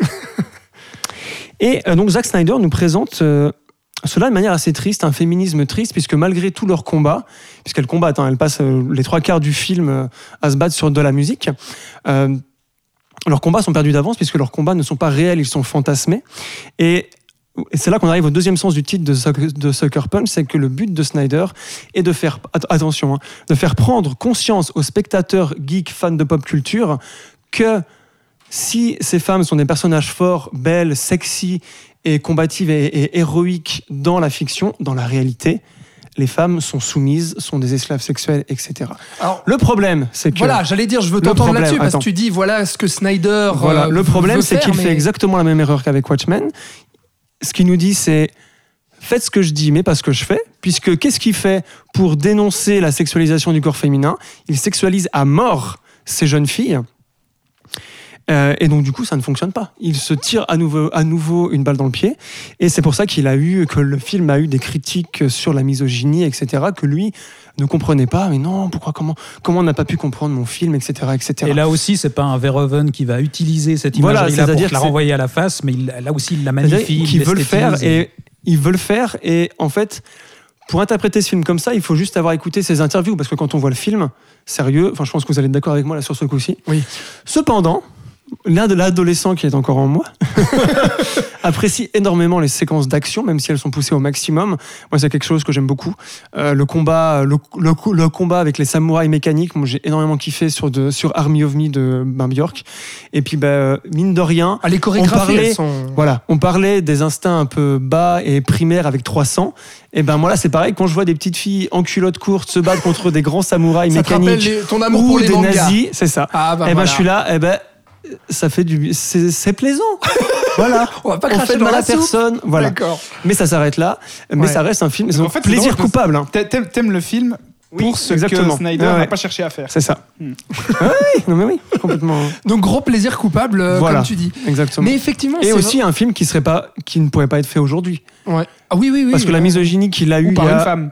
qu'il a eu, Ouais, voilà. Ou fait par une femme. par n'importe qui en fait. Je pense que montrer le corps de jeunes filles comme ça, il y a qu'au Japon qui peuvent le faire encore Non, sans non, être, ce que euh, dit Thomas, c'est que non, si c'était fait par une femme, Oui, ça j'ai bien compris. Ah pardon. Ouais, ouais. Ok. Bref, voilà. Oui, mais, euh, mais effectivement, pour moi, c'est un très très gros problème. Moi, j'avais vu le, j'avais vu une première fois le film. J'avais, ouais, j'avais été assez séduit. Je pense un peu, j'avais ce côté, je me souviens, première impression un peu plaisir coupable, où j'avais dit c'est quand même très très bête. C'est quand même vraiment, mais les dialogues sont vraiment torchés. Quand il y a des dialogues, dégueulasse. hein, ouais, parce ouais. que- Quand il y a des dialogues, et puis il y a toute cette mise en abîme, comme tu dis, qui, Qui, qui est inutile. mais qui est hyper Parce que- maladroite, surtout Oui, oui. c'est tellement mal écrit. Et puis ouais. t'as ce truc à la fin qui résout un peu le machin, où on revient finalement au, au- au- à l'hôpital psychiatrique qu'on avait quitté. euh, Et sur finalement, la lobotomie, c'est pas si terrible. Mais voilà, non mais c'est ça. Et pour au final euh, raconter quelque chose de, enfin voilà, vraiment euh, tout petit et puis très vain. Euh, donc je Et me puis souviens surtout mal même, expliqué, enfin, pas du tout expliqué, ça. en fait. Mais j'avais quand même ce plaisir coupable, ce qui n'a pas été le cas de ma deuxième vision pour euh, pour ce podcast où là effectivement j'ai assez déchanté moi qui aime Snyder, où là vraiment j'ai vu tous les défauts en fait qui m'ont explosé à la gueule et où je me suis dit ok donc en fait là il y a le, vraiment le melon du mec qui a explosé et euh, où il s'est senti trop en confiance et où il a exacerbé à la fois son style visuel et puis euh, ses thématiques etc où il a voulu se mettre à, à écrire et on voit que en fait faut pas laisser ce gaillard écrire mais qu'il faut lui filer un bon script ou un bon matériau de base pour qu'il arrive réellement à faire quelque chose d'intéressant. Parce que là euh, pour moi euh, ça marche pas. Et puis l'autre chose et, voilà ça m'a énormément dérangé effectivement ce, ce côté d'hypersexualisation aussi des, des, jeunes filles et tout ça parce que je sens en fait derrière que il a envie de le dénoncer mais comme dit Thibaut bah, il le rend tellement euh, iconique sexy cool fun etc que finalement ça dessert complètement son propos. Et ça en devient en fait une une sorte de comment dire où on sert la soupe aux geeks en fait où on imagine les, les, les, les gros américains obèses euh, geeks devant leur ordi euh, boutonneux euh, qui sont ah, génial la petite fille euh, Il y en a aussi en. Europe, hein, des comme ça. Non, mais bien entendu, mais je veux Mais- dire, voilà, c'est un Américain et, et voilà. Et Par- je sens qu'on s'adresse à ce genre de gars-là et du coup euh, qu'on veut flatter un peu le, le, le geek, euh, ouais, Mais par rapport à ça, moi, je suis pas tout à fait d'accord. C'est un problème qui est assez complexe, en fait, celui de la complaisance d'une œuvre qui veut dénoncer quelque chose en employant les armes de ce qu'elle prétend dénoncer. On a eu le scandale il y a quelques comme moi de mignonnes euh, sur Netflix, euh, aux États-Unis notamment, euh, qui, mettaient en scène des très jeunes filles qui essayaient de dénoncer justement l'hypersexualisation du corps des très jeunes filles qui bah, servaient la soupe notamment à, un public pédophile. Et les, Américains n'ont pas compris que le film dénonçait ça, mais justement parce qu'il le dénonçait en employant les mêmes armes que ce qu'il prétendait dénoncer. On a eu ça aussi dans Spring Breakers, par exemple, qui essaye de, dénoncer la, vanité de ces fêtes adolescentes, mais en employant les codes esthétiques qui séduisent ce public-là aussi.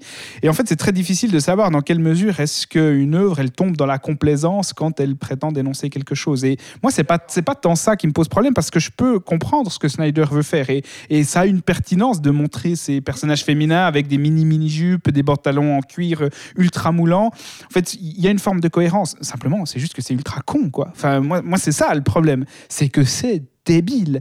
Enfin, c'est- c'est c'est d'une bêtise, son script et qui, qui est sidérante. C'est mal écrit. Florian, l'action, toi, t'as satisfait C'est dans mal le film. joué aussi, aussi. Hein. Faut, faut dire. hein. Ouais, c'est- Oscar c'est- Isaac, mais quel enfer, ouais, ouais. quoi. Mais l'action, la scène du train, mais c'est d'une laideur. Ouais, c'est horrible. C'est laid. Ouais, franchement, je- quand, quand tu regardes ce que Snyder est quand même capable de torcher en termes d'action, de lisibilité dans des scènes d'action, et que tu vois cette scène du train qui est un, un, un- un mélange, une choucroute melba d'effets spéciaux dégueulasses. Bah, un plan séquence où il fout absolument tous ces tics de mise en Exactement. scène, mais, mais poussé fois mille. Ouais. Enfin, on a Avec ralenti, zooms du zoom, du dézoom, des ennemis qui popent de nulle part de tous les côtés. Ah, la c'est spatialisation est incompréhensible. Ah, on a dû réanimer Thibaut à ce moment-là. hein. c'est vraiment immonde. Et par contre, c'est un film qui, qui est aussi un projet très personnel de Snyder, qui est certainement son film le plus personnel, et dans lequel on retrouve les théories de la science chrétienne et de Richard Bach. Ah. Parce que ben, l'imagination est une manière d'échapper euh, au monde réel. Mhm. Et c'est dans un autre livre de Richard Bach qui s'appelle Le Messie récalcitrant, sorti en 1977, il y a vraiment cette idée que le monde n'est fait que d'illusions, euh, que nous créons nous-mêmes pour notre propre apprentissage et pour notre amusement. Et Sucker Punch, c'est exactement ça. C'est des illusions qui sont créées par ces personnages féminins, notamment par Baby Doll, pour essayer d'échapper à quelque chose, pour essayer d'apprendre quelque chose. Et c'est donc thématiquement un nouveau un, film qui se rapproche un peu de, de la thématisation de l'imaginaire dans les, les théories de la science chrétienne. Mais c'est un gros film de merde. Moi, c'est vraiment... Et quand, quand je suis allé le voir au cinéma, mais je soupirais après cinq minutes. Ouais. Parce que la, la Et scène là, tu de générique... réinfligé, quoi. Ah mais franchement, je vous en ai voulu parce que me retaper cette daube. Mais bon, tu le sais, j'étais pas tout à fait concentré en le Non, renvoyant. Je me suis autorisé bien, hein. Quelques pas bien, messages Thomas. quand même en Pas bien. disant que je vous aimais beaucoup parce que j'étais en train de subir vraiment un supplice. Mais la scène d'ouverture sur Sweet Dream en ralenti. Ouais, c'est chaud, ça. hein. En fait, c'est Tout au ralenti. hein. Ouais, tout, tout au ra- toute la séquence est au ralenti. C'est- C'est des tics de réalisation qui deviennent tellement caricaturaux que moi, c'est exaspérant. En- Dans la salle, je lâchais des soupirs, mais à, en faire trembler Ouais. la toile. Moi, je l'ai pas vu au ciné, tu vois. Et Mais- là, c'est l'enfer. ouais, Euh, avant de laisser parler Thibaut, je voulais juste rajouter une, une dernière chose, c'est que moi, contrairement à, à- à toi, Thomas, je lui laisse une chose quand même, c'est la qualité de ses chorégraphies. Euh, Enfin, franchement, il y a aussi euh, face aux nazis, enfin les, les- les combats au sabre dans les camps, euh, dans les dans les tranchées, pardon, etc. Où ça a quand même de la gueule, on retrouve Snyder et tout. Par contre, le gros problème pour moi, c'est les mondes dans lesquels Baby Doll s'évade.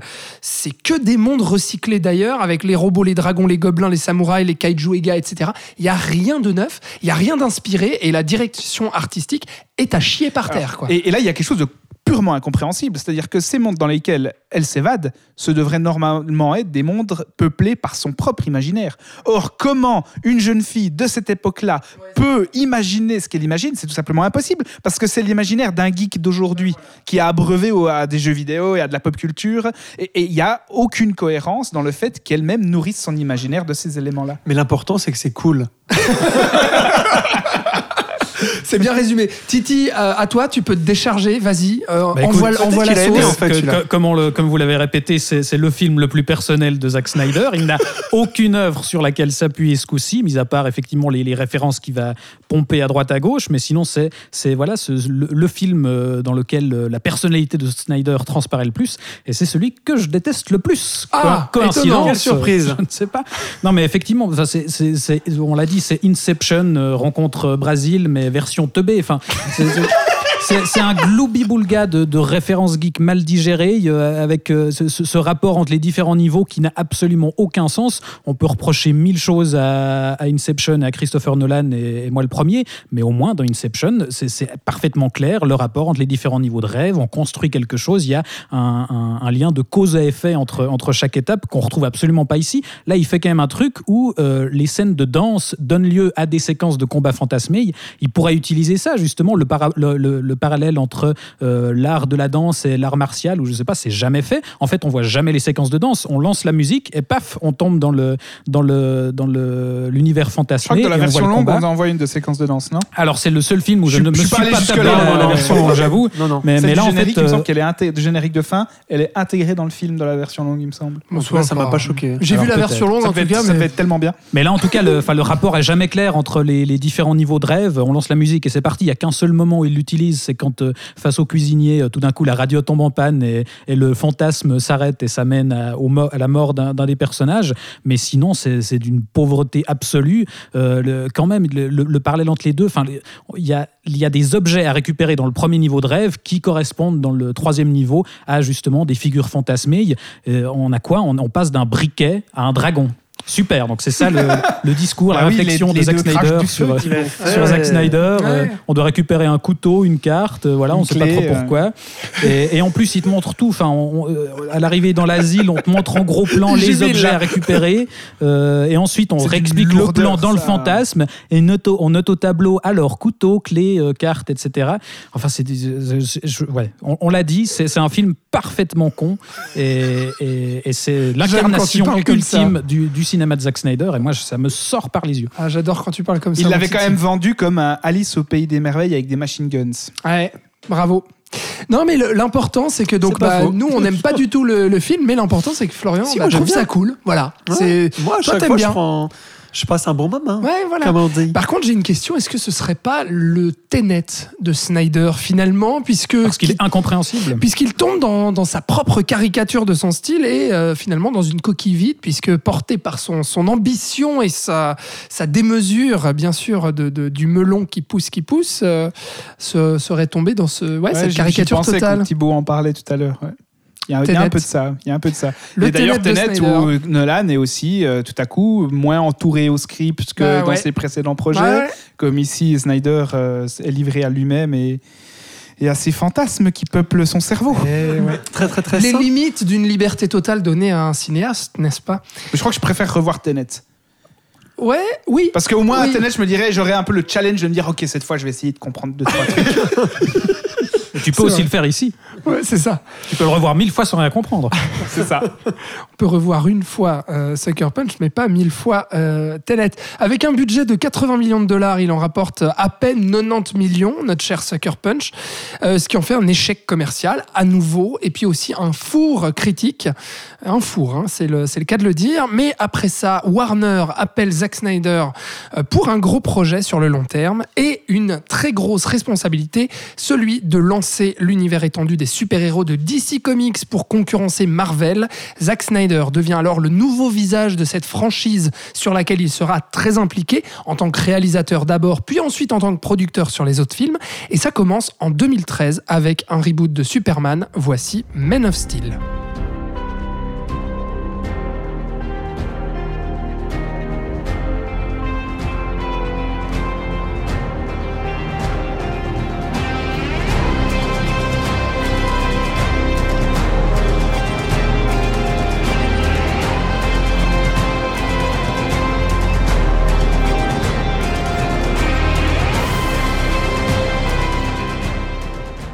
Et pour parler de Men of Steel, euh, qui de mieux euh, que Thomas, l'un des plus grands défenseurs du film, je crois, que je connaisse en tout cas. C'est vrai?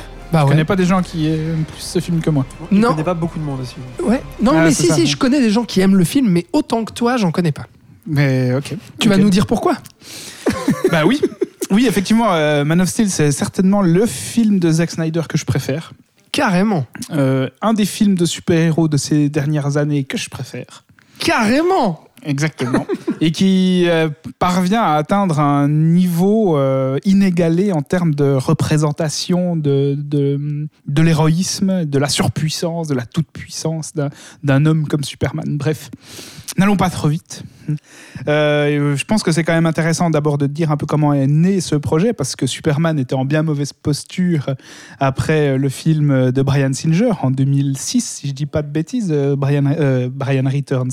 Superman Returns. Euh, je crois que le Brian Returns n'aura jamais lieu. suite, Non, là. ouais, c'est pas- non, ouais, c'est Mais oui, alors Superman Returns sort en 2006. c'est un très bon film quand même. Voilà, je voulais le dire. Oui, c'est un film qui, qui a le mérite de, de rendre un hommage euh, au film d'honneur, donc euh, qui, qui vaut pour ce qu'il est, euh, à mon sens, mais qui fait un peu un four, qui n'arrive pas à relancer la machine Superman. Et eh bien, la Warner commence à être un peu embarrassée parce que au milieu des années, fin des années 2000, euh, on se dit, mais qu'est-ce qu'on va bien pouvoir faire de Superman? Parce que Marvel arrive avec l'artillerie lourde. Euh, nous, les Batman, ça va peut-être arriver au bout gentiment, donc il va falloir pouvoir capitaliser sur autre chose.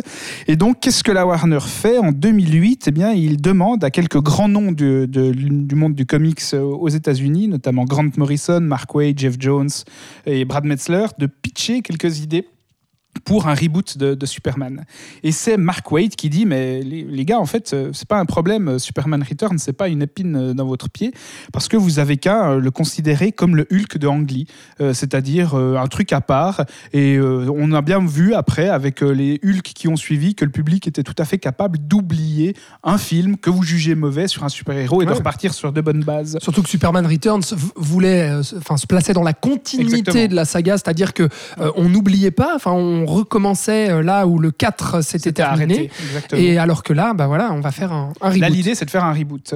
Et donc, il y a eu plusieurs propositions qui ont été faites à la Warner, notamment celle de Grant Morrison, euh, qui avait proposé un projet très proche de son All-Star Superman. Euh, et là, pour moi, ça, c'est un grand regret parce que c'est une des, une des BD de Superman que je trouve les, les plus intéressantes. Mais ce projet n'aboutira donc pas. Mark Millar et Matthew Vaughn ont, pré- enfin, ont proposé à la Warner une trilogie de 8 heures en tout avec une sortie tous les ans comme Le Seigneur des Anneaux, qu'il comparerait au studio au parrain dans sa manière d'embrasser le parcours total du personnage de la naissance à la mort pratiquement. Et donc le studio ben, rumine un peu toutes ces idées et puis va prévoir une sortie d'un film Superman entre 2010 et 2011. Mais comme Nolan est censé terminer sa trilogie Dark Knight à cette époque-là, eh bien euh, il préfère surfer sur cette vague Batman avant de lancer tout à coup euh, Superman. Et c'est d'ailleurs en travaillant sur Dark Knight Rises que l'idée de Man of Steel est née, puisque c'est le même scénariste qui travaillait sur euh, Rises avec Christopher Nolan qui va écrire Man of Steel. C'est David S. Goyer, qui est bien connu aussi du milieu du monde de, de l'adaptation de comics. Et il a transmis une idée à Christopher Nolan sur un film qui reviendrait sur les origines du personnage. Nolan a apprécié l'idée, il l'a transmise à la Warner. Et puis c'est la Warner qui dit bon ok votre idée elle nous plaît, avec notamment un parcours qui serait présenté comme ça mais un peu morcelé dans, dans, dans le récit pour revenir sur l'origine du personnage. Ah, pas de le non ra- chronologique. pas de le raconter en bloc comme ça, chronologique. Et donc la Warner va engager Nolan comme producteur du film, qui a un nom sur lequel on peut maintenant capitaliser euh, puisqu'il cartonne avec ses Batman. Et D'ailleurs, le film sera présenté comme ça, hein, sur l'affiche et tous les créateurs a- de Dark Knight. Il y a le nom de, de Christopher Nolan qui apparaît. Donc ils engagent Nolan, ils engagent euh, David S. Goyer comme scénariste. Et à partir de là, ben, il y a plusieurs réalisateurs qui vont être évoqués. Alors Thibaut sort le paquet de mouchoirs.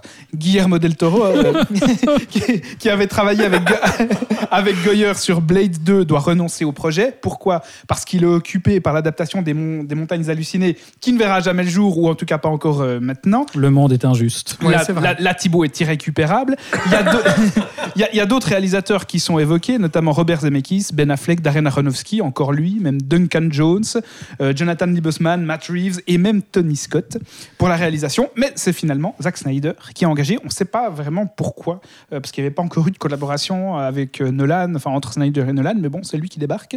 Bah ah oui, parce que c'était euh, c'était déjà un peu euh, dans la Warner maison, et quoi, tout. euh, Oui, oui, L'adaptation de comics, la maison, mais c'est pas le seul des noms qu'on vient Non, citer non, qui non, était c'est un vrai. peu à, à- à l'interne. mais l'adaptation de comics, on Mais disons que ce qui euh, voilà. surprend un peu à l'époque, c'est cette association entre un Nolan qui a une approche extrêmement réaliste du film de super-héros avec sa trilogie Extrêmement Batman, cérébral aussi. cérébral et, et- et réaliste, et euh, Snyder qui est lui est beaucoup plus porté, ben, comme on l'a dit avec 300 sur euh, et même Watchmen quelque sur chose de prim- primal, quoi. sur quelque chose de primal, sur quelque, sur quelque chose de, de plus terrestre et sur surtout quelque chose de plus fantasmé dans, sa représentation à, à l'écran, alors que Nolan avait vraiment envie d'intégrer ces univers dans un monde qui euh, ressemblait énormément au nôtre.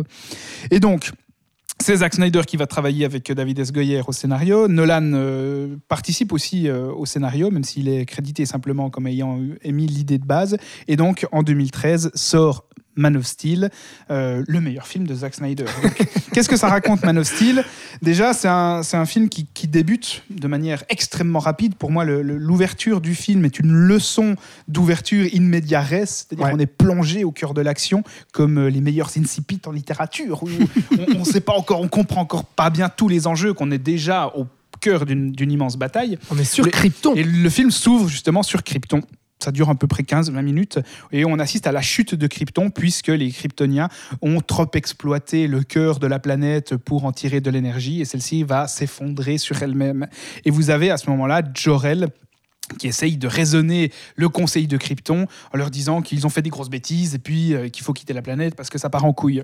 Et parallèlement à ça, vous avez le général Zod, joué par euh, Michael Shannon, euh, qui lui aussi a fait à peu près le même constat que, que Jor-El, mais simplement qui veut éliminer le conseil de Krypton qui a mené la planète euh, à, à- à sa perte. Donc chose qui n'avait pas été faite avant, puisque dans les films de Richard Donner, la chute de Krypton est quelque chose bah, qui s'est déjà passé. Donc Bah, le, coup- le- le film de Richard Donner raconte à peu près la même chose au début, mais, dans l'ordre inverse. C'est-à-dire que le putsch de Zod a déjà eu lieu, il a déjà ça. été maté, mais en soi, les mêmes événements sont évoqués au début. sont Exactement. évoqués mais ne sont Ouais. pas montrés. Là où justement Zack Snyder peut se permettre de le faire. Et puis la différence, c'est que avec le Superman Returns typiquement, c'est que Superman Returns, il a le poids de la saga énorme sur les épaules où en fait il doit s'inscrire dans cette continuité et essayer de raconter quelque chose, de raccrocher les wagons, de servir les fans et tout.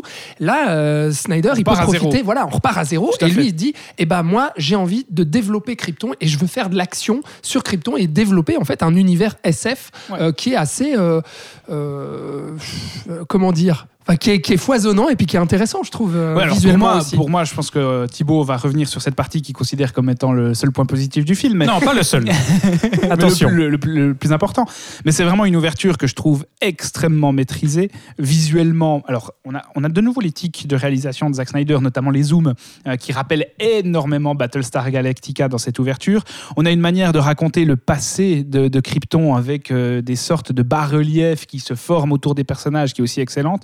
Et puis cette action qui, euh, qui est tout le temps lisible qui est spectaculaire. On a un casting qui euh, saute aux yeux comme étant une évidence avec Un des derniers grands rôles de Russell Ouais, Crowe. un des même. derniers grands rôles de Russell Crowe qui est vraiment excellent. Euh, je sais que beaucoup de reproches ont été euh, formulés à l'égard de Michael Shannon. Je le trouve très bon en Zod personnellement. Et donc, qu'est-ce qui va se passer au terme de cette introduction sur Krypton? Eh bien, c'est que Zod est capturé finalement et est, condamné à une sorte de prison stellaire euh, pour euh, ce qui paraît être l'éternité. Et les parents de Superman, donc euh, Jor-El et sa femme, eh bien, ont mis au monde un enfant de manière naturelle, ce qui n'est plus le cas sur Krypton depuis longtemps. Et puis, ils envoient cet enfant dans une capsule à destination d'une planète qui avait été repérée par les Kryptoniens auparavant comme étant un lieu potentiellement habitable, la Terre. Donc, ils envoient leur fils sur la Terre avant que la planète implose et euh, que tous les Kryptoniens disparaissent. Et donc, la suite du film, après cette introduction impressionnante, eh bien, ça va revenir sur euh, le parcours de Superman, mais comme on l'a dit, pas de manière chronologique, étant donné qu'on va le redécouvrir après ça pratiquement adulte déjà. Sauf que, eh bien, au moment où il apprend à devenir Superman et tout au long du film, ça va être parsemé, entrecoupé de flashbacks, d'épisodes de sa vie depuis son enfance sur la Terre, euh, qui ont compté pour sa formation et son parcours initiatique, en fait, qui le conduisent à devenir Superman. Et c'est en ce sens-là que je trouve déjà que le film a une grande qualité. Dans une époque, euh, à la f- au début des années 2010, où on se tape beaucoup de reboots, où à chaque fois on doit se retaper une heure de film où le personnage n'est pas encore le super-héros Ouais, ouais. qu'il va devenir et on nous raconte l'origine story. Comme on l'a déjà vu dix mille fois, là, il y a cette intelligence de parsemer le film de cette origin story et d'entrecouper euh, les séquences où Kal-El est déjà Superman, ou Clark Kent est déjà Superman, avec ce qui remonte à son origine. Ce que, ce que Goyer et Nolan faisaient déjà dans Batman Begins, Exactement. justement. Et je trouve que ça donne du sens parce que ça là permet on les d'éta- retrouve, ouais. ça au permet scénario. d'établir de la résonance entre les actes actuels du personnage et ce qui, euh, ce qui l'a mené là où il est aujourd'hui. Et on commence par de l'action aussi, ce qui, euh, dans les origin story euh, Bah oui, de films n'est pas- toujours le fois, cas. On se dit, allez, ça fait une heure, là. Exactement. on veut que ça pète, là. Et en fait, après, eh bien, le- le- l'enjeu principal du film, c'est que Zod, comme euh, Krypton a implosé, eh bien, a pu se libérer de, sa, prison stellaire et peut revenir sur Terre pour essayer euh, de retrouver ce qu'il y a en Kal-El, c'est-à-dire le codex de tous les Kryptoniens, le patrimoine génétique de toute une espèce disparue qu'il espère pouvoir faire euh, prospérer, faire renaître de ses cendres, notamment en terraformant la planète Terre pour la rendre habitable par des futurs Kryptoniens. Et donc on a Superman qui va découvrir qui il est, qui va apprendre à, développer ses pouvoirs et qui va devoir se combattre contre les siens, puisqu'on a un personnage qui est à cheval entre son origine euh, kryptonienne et euh, son, parcours terrestre. Ça, c'est hyper intéressant qu'on explore ça, euh, qui est vraiment quelque chose qui habite le personnage de Superman dans les comics, etc.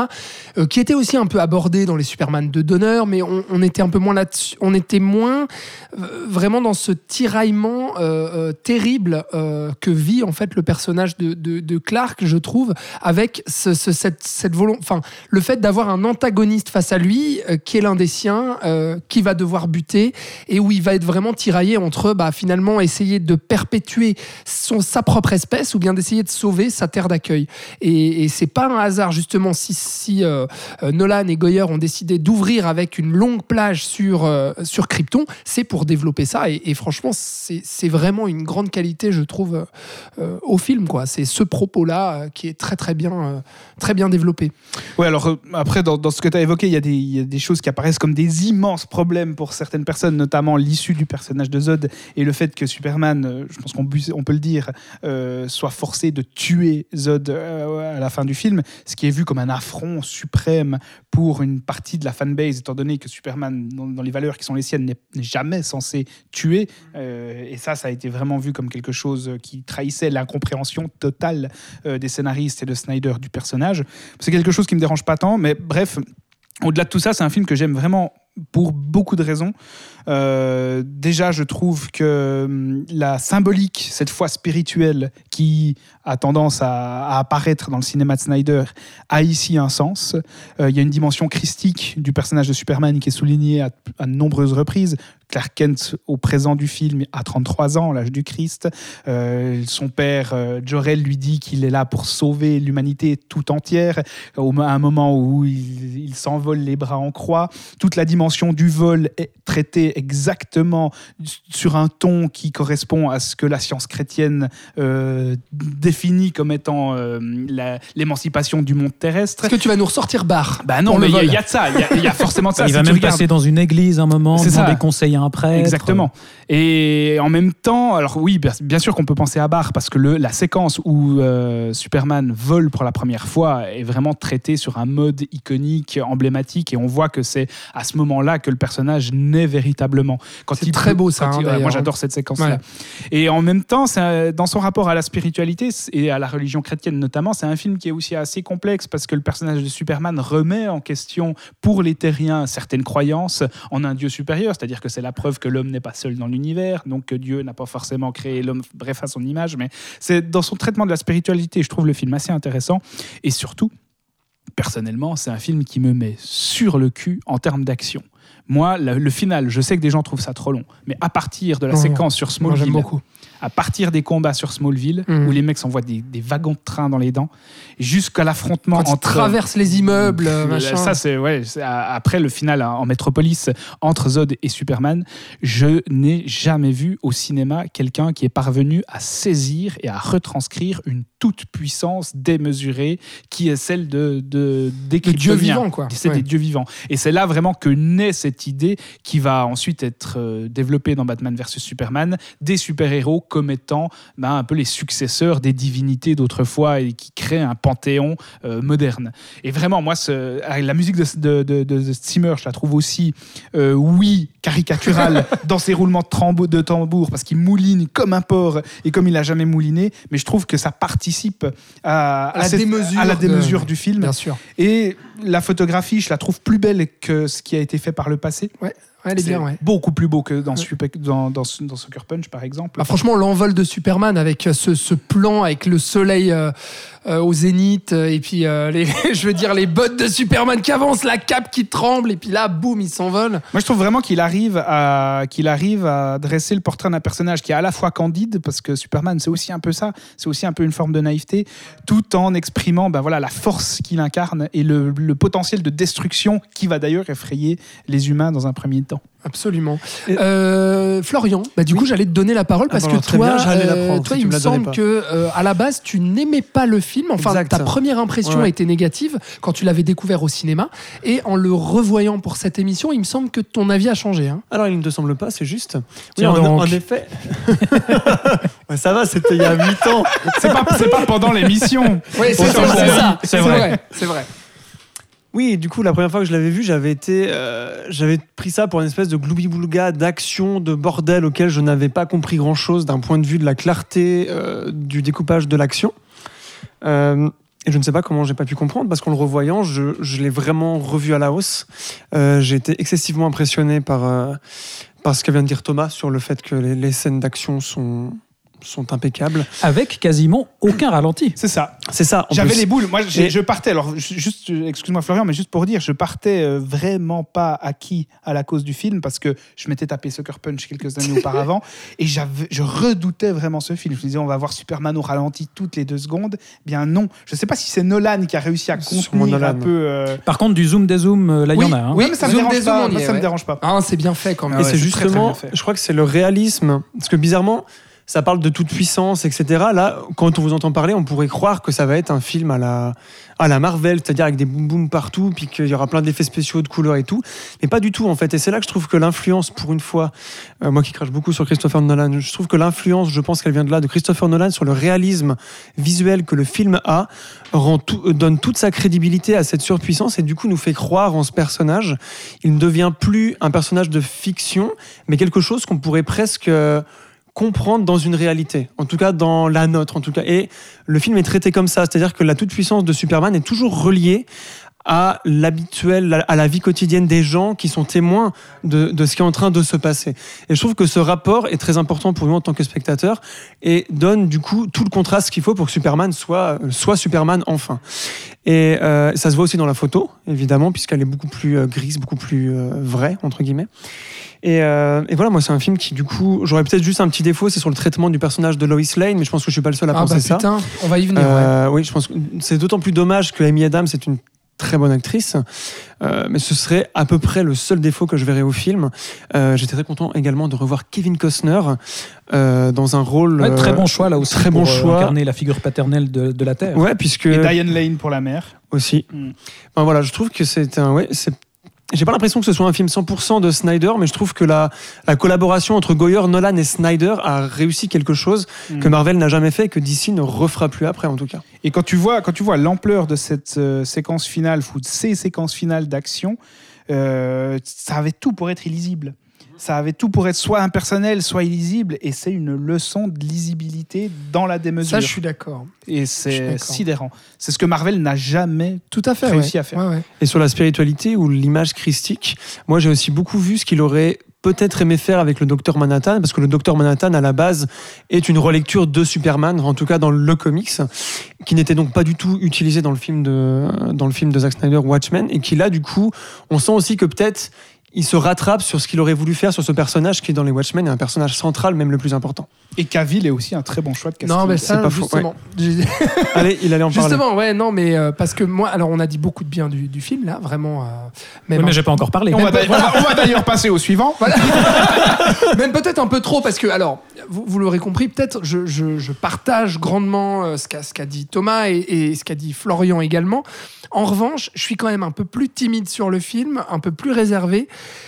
Euh, parce que je pense qu'en fait, cette collaboration entre Nolan Goyer et euh, Snyder arrive à quelque chose que je trouve finalement assez désincarné en fait euh, et assez artificiel. La construction non chronologique donne quelque chose, même si je comprends pour et notamment pour éviter de se taper ce, long tunnel chronologique justement d'origine story, etc.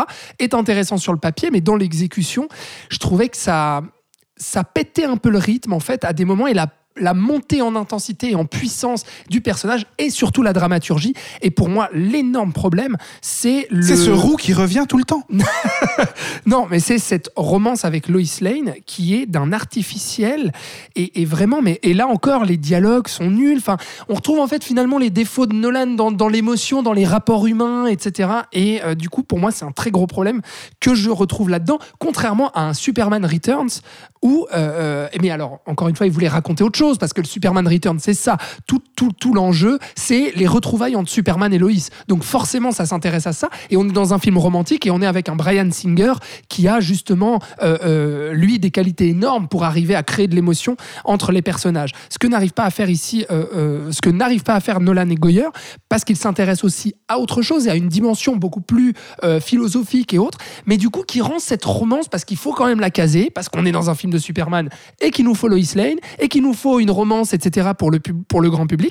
Et tout retombe à plat. Et pour moi, Amy Adams, la pauvre, elle a pas de place là-dedans. Et Henri Cavill, je trouve que c'est une huître, quoi. En tout cas, pour servir des dialogues, pour incarner cette figure euh, euh, euh, euh, athlétique, euh, euh, euh, cette dimension de, de, de Dieu vivant, etc. Il est très bien, cet Apollon un peu. Il est très bien physiquement, encore une fois. Et puis, euh, mais dès qu'il faut servir des dialogues, j'ai un peu de mal Mais avec je suis Cavill. je d'accord avec vos réserves sur le personnage de Lois Lane. Cela dit, elle n'est pas encore, comme elle le sera dans Batman vs Superman, un, un rouage Oui, narratif Tout important. à fait. Et donc ça passe. C'est clair que Bah- c'est une faiblesse du film, mais comme euh, elle n'est pas charnière ou comme il y a, il y a finalement peu d'éléments narratifs qui reposent sur ces interventions, Bah ouais, ça sert à rien. j'arrive à l'oublier. Bah ouais, mais Dans c'est ça le problème pour moi. Superman, on en parlera, mais elle devient un rouage important et là c'est hyper problématique. Alors je vais écouter Thibaut. Ouais, mais Parce que je bah, crois justement, que tu as les par- mêmes réserves que moi. Ouais, hein, par rapport semble. au personnage de Loïs, moi, le, le problème que j'ai, c'est qu'elle occupe quand même une partie du film que n'occupe pas du coup euh, Superman. C'est-à-dire que, euh, pour revenir aux bases, effectivement, moi, j'aime beaucoup euh, l'introduction. Euh, moi, j'y allais très sceptique à l'époque en allant le voir au cinéma, et les 20 premières minutes sur Krypton m'ont plutôt donné espoir. Moi, j'aime beaucoup la, la direction artistique, déjà, qui se démarque beaucoup de ce qui a été fait euh, par, euh, par Richard Donner à l'époque. Là, on est à mi-chemin un peu entre Avatar et l'univers de, de Giger, un peu Totalement. euh, biomécanique, Alien, etc. Ouais. Euh, le casting est très intelligent. Il y a, je, la petite réserve que je mettrais sur l'introduction, que je trouve qu'il y a peut-être un peu trop d'enjeux en parallèle, c'est-à-dire que la naissance de Kal-El, l'effondrement de la planète, le putsch de Zod qui est immédiatement maté, enfin, c'est-à-dire qu'à peine euh, euh, la révolution lancée, il est immédiatement vaincu. Enfin, il y a un sentiment d'accélération un petit peu euh, sur la fin, mais sinon, globalement, je trouve qu'on met en place très efficacement les enjeux à venir et, la problématique, et, c'était plutôt prometteur pour la suite. Mais dès qu'en fait, on a cette ellipse où la fusée de, de Kal-El va se- s'écraser sur la Terre et saut temporel, on retrouve un, un, un qui n'est pas encore Superman, enfin Clark Kent adulte qui accomplit cet exploit sur la plateforme pétrolière. On ne sait pas qui il est, comment il a été élevé, ses motivations, etc.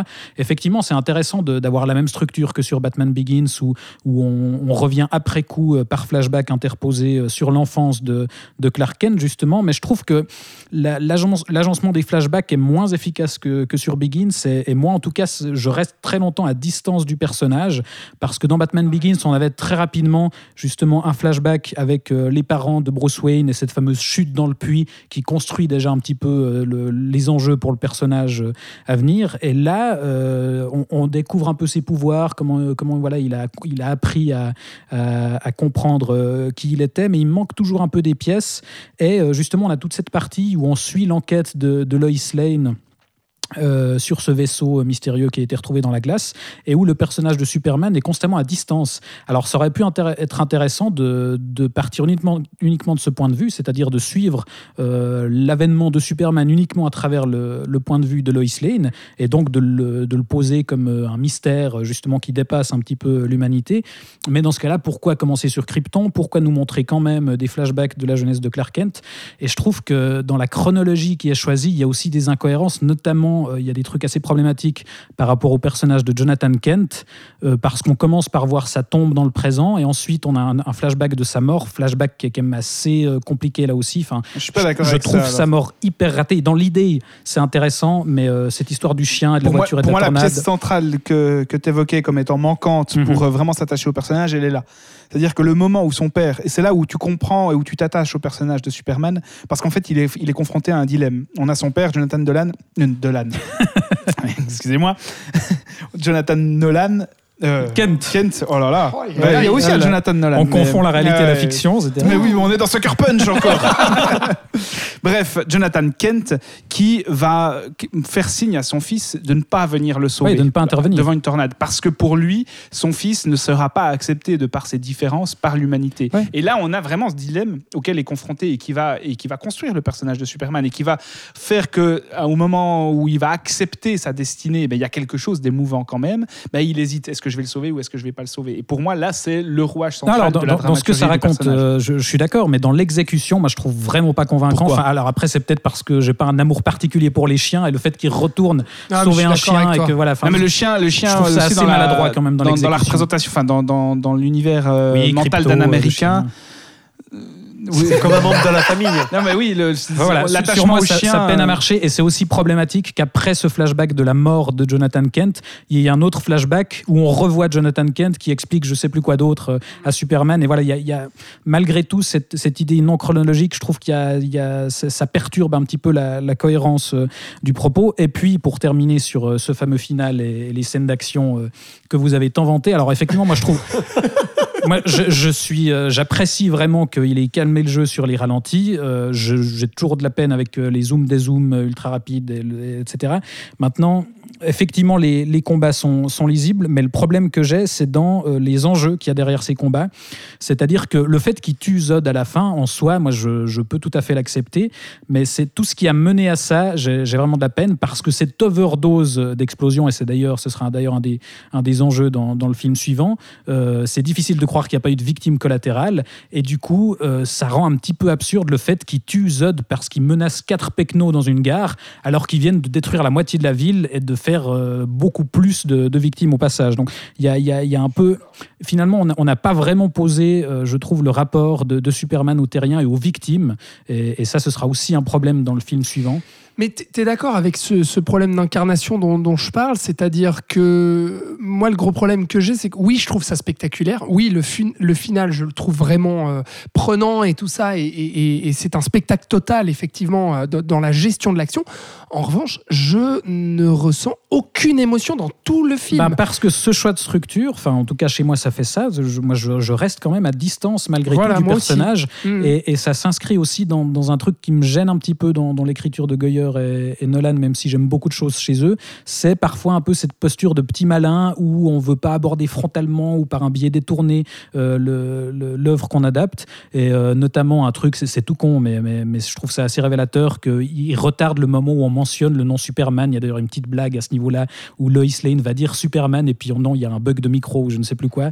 Et, on joue un petit peu avec ça et il y a une mise à distance qui du coup, moi, me bloque un peu. Mais c'est la, force et c'est la puissance qui est vectrice d'émotion. C'est moi, c'est ça. Franchement, je vibre pas forcément pour le destin du personnage. Juste avec la puissance des images. voilà. euh, Ouais. Bon. Il y a quelque chose de, de cinétique, quoi. Il y a- Mm. il y, a quelque chose de purement visuel. Je- loin de moi l'idée de comparer ça à l'émotion visuelle que peut procurer un Mad Max Fury Road, mais c'est un peu de cet ordre-là. Ouais, je comprends. Il y, a, il y a quelque chose qui vraiment me Bah. m'émeut Mm. visuellement dans le, le déploiement de, de toute cette Tu es puissance. ému par Man of Steel. Mais oui, oui. oui. Bon, eh ben, ce sera le mot de la fin, je crois. Voilà. Euh, de la fin pour ce film, puisqu'on en a encore deux autres à aborder, toujours dans les super-héros, n'est-ce pas, mes amis Et pas des Euh, moindres. alors, Man of Steel, avec un budget de 225 millions euh, de dollars, donc énorme, il en rapporte 670 millions, gros succès commercial donc, et un accueil critique plutôt positif à l'époque. Alors après Superman, Snyder attaque sur la suite directement et décide de ramener Batman dans l'équation pour un choc des titans, eh bien ultra prometteur et surtout énormément casse-gueule parce que des attentes immenses. On est en 2016 et c'est Batman v Superman.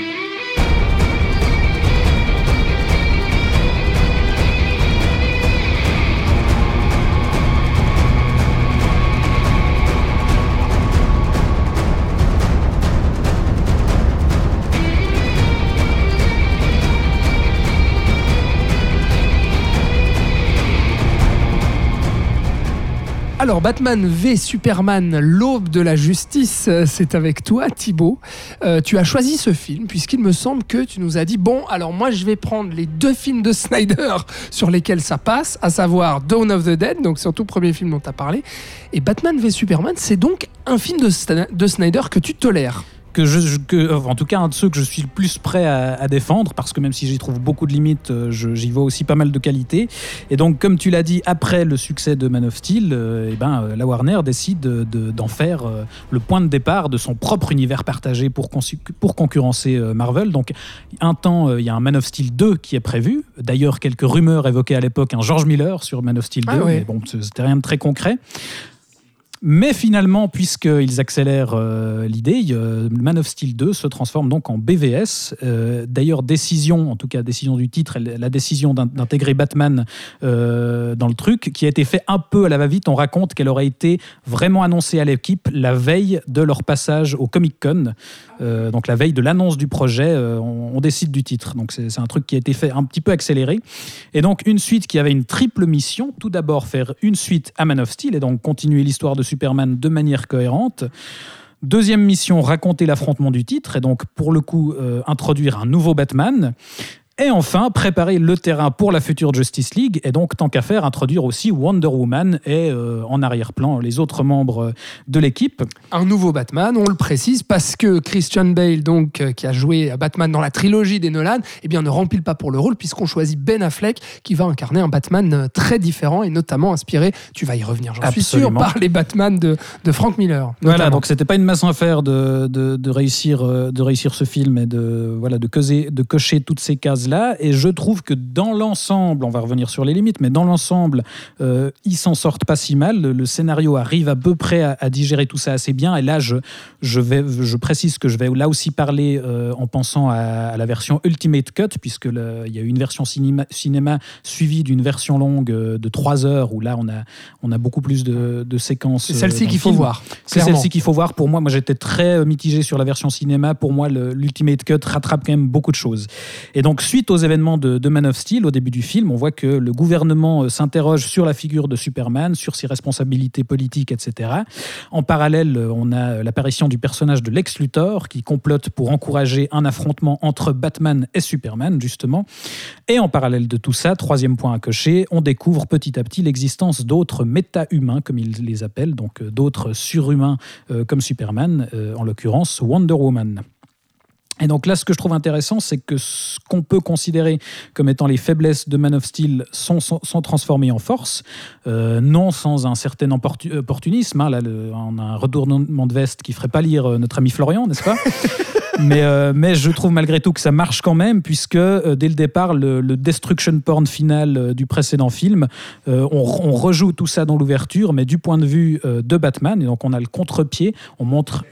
Voilà, on montre les conséquences de tout ça dans une, euh, dans une énième relecture euh, du 11 septembre, comme on l'a eu dans beaucoup de, de blockbusters. Et donc Superman, il passe du statut de sauveur divin à celui de menace potentielle. Euh, et je trouve qu'on a là à nouveau une introduction assez efficace avec un Bruce Wayne qui traverse l'apocalypse pour rejoindre justement la tour Wayne, qui, enfin les bureaux Wayne qui sont à, à Metropolis. Où ses employés attendaient quand même son feu vert pour quitter les Voilà, lieux. c'est aussi la Parce limite que de, voir tous les bâtiments s'écrouler autour d'eux ne suffisait pas. Il fallait que, Bruce Wayne dise, leur dise. Vous osez euh, partir. C'est ça. Malgré tout ça, je trouve que voilà, on a une, entrée en matière quand assez efficace qui, là aussi, pose les enjeux de, l'affrontement futur de manière assez claire et donne quand même, même si de manière un peu caricaturale, mais donne des bonnes motivations au personnage de Batman, qui est euh, là à nouveau un, un vigilant parano euh, obsédé par la sécurité. Évidemment, que quand il va voir un extraterrestre surpuissant et incontrôlable, ben, il va en faire euh, automatiquement son ennemi. Et donc là, comme on l'a dit, on va à, nouveau aller piocher l'inspiration du côté de Frank Miller et s'inspirer de, de son Dark Knight Returns, qui, euh, pour rappel, raconte euh, euh, l'histoire d'un Batman vieillissant dans le futur, qui, a, qui a rendu la cape et qui va sortir justement de sa retraite parce que le monde est au bord de l'implosion et là aussi, comme dans Watchmen, au bord de, de la guerre, de l'apocalypse nucléaire, et qui va être amené finalement à affronter Superman. Donc évidemment que pour cet affrontement, on va s'inspirer de, de cette œuvre ici. Et un Batman euh, solide, carré, euh, Voilà. brutal. euh, Et on se retrouve ici justement avec un personnage qui tranche de- des précédentes incarnations qu'on a vues, puisque ça fait 20 ans qu'il lutte contre le crime, donc il est usé, désabusé, il, il se fait plus trop d'illusions sur l'efficacité de son combat, et surtout, euh, ce, qui est, ce qui fait partie des choses un petit peu compliquées en termes d'adaptation, c'est qu'il prend plus trop de gants, et là aussi, euh, on a un Batman qui tue, euh, notamment dans, dans la scène de poursuite avec la Batmobile, où là, on flingue à tout euh, il désingue euh, du truand, en, veux- en veux-tu, en voilà. Euh, le combat de fin aussi dans l'entrepôt où on est à peu près certain que, que des gens y passent. Alors c'est pas la première fois y compris dans les comics, qu'on a un Batman euh, qui tue. Et en, en soi, je trouve que c'est justifié avec la version du, du personnage, puisqu'on explique que voilà, il est, il a été, euh, il est sur la fin de sa carrière et il est un peu désillusionné. Maintenant, euh, c'est un peu problématique quand Snyder revendique justement l'influence de, de Frank Miller, parce que si on lit attentivement Dark Knight Returns, Batman ne tue pas dans la BD, même si c'est ambigu à Il y a certains une endroits. ambiguïté dans un plan qui Il y a une ambiguïté dans un plan. cette scène du hangar. Voilà, que Snyder cite en disant Mais regardez, euh, il tue les, les gens, c'est à peu près clair. Mais, en soi, justement, tout le concept de, ce comics, c'est qu'il arrive justement pas à tuer le Joker alors qu'il est prêt à le faire, par exemple. On précise euh, quand il flingue à tout va que c'est des balles en caoutchouc. Donc on, joue sur cette ambiguïté-là. Donc c'est un peu problématique que Snyder arrive. Non, non, mais cette œuvre-là, euh, Batman est un, assassin euh, de sang-froid, donc on va faire pareil. Donc ça prouve encore une fois que la compréhension de, de Snyder de- du matériau qu'il adapte, ça a aussi ses limites. Malgré tout, je trouve que l'incarnation de Batman reste convaincante aussi grâce à Ben Affleck, qui, comme tous les acteurs qui ont incarné Batman, a été bâché euh, dès son annonce. Mais euh, là, je, trouve qu'il arrive à rendre ça authentique. Alors peut-être que malgré lui, il le fait aussi à travers son passif, puisque les années précédentes, c'était aussi quelqu'un qui a connu des déboires médiatiques, qui a eu des problèmes d'alcoolisme. Mais voilà, c'est triste pour lui, mais pour le coup, ça, rend d'autant plus crédible cette figure euh, fatiguée, justement, de Batman autant que de Bruce Wayne. Et, euh, et pour le coup, son, la mise en place de son côté, du côté de Batman, de l'affrontement, est assez cohérente. J'ai plus de peine avec euh, le côté de Superman. Mais en fait, on pose le, truc comme ça, c'est que Superman est censé développer une colère contre Batman à cause de ses méthodes, justement parce qu'il tue des gens. Et pour moi, ça pourrait être euh, justement cohérent si on l'avait pas vu euh, tout péter dans le film précédent et causer très certainement un certain nombre de morts, et que si on l'avait pas vu aussi tuer des gens dès le début du film, parce que je suis pas certain que le dictateur euh, africain qui fait traverser trois murs au début du film, il survive à tout ça, tu vois. Donc les méthodes de, Superman en soi ont pas l'air si différentes de celles de Batman. Donc pour moi, on a quand même un petit problème. Il faut quand même attendre la scène du, de l'attentat au Capitole pour voir Superman vraiment concerné par le sort des victimes et qui se disent oh là là, toutes ces victimes collatérales, c'est un peu dommage. Ouais, mais au-delà de ça, tout le côté justement de Superman et notamment la relation aussi avec Loïs, moi je, trouve ça mais passionnant et vraiment je pèse mes mots hein, sur euh, tout le questionnement qu'il y a justement sur et on revient à Watchmen et à Dr Manhattan euh, justement la menace que représente aujourd'hui Superman pour la société et surtout là où on a un Batman euh, euh, en, désillusion totale par rapport à la gestion du crime, par rapport au fait d'être un super-héros, là on a un Superman, mais lui qui était tiraillé dans Man of Steel entre les Kryptoniens et les Terriens, qui est mais, mais d'un comment dire, ouais, d'une désillusion, d'un dégoût en fait pour les humains et, et- et pour ce qui représente lui aussi d'une tristesse en fait. Et, et je trouve Henri Cavill bien meilleur là euh, dans Je ce registre-là. ouais.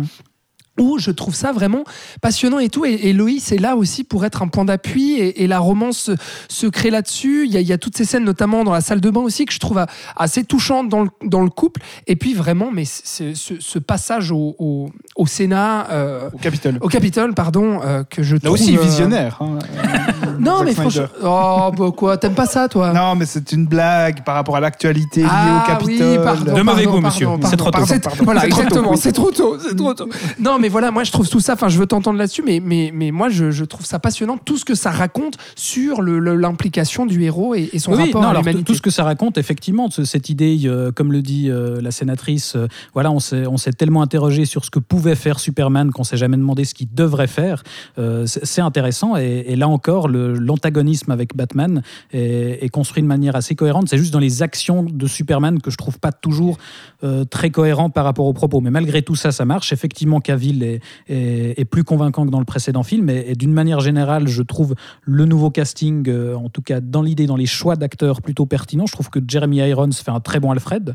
Euh, il a l'élégance et le flegme qu'il faut et l'aspect pince sans rire, il le vend euh, très bien. Même s'il en fait des caisses en, Lex Luthor, mais ça c'est un peu le syndrome post-Joker de Nicholson où j'ai l'impression que tous les méchants doivent, doivent cabotiner à mort, mais Jesse Eisenberg, le choix est Non. Est Ouais, gros plutôt point original. négatif. Il en, il en fait, non, mais il en fait L'enfer. des caisses. Mais finalement, je trouve le traitement du personnage pas inintéressant parce que là aussi c'est un peu facile, mais ils en font euh, littéralement un, un Zuckerberg un peu sociopathe. C'est pour ça qu'on va aller chercher euh, Jesse Eisenberg, euh, qui est hyper sadique. Enfin, il y, a- il y a quelques scènes comme ça, celle où il fait manger des bonbons au type à qui il veut demander des services, ou le, le coup du bocal de pisse, où il y, a, il y a vraiment un sadisme du personnage qui, où je trouve il arrive à le rendre assez dérangeant. Et euh, je, je serais peut-être seul sur ce coup-ci, mais je trouve que de ce- dans ce film-là, euh, Gal Gadot faisait à peu près illusion. Parce qu'elle ne parle pas.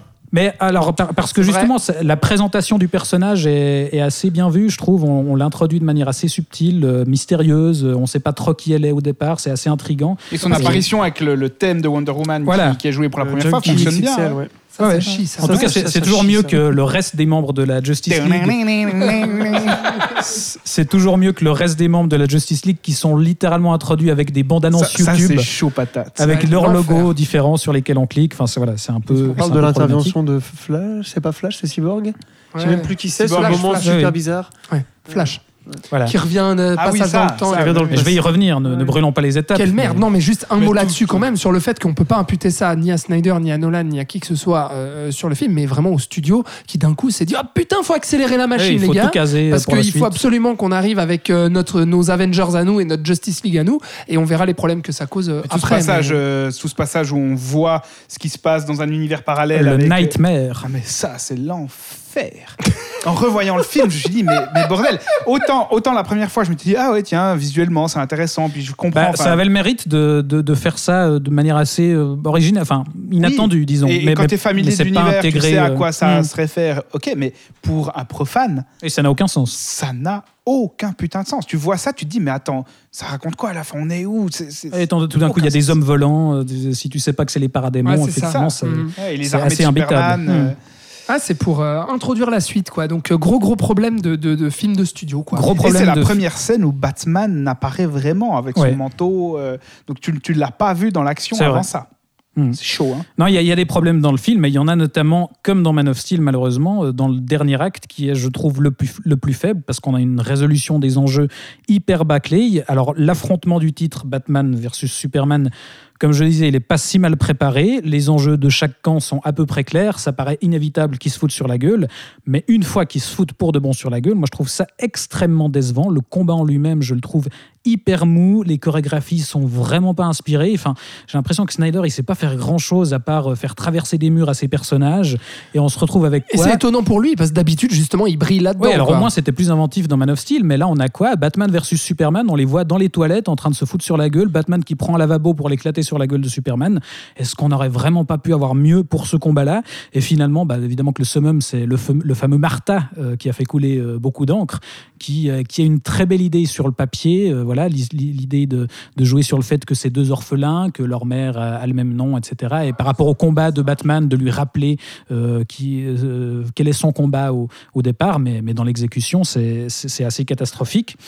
Et, euh, et c'est que le début parce que tout le troisième acte est problématique pour moi.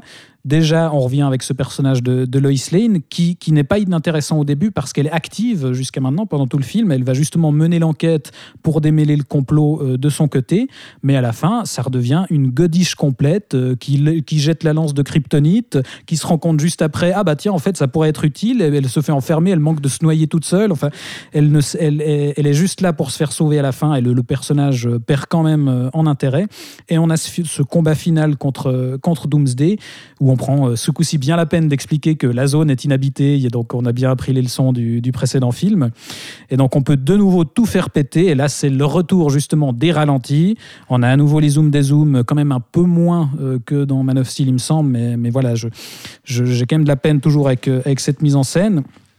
Alors, le, le coup- On a un spectacle généreux. euh, On a un spectacle généreux et euh, moi j'avoue qu'en tant que euh, euh, fan euh, de ces personnages-là, voilà la réunion enfin Ah ouais. de la Trinité euh, Batman, Ça Superman et chose. Wonder Woman, Ah ouais, ouais, ouais. ça m'a fait un petit quelque chose. Effectivement, comme tu le disais, je trouve que la, la musique est, Ça fait claquer des fesses. est, est- est assez efficace euh, à ce niveau-là. Hans Steamer, il est accompagné par, par Junkie XL et je trouve qu'il y a un peu plus de variété dans les thèmes. Aussi, le thème de Luthor qui est grandiloquent, euh, justement le thème de Wonder Woman aussi qui amène un, un nouveau truc. Mais en termes de mise en scène, moi, je, je dirais que je trouve plus intéressant justement le combat qui précède euh, dans l'entrepôt où Batman euh, désingue du truand euh, euh, Ah à ouais, l'appel et où ça. là il va très clairement aller s'inspirer des jeux vidéo Batman Arkham Ouais. au niveau des chorégraphies Ouais. et on a quelque chose d'un peu plus percutant justement Ouais. et d'un peu plus efficace euh, à ce niveau-là. T'as oublié de mentionner quand même Batman qui dit à, à Martha, donc la mère de, de Clark Kent, je suis un ami de votre fils. Voilà. Oui, ça quand fait il partie là, des- Je dis, ah bah oui, vu- j'avais vu avec la cape. Ouais. C'est pour ça que t'allais dire le Do You Bleed. Ah bah ça c'est génial ça. Quoi non Non, non, je pensais que tu allais revenir sur cette Ouais. femme. Enfin voilà, du coup Cette effectivement c'est un, géniale. c'est un film qui manque, Incroyable. qui manque beaucoup de subtilité sur certains aspects. Il y a énormément de problèmes, mais je trouve qu'il y a une vraie ambition et euh, la construction de l'univers partagé, même si c'est fait de un peu aux choses-pieds sur certains aspects. Je trouve que c'était prometteur quand même. Dans l'Ultimate Cut, euh, justement, on voyait déjà le personnage de Steppenwolf euh, dans une scène coupée. Euh, L'avertissement final aussi de, de Lex Luthor euh, euh, qui annonce l'arrivée prochaine d'une menace extraterrestre avec ce dernier plan sur le tableau retourné avec les démons qui, qui viennent du ciel, même si là aussi c'est pas très. Moi, je Avec son ça- espèce de, de- de discours nietzschéen où il dit que Dieu est mort. euh, On a l'impression de relire Zarathustra pour les nuls.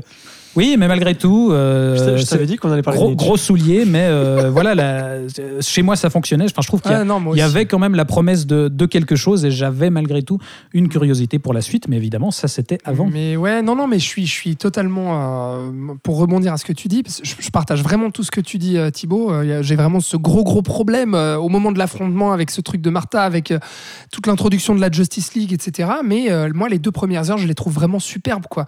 Dans le sens, dans, dans cet esprit euh, ultra sérieux, ultra noir aussi, euh, qui veut justement euh, continuer un peu tout, tout ce que Nolan a, fait avec la trilogie Dark Knight. On sent que c'est ça, hein, la volonté du film. Et puis où on a vraiment ce, rappel à, Watchmen. Quoi. Les deux premières heures, c'est ça, c'est du questionnement philosophique sur la place du héros dans la société et tout, que je trouve vraiment très très bien fait. Et encore une fois, cette progression dans la, avant l'affrontement, l'antagonisme entre les deux héros, je trouve excellent. On n'a pas parlé, ou bien pe- peut-être euh, je- je- j'ai eu une absence, mais euh, du, du moment de rêve euh, entre, comment dire, merde, avec Batman qui est enchaîné et puis Superman. On en a parlé, justement. Oui, oui. Mais ça, moi, je trouve très très bien. À part le, le truc. Mais c'est inséré volant. pieds justement, ça sort de nulle part et, et c'est justement comme je disais, c'est inattendu et, et ça peut être intrigant, mais, mais c'est quand même un peu grossier la manière dont on case ça.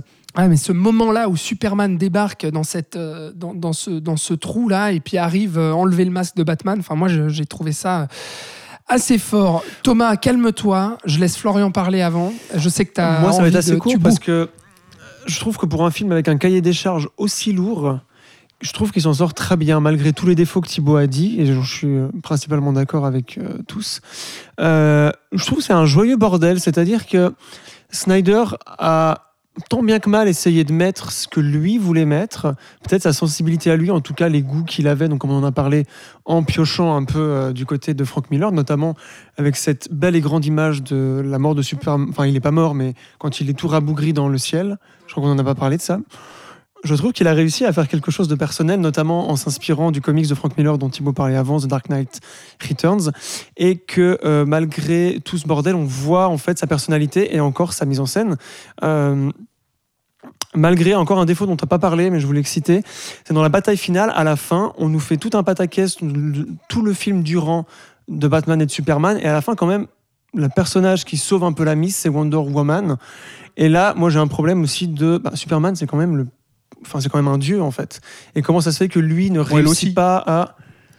Ouais, Bah oui, ouais, non, c'est vrai. Le, le problème, C'est le problème, c'est qu'elle, elle, elle tombe là, alors que Voilà, c'est ça. Il y a des, y a personnages qui sont construits depuis le début du film, C'est et ça. il faut un Deus ex machina, Wonder C'est ça, Woman. voilà, ouais. peu- Ouais, Ouais, c'est ça. Que, et puis, bah, je pense qu'on va revenir sur le problème de Lex Luthor. Enfin, moi, c'est quelqu'un que, qui n'est. C'est un On pas personnage besoin qui. de revenir dessus. Non Non, mais c'est un personnage qui tombe un peu comme ça, qui est très peu caractérisé, qui pour moi n'est pas bien joué par. euh, n'est pas bien joué par Heisenberg et qui euh, et qui là aussi rejoint le Deus ex machina c'est-à-dire qu'il avait tout prévu depuis le début et que ben tous tous ces trucs arrivent un peu comme des trucs à tiroir c'est-à-dire ah mais en fait j'avais prévu ça parce que machin bidule parce que truc bidule puis t'es là ah ouais d'accord mais alors pourquoi est-ce qu'on s'emmerde depuis deux heures à suivre des développements de personnages si en fait le méchant avait tout prévu depuis le début? Voilà je trouve que ça tombe un peu euh, comme ça sur la fin et donc je rejoins encore une fois Thibaut sur ce troisième acte qui est un peu euh, bâclé. Euh, mais encore une fois, euh, avec tout le bordel qu'il devait faire, euh, je trouve qu'il s'en sort pas si mal que ça. Et la scène d'attentat au Capitole, les poils quand même. hein. Oui, Voilà, quand même. Euh, Thomas, tu bouillonnes là. Tu as envie Non, mais de... pas tant que ça. Non, mais parce qu'en fait, euh, du coup, vous inversez vos rôles sur ce film avec Thibaut. Euh, c'est toi le hater là. Je n'irai pas jusqu'à directeur. Je trouve, que ça- je trouve que c'est vraiment un film raté et euh, Carrément. un film au, au grand potentiel raté parce qu'il y avait, il y a beaucoup de choses pour en faire un très bon film. Sur le papier, tout est là pratiquement Euh, et on s'approche du but. Sauf qu'il y a des défauts d'écriture que je trouve vraiment, mais absolument rédhibitoires. Le film est assez long, surtout dans l'Ultimate Cut. Et, vous prenez par exemple le personnage de Lois Lane, que vous trouvez bien écrite au début, qui se pointe vers un dirigeant africain, grande journaliste mondiale, Lois Lane, au Daily Planet, reconnue comme une des plus grandes plumes de la planète. Elle se pose devant le dirigeant africain. Elle n'a pas encore déballé ses affaires, parce qu'elle a le privilège de pouvoir l'interviewer. Elle lui dit Monsieur, est-ce que vous êtes un terroriste? Non mais sérieusement, on a, on, a, on a trois heures de film. la, la plus grande reporter de la Terre, elle commence comme ça. quoi. vrai, c'est vrai. Moi je suis là, non mais Ouais, je suis déjà là en termes d'écriture, il y a des gros, Ouais, gros ouais. problèmes. Surtout, en fait, il y a un nom qu'on n'a pas évoqué et qui pour moi est peut-être à la base de nombreuses choses qui me déplaisent dans le film, c'est Chris Terrio au scénario. Chris Terrio, c'est quand même le scénariste de Star Wars épisode 9. Donc euh, ça donne le niveau. Non, le scénariste de Star Wars épisode 9, c'est Twitter, voyons. très très bon. Très joli, ouais. Bravo. Hein. Très bon. On la garde. Ouais. Mais voilà, donc Chris Terrio, pour moi, c'est quelqu'un qui ne sait pas écrire, qui n'est là à la limite que pour essayer de, de recoller des pots cassés, mais maladroitement. C'est ce qu'ils essayent aussi un peu de faire ici. Puis le gros, gros, gros problème, c'est Lex Luthor. Déjà parce qu'il est extrêmement mal joué par Jesse Eisenberg, qui, qui est insupportable. Il en fait des tonnes. Enfin, moi, vraiment- Joker. non, mais c'est- catastrophique. Vraiment, Mhm. c'est un accident dans, Ah la, ouais, dans, la, dans la carrière d'Eisenberg. C'est pas un un mauvais acteur à la base. Et dans l'écriture du personnage et du plan que tu évoquais, Florian, c'est exactement ça. C'est-à-dire qu'on a, on a ce plan tarabiscoté pour nous faire comprendre qu'en fait, il manipulait Batman et Superman comme des marionnettes pour les faire arriver à un affrontement l'un contre l'autre. Mais en plus de ça, il donne naissance à Doomsday. T'es là, ouais, mais alors pourquoi tu as eu besoin de monter l'un contre l'autre quand de toute façon, tu allais créer une menace planétaire de l'ampleur de Doomsday? Ça n'a aucun sens. Mais tout ça, En fait- tout ce qui s'effondre dans le troisième acte. Encore une fois, le gros, gros problème, c'est le troisième acte. Mais en fait, je trouve que dans, le- dans le début, le film n'est pas assez généreux. Le- la séquence de Batman dans le hangar, je la trouve excellente. C'est très- un film où il y a assez peu d'action. Ouais, je la trouve très bien chorégraphiée et c'était un de mes bons souvenirs du film que j'avais vu à l'époque et que j'avais revu en version longue euh, quand il était sorti, mais que j'avais plus revu depuis. Puis là, en le revoyant une troisième fois, je- après deux heures, je me disais mais en fait cette séquence, elle, elle vient quand? Enfin, c'est et, et je ne me souvenais plus qu'il fallait attendre autant longtemps pour voir Batman en action et pour voir quelque chose d'un peu gratifiant en, en termes visuels. Et pour moi, le film. Il y a la scène prends- de rêve en Afghanistan quand même, où là, Batman. euh, oui, oui, joli, mais ça, comme, hein. comme on le disait tout à l'heure, elle tombe comme un cheveu sur la Mm. soupe. On ne sait pas ce que ça fout là. C'est la première scène où on voit Batman vraiment inter- Mm. intervenir. Mais il casse des bouches et puis c'est pas mal. Ouais, ouais. Mais en fait, ce que, ce que je trouve dommage, c'est que les, les enjeux des personnages de Batman et de Superman sont clairs. Leur opposition idéologique, elle est claire et elle est intéressante. Les deux présentent une version différente de l'héroïsme, du rapport à l'humanité. Les craintes de l'autre envers de l'un envers l'autre sont aussi cohérentes, pertinentes, intéressantes. Mais il suffisait de les faire s'affronter pour ça. Bah, C'est ça, en fait, le point culminant du film, ça aurait dû être leur affrontement. C'est ça, Et en fait, c'est que le début du troisième Exactement. acte. Tu peux, tu Bah peux ouais. virer Lex Luthor. Ou alors, à la limite, tu le gardes pour créer Doomsday, pour que ça donne un argument de- de- d'association entre Batman et Superman qui s'affrontaient jusqu'alors, pour ensuite aller s'a- s'allier contre une menace commune. Et Mais- dans un autre film, peut-être, tu vois, je veux dire, Éventuellement, pu, mais euh, c'est-à-dire que là, comme tu le disais Thibaut, l'affrontement Batman-Superman, il est hyper déceptif. Enfin, c'est- Mm. Je me souviens qu'en salle, au cinéma, au terme de cet affrontement, j'étais là, c'est tout.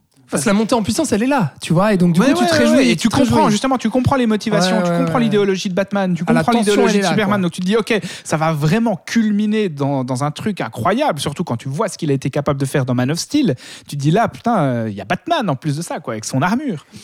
Et puis c'est hyper décevant. Ouais. Donc moi, c'est un film que je trouve très mal écrit. Vraiment, il y a des gros gros défauts d'écriture. Il y avait un potentiel. Ce que fait Zack Snyder, c'est pas tant- pas si mauvais que ça. Simplement, c'est écrit n'importe comment. C'est un film qui commence très lentement et qui finit beaucoup trop vite en fait. Ouais, aussi, c'est vrai, effectivement. Ouais, et donc, euh, bah, film euh, à sa sortie euh, qui a été euh, bah, un échec, on va dire, échec commercial et critique, parce que Commercial, c'est relatif. bah, c'est relatif, mais attention, parce que donc il y avait un très gros budget de Bon, il visait le- 250 il visait millions. le milliard. Bah voilà, donc euh, il en a rapporté plus de 870 millions de dollars, et pourtant. C'est considéré Warner a dit c'est un échec parce que on y visait le milliard parce que réunion de Superman, Ouais, de normal. Batman et donc du coup on visait le milliard. Et qu'il fallait arriver au niveau des recettes de Marvel surtout. Bah, Parce voilà. que DC est Ben toujours ouais. en compétition économique avec Marvel. Exactement. Et donc ils ont annoncé que c'était un échec. Pourtant, bah, on voit que le film a clairement rapporté de l'argent, quoi. Et justement, cela dit, si on compare vraiment, même si la comparaison n'a pas forcément lieu d'être, mais si on compare l'univers de DC au cinéma et l'univers de Marvel, quand bien même j'ai énormément de choses à reprocher à Batman vs Superman, je trouve au moins que c'est des films qui ont le mérite d'articuler des choses intéressantes, qui essayent de proposer une forme de, réflexion aussi simple soit-elle, qui aussi assument une patte visuelle qui est tranchée, qui est marquée, qui est la patte du réalisateur qu'ils engagent. Ils n'essayent pas de gommer les spécificités, les spécificités artistiques de chacun. Donc oui, c'est foiré, ou ça avait un potentiel immense, mais ça reste quand même plus intéressant que qu'avec les ça a le, Avengers. quoi. ça a le mérite d'essayer de faire quelque chose. Ouais, bien moins. sûr. Ce qui n'est pas le cas du film euh, qui va suivre. Donc. Mais donc ce, ce BVS, c'est quand même un, un très gros flop critique, hein, par contre, puisque Parce que c'est trop sombre. Mais ouais, exactement. Parce que, alors en Europe, euh, On veut du LOL. et notamment en France, alors le film divise. Euh, Il y a quand même des gens qui le défendent. Et puis là, on voit euh, bah, autour de cette table qu'on on est quand même quelques-uns à, y trouver pas mal euh, de qualité. En revanche, aux États-Unis, c'est le four complet. hein. C'est un énorme flop critique. Et puis notamment les fans qui ont énormément critiqué, enfin les fans des, comics et de Batman et de Superman qui ont énormément critiqué. Ce qui fait que du coup, Warner, euh, ils ont commencé à flipper euh, grave sur leur orientation, euh, euh, donc euh, un peu noir, un peu dark, un peu tout ça. Ce qui va du coup influencer énormément la production euh, de ce qui suit, car niveau désastre industriel, le prochain film se place là, les amis, parce qu'un an plus tard, en 2017, sort l'irregardable Justice League.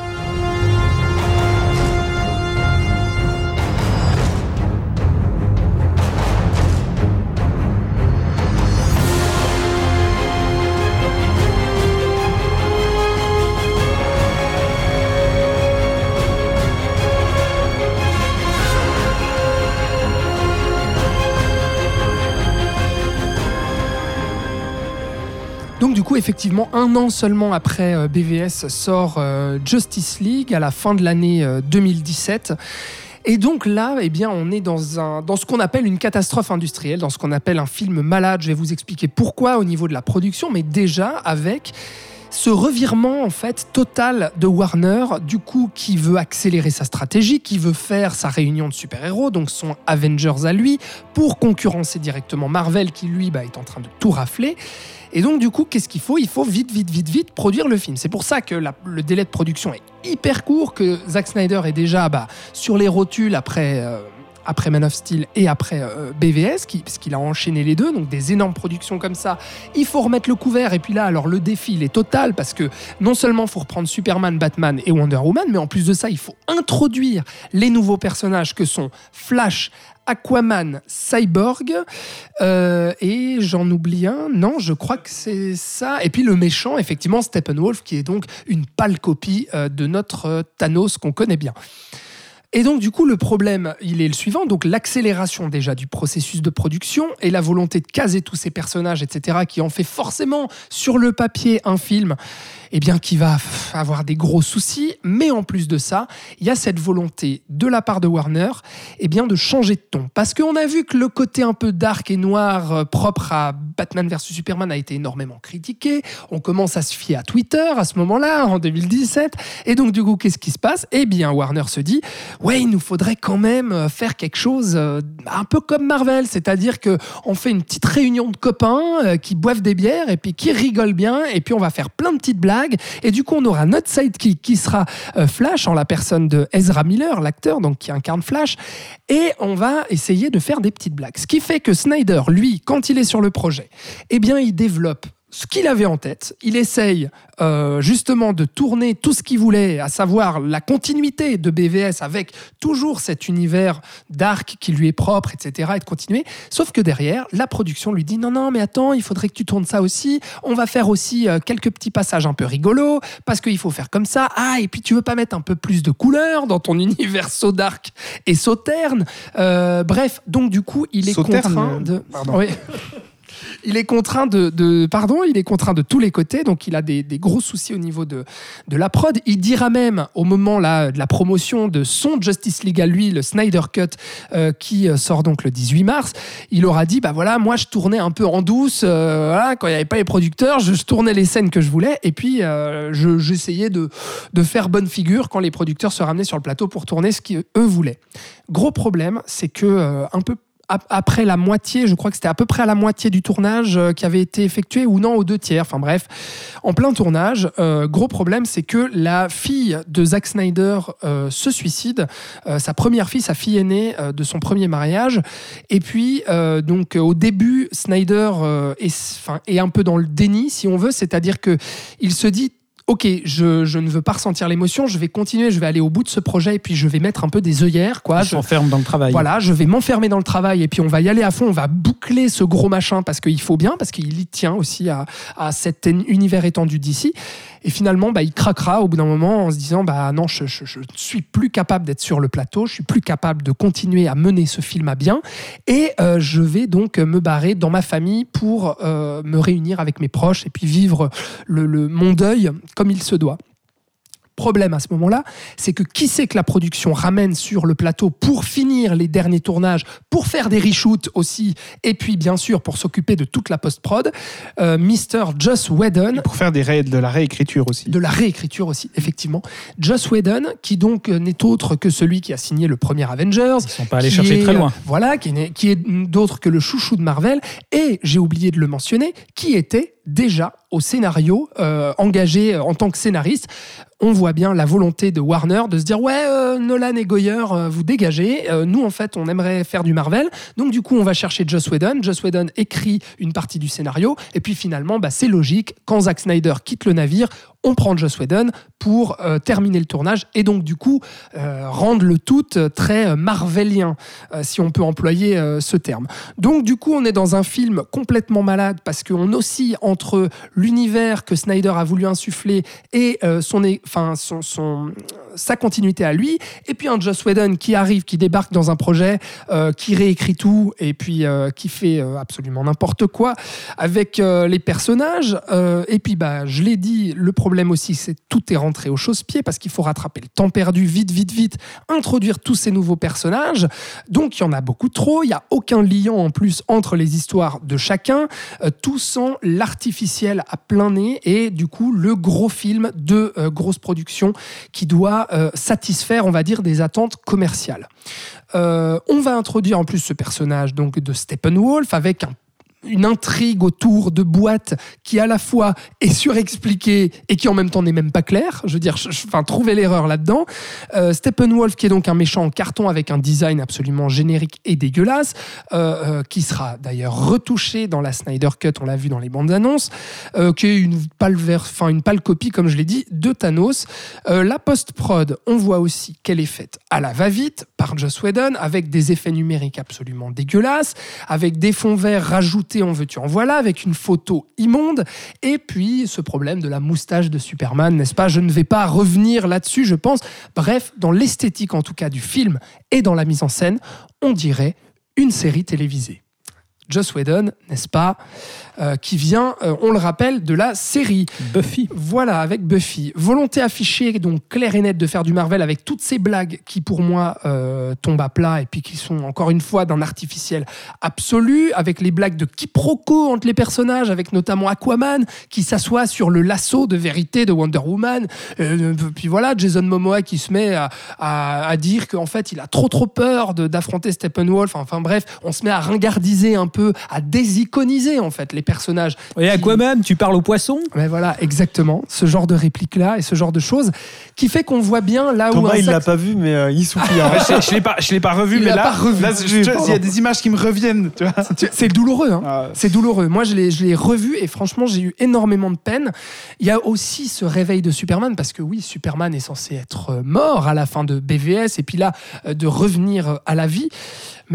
Oh my god, quoi. On est là dans. Mais c'est hallucinant. Il sort de sa tombe comme ça, il regarde Batman, il dit I know you.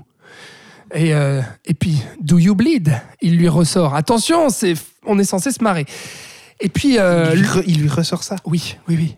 Superman qui regarde Batman et qui lui dit Do you bleed? Et après, Batman qui est par terre euh, avec des côtes cassées et qui dit Oh ouais, il y a quelque chose qui saigne, ça c'est sûr, oh là là. Ouais, exactement. Non, non, mais c'est chaud. C'est vraiment très, très chaud. Et, et donc là, vraiment, je suis heureux d'avoir oublié cette merde. C'est vraiment très, très, très compliqué.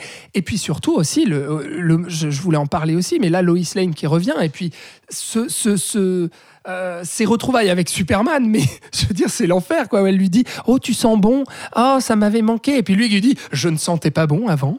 Enfin, non, mais on est là-dedans, quoi, dans le dialogue et tout, alors qu'on est censé. Enfin, je veux dire, Superman euh, est censé être euh, donc ressuscité, euh, retrouver son amour, Lois Lane. La, enfin. la question, la question, Alexandre, à ce moment-là, Oui. c'est est-ce que peut parler de ce film Bah oui. comme étant un film de Zack Snyder Et bah, j'allais Alors officiellement, c'est la seule personne qui est créditée à la réalisation. ça, tout à fait. Alors que Mais effectivement, c'est la que- question est et complexe. Lui-même ne l'a pas vu. Non. Ouais. Donc, Elle Sur les le conseils de. Nolan, apparemment. c'est vrai? Ouais, Nolan lui a lui a dit ne regarde ça. pas ce film. Ouais. C'est beau. Ouais, ouais. Non, non, mais enfin, on, voit, on mesure l'ampleur en fait du, désastre industriel et effectivement, on sent beaucoup plus. Pour moi, c'est clairement un film de Joss Whedon. On sent clairement plus Whedon, le showrunner, voilà, de série, comme j'ai dit, dans la mise en scène. Euh, et puis aussi, cette volonté.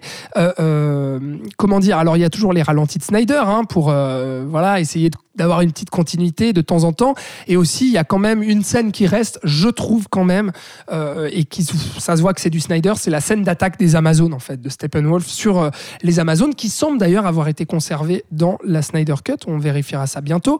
Euh, et puis qui est très bien chorégraphiée aussi. Mais sinon, sur tout le reste, mais c'est monté, mais, mais, mais au hachoir, de manière dégueulasse, filmé en plan moyen et en plan américain, euh, avec mais zéro saveur, zéro idée de mise en scène et un final, mais au secours le final avec la famille d'humains qui est sortie du chapeau comme ça parce qu'il faut une famille Les euh, Russes, Ah, là, tu, du- tu sens que ça a été crois, ouais. intégré au chausse-pied, ça. Ah hein. ouais, bien bien Parce qu'il fallait euh, une, Et- une problématique humaine. oui, euh, et, je crois elle que est la local- monde. La localisation du, du combat final a aussi été modifiée, mais quelques semaines avant la sortie, Ouais. où ils ont dû tout retravailler les décors numériquement. Ah mais c'est Ça, ça ne fonctionnait parce qu'il y a pas, du coup crois. un fond, un ciel rose Ah ouais. euh, dégueulasse. Ça, je sens qu'ils ont mis un filtre. Ça, ça s'est imprimé sur Oh, ma rétine avec ces espèces de vers de terre euh, qui sortent de terre avec du violet fluo. Ça, autour. Non, mais ça, ça c'est. Enfin voilà. Donc c'est horrible. euh, et puis euh, bah, cette famille d'humains, encore une fois, où on se dit mais d'accord. Enfin ça, ça en devient risible en fait.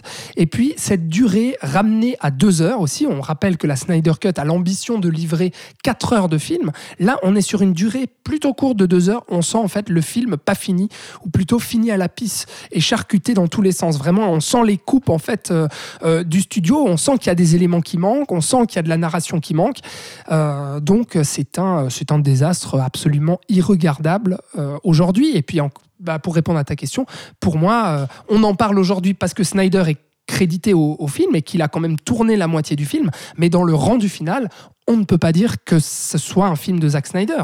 Selon les dires euh, des acteurs qui ont fait les reshoots avec Whedon et de plusieurs collaborateurs de Snyder qui avaient commencé le projet avec lui, le film euh, final aurait 80% des reshoots de Whedon. Ce qui en fait clairement un film de Joss Whedon, ce qui n'est pas étonnant quand tu vois le rendu et puis tout ce que tu viens de dire.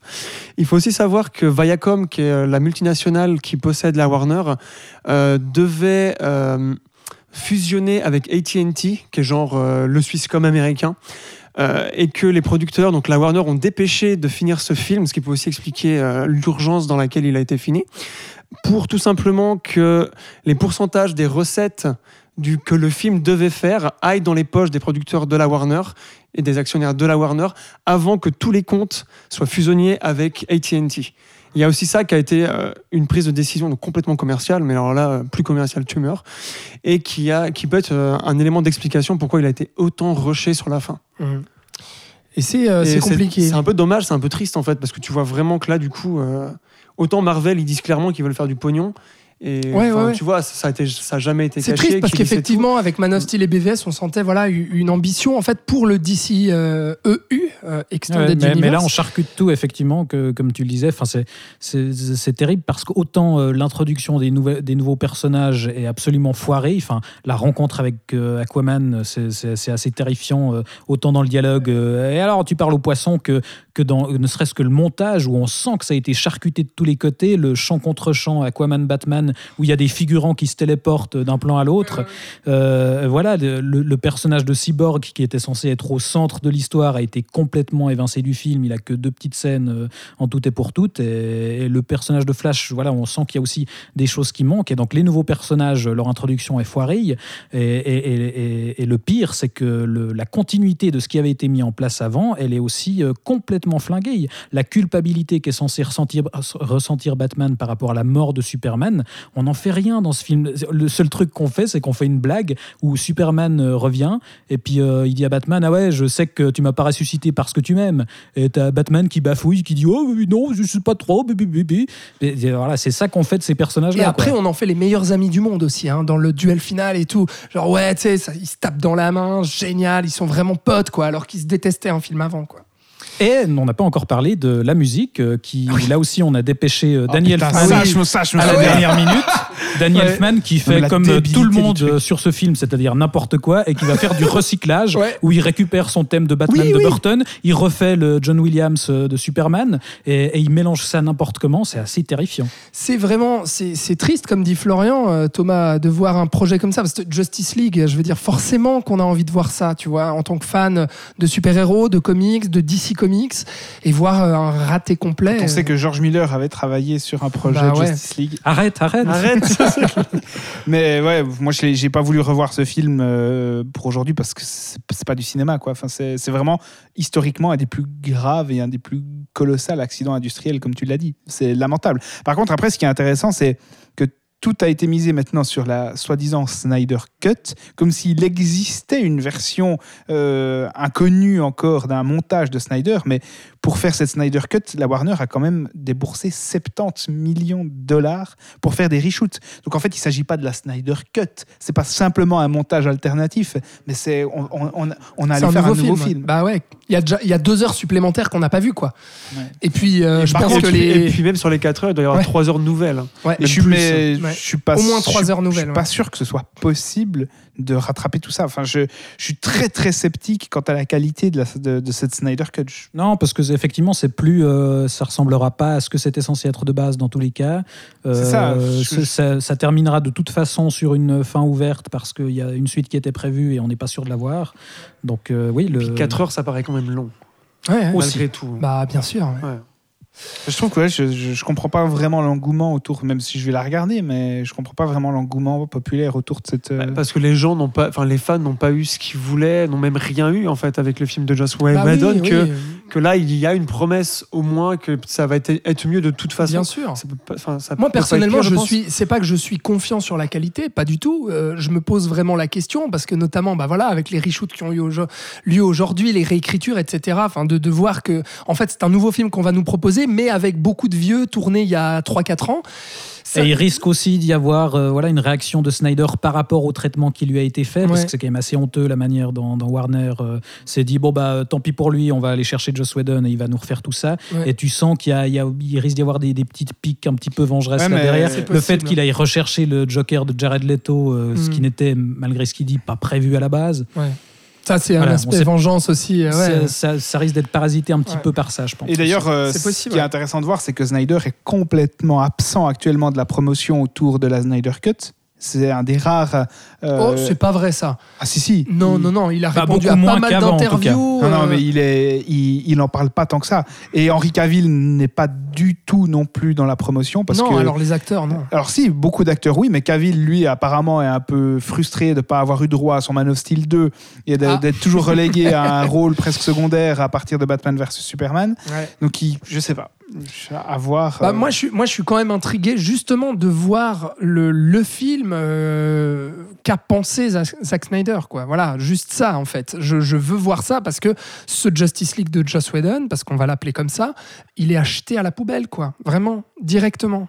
Trash bin direct. Et Bah, donc, ce- du coup- voilà, là, là, ce sera le, le baroud d'honneur de, de Snyder, parce que même si euh, le film est un, enfin, ce montage est un succès et que les fans euh, font le même forcing que pour la, la Snyder Cut pour avoir une suite, euh, c'est évident que c'est plus dans les projets de, de Warner. Le, le prochain film du DCU, si on peut encore l'appeler comme ça, euh, ce sera euh, notamment Flash qui devrait un petit peu rebooter le tout et, et- et- et boucler la boucle en fait de, de cet univers partagé. là. Aquaman 2 Il y a Non Aquaman 2 aussi, mais, mais là aussi, voilà, on sent qu'ils ils sont en train de partir dans d'autres directions avec euh, le prochain film de Batman par Matt Reeves, où là, on n'est plus du tout dans la continuité, où on part dans des projets indépendants. N'empêche, ça, c'est quand même un, un petit, une petite prouesse que James Wan ait réussi à faire un aussi bon film avec Aquaman. Mhm. Après, c'est Dobas. Aussi bon, attention, calme-toi.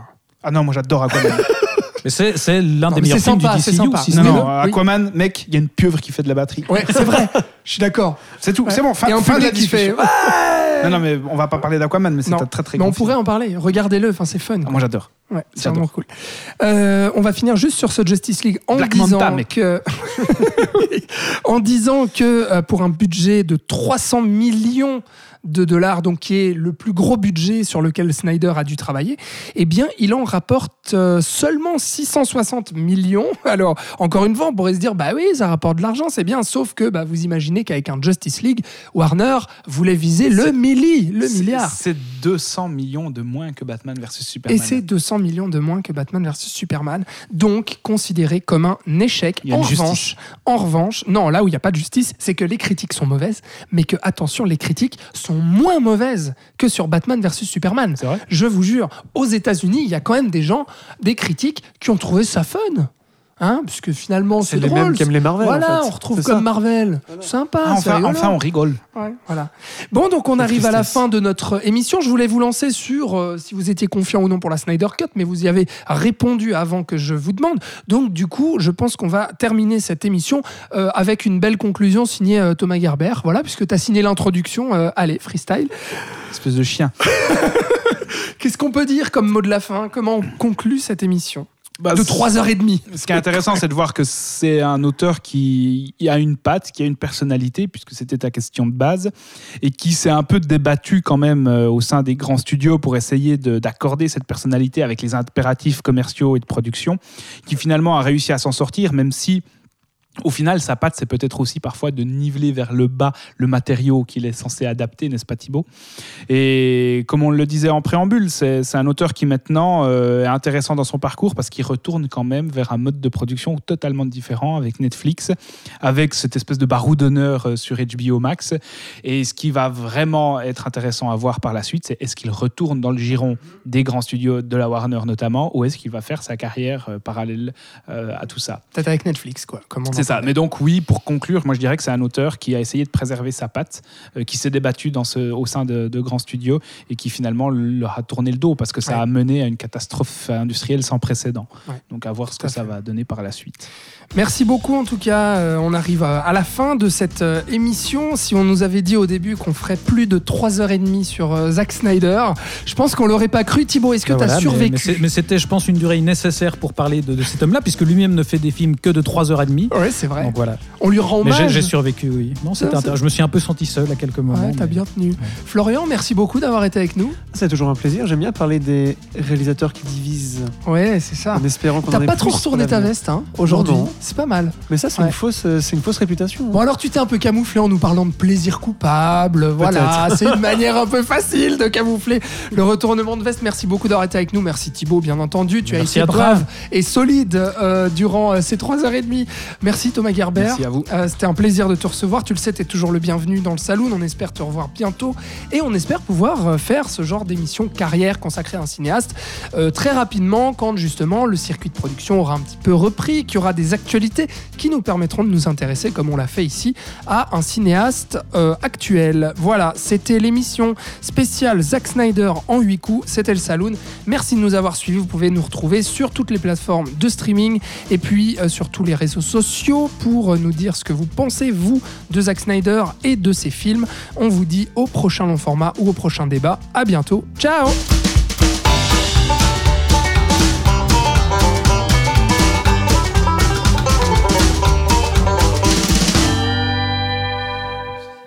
pause là Man Bah non, Man of Steel. Man. Man. Man of Steel. Sinon, il y en a plusieurs hommes. Ah ouais, le hommes de fer. C'est pas grave. Ah oui, putain, bien sûr, Man of Steel.